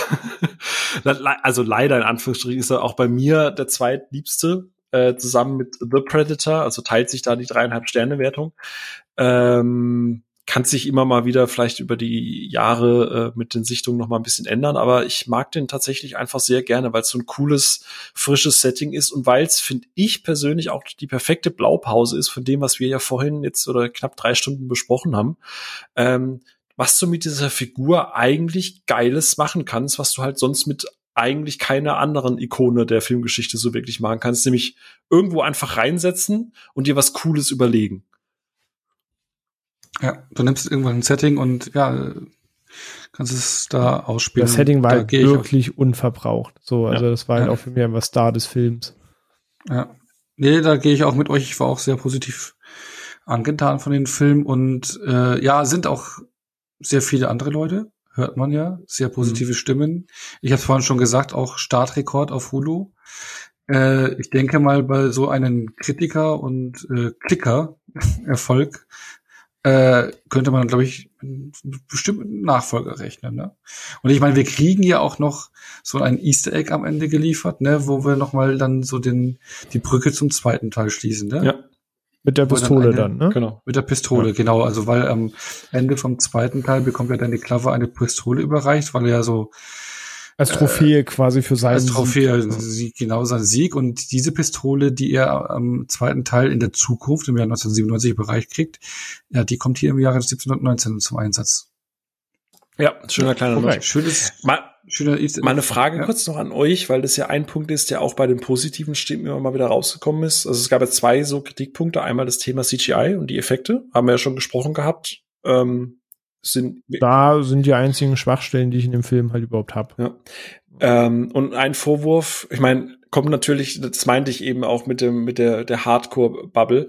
Findet ihr, dass die ähm, Naru eine sogenannte Mary Sue ist? Findet ihr auch, dass sie irgendwie zu schnell lernt, wie sie den Predator ausnehmen kann? Weil ich habe halt Prey geguckt und kurz danach halt nochmal Predator und wir haben es ja schon gesagt, Mhm. es ist ja eigentlich sehr nah dran am ersten Teil und ich finde, sie lernt weder schneller noch anders irgendwie wie wie Schwarzenegger den Predator zu besiegen. Also ich ich habe das ich verstehe es also nicht mal jetzt weißt du, weil ich irgendwie da jetzt ein Vogue sein will oder so, ich verstehe den Kritikpunkt einfach überhaupt nicht. Auch nicht so, weil sie folgt ja in dem Kampf nur Regeln der Jagd, die sie vorher ja auch schon studiert hat. Also ihre Figur basiert darauf, dass sie eigentlich Jägerin werden will. Sie wäre halt die Erstjägerin in ihrem Stamm und ne, ist auch wie dieses Frau Jägerin, das machen aber hier die Jungs. Und sie versucht ja eh schon von ihren Brüdern zu adaptieren und zu lernen. Und sie versucht ja auch in anderen Jagdsituationen denen schon zu zeigen, Leute, ich bin hier und da smarter als ihr. Ähm, und auch schon anders rangeht, wenn sie zum Beispiel da den Puma töten möchten oder so ähm, wo dann Naru den Vorschlag macht, ihn da anzulocken. Und äh, das zeigt ja schon, dass sie sich mit dem Thema Jagd auseinandersetzt. Und äh, weiß nicht, ich muss jetzt nicht eine Stunde lang sehen, wie sie versucht zu adaptieren, jetzt, äh, dass sie sagt, oh, ist kein Puma, kein Bär, da muss ich nochmal anders rangehen. Sie, sie folgt ja gewissen Regeln der Jagd dabei und ich finde das vollkommen in Ordnung, wie es ist in dem Film.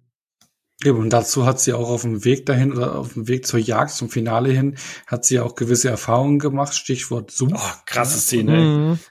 Ja, genau, ja, aber, aber was sie dann einfach nutzt, ne? Also so ähnlich wie Arnie ja auch im Original, der dann auch die Erfahrung mit den Schlamm macht, Korrekt. ja, und merkt so, okay, das hilft, das nutze ich. So hat sie jetzt, okay, nicht direkt einen Zusammenhang mit dem Predator, aber sie hat eine Erfahrung gemacht und sich ausgedacht, okay, das könnte ich nutzen. Ich habe manchmal echt das Gefühl, dass Leute das Ende von Predator mit dem Ende von Phantomkommando irgendwie verwechseln. Ne? Also dass das Arnie halt wirklich im Faustkampf unterlegen ist und ihn einfach wirklich mit Fallen.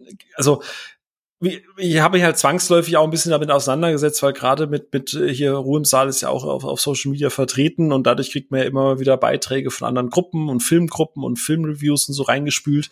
Und das war irgendwie so, sag mal, habe ich jetzt Predator falsch verstanden oder was ist dies mit diesem Vorwurf? Weil die ganze Zeit dachte ich mir so, hey, die ist eigentlich smart und ich nehme ihr das volle Möhre ab. Und dann lies, lese ich halt sowas mit Mary Sue und ich hasse ja diesen Begriff sowieso.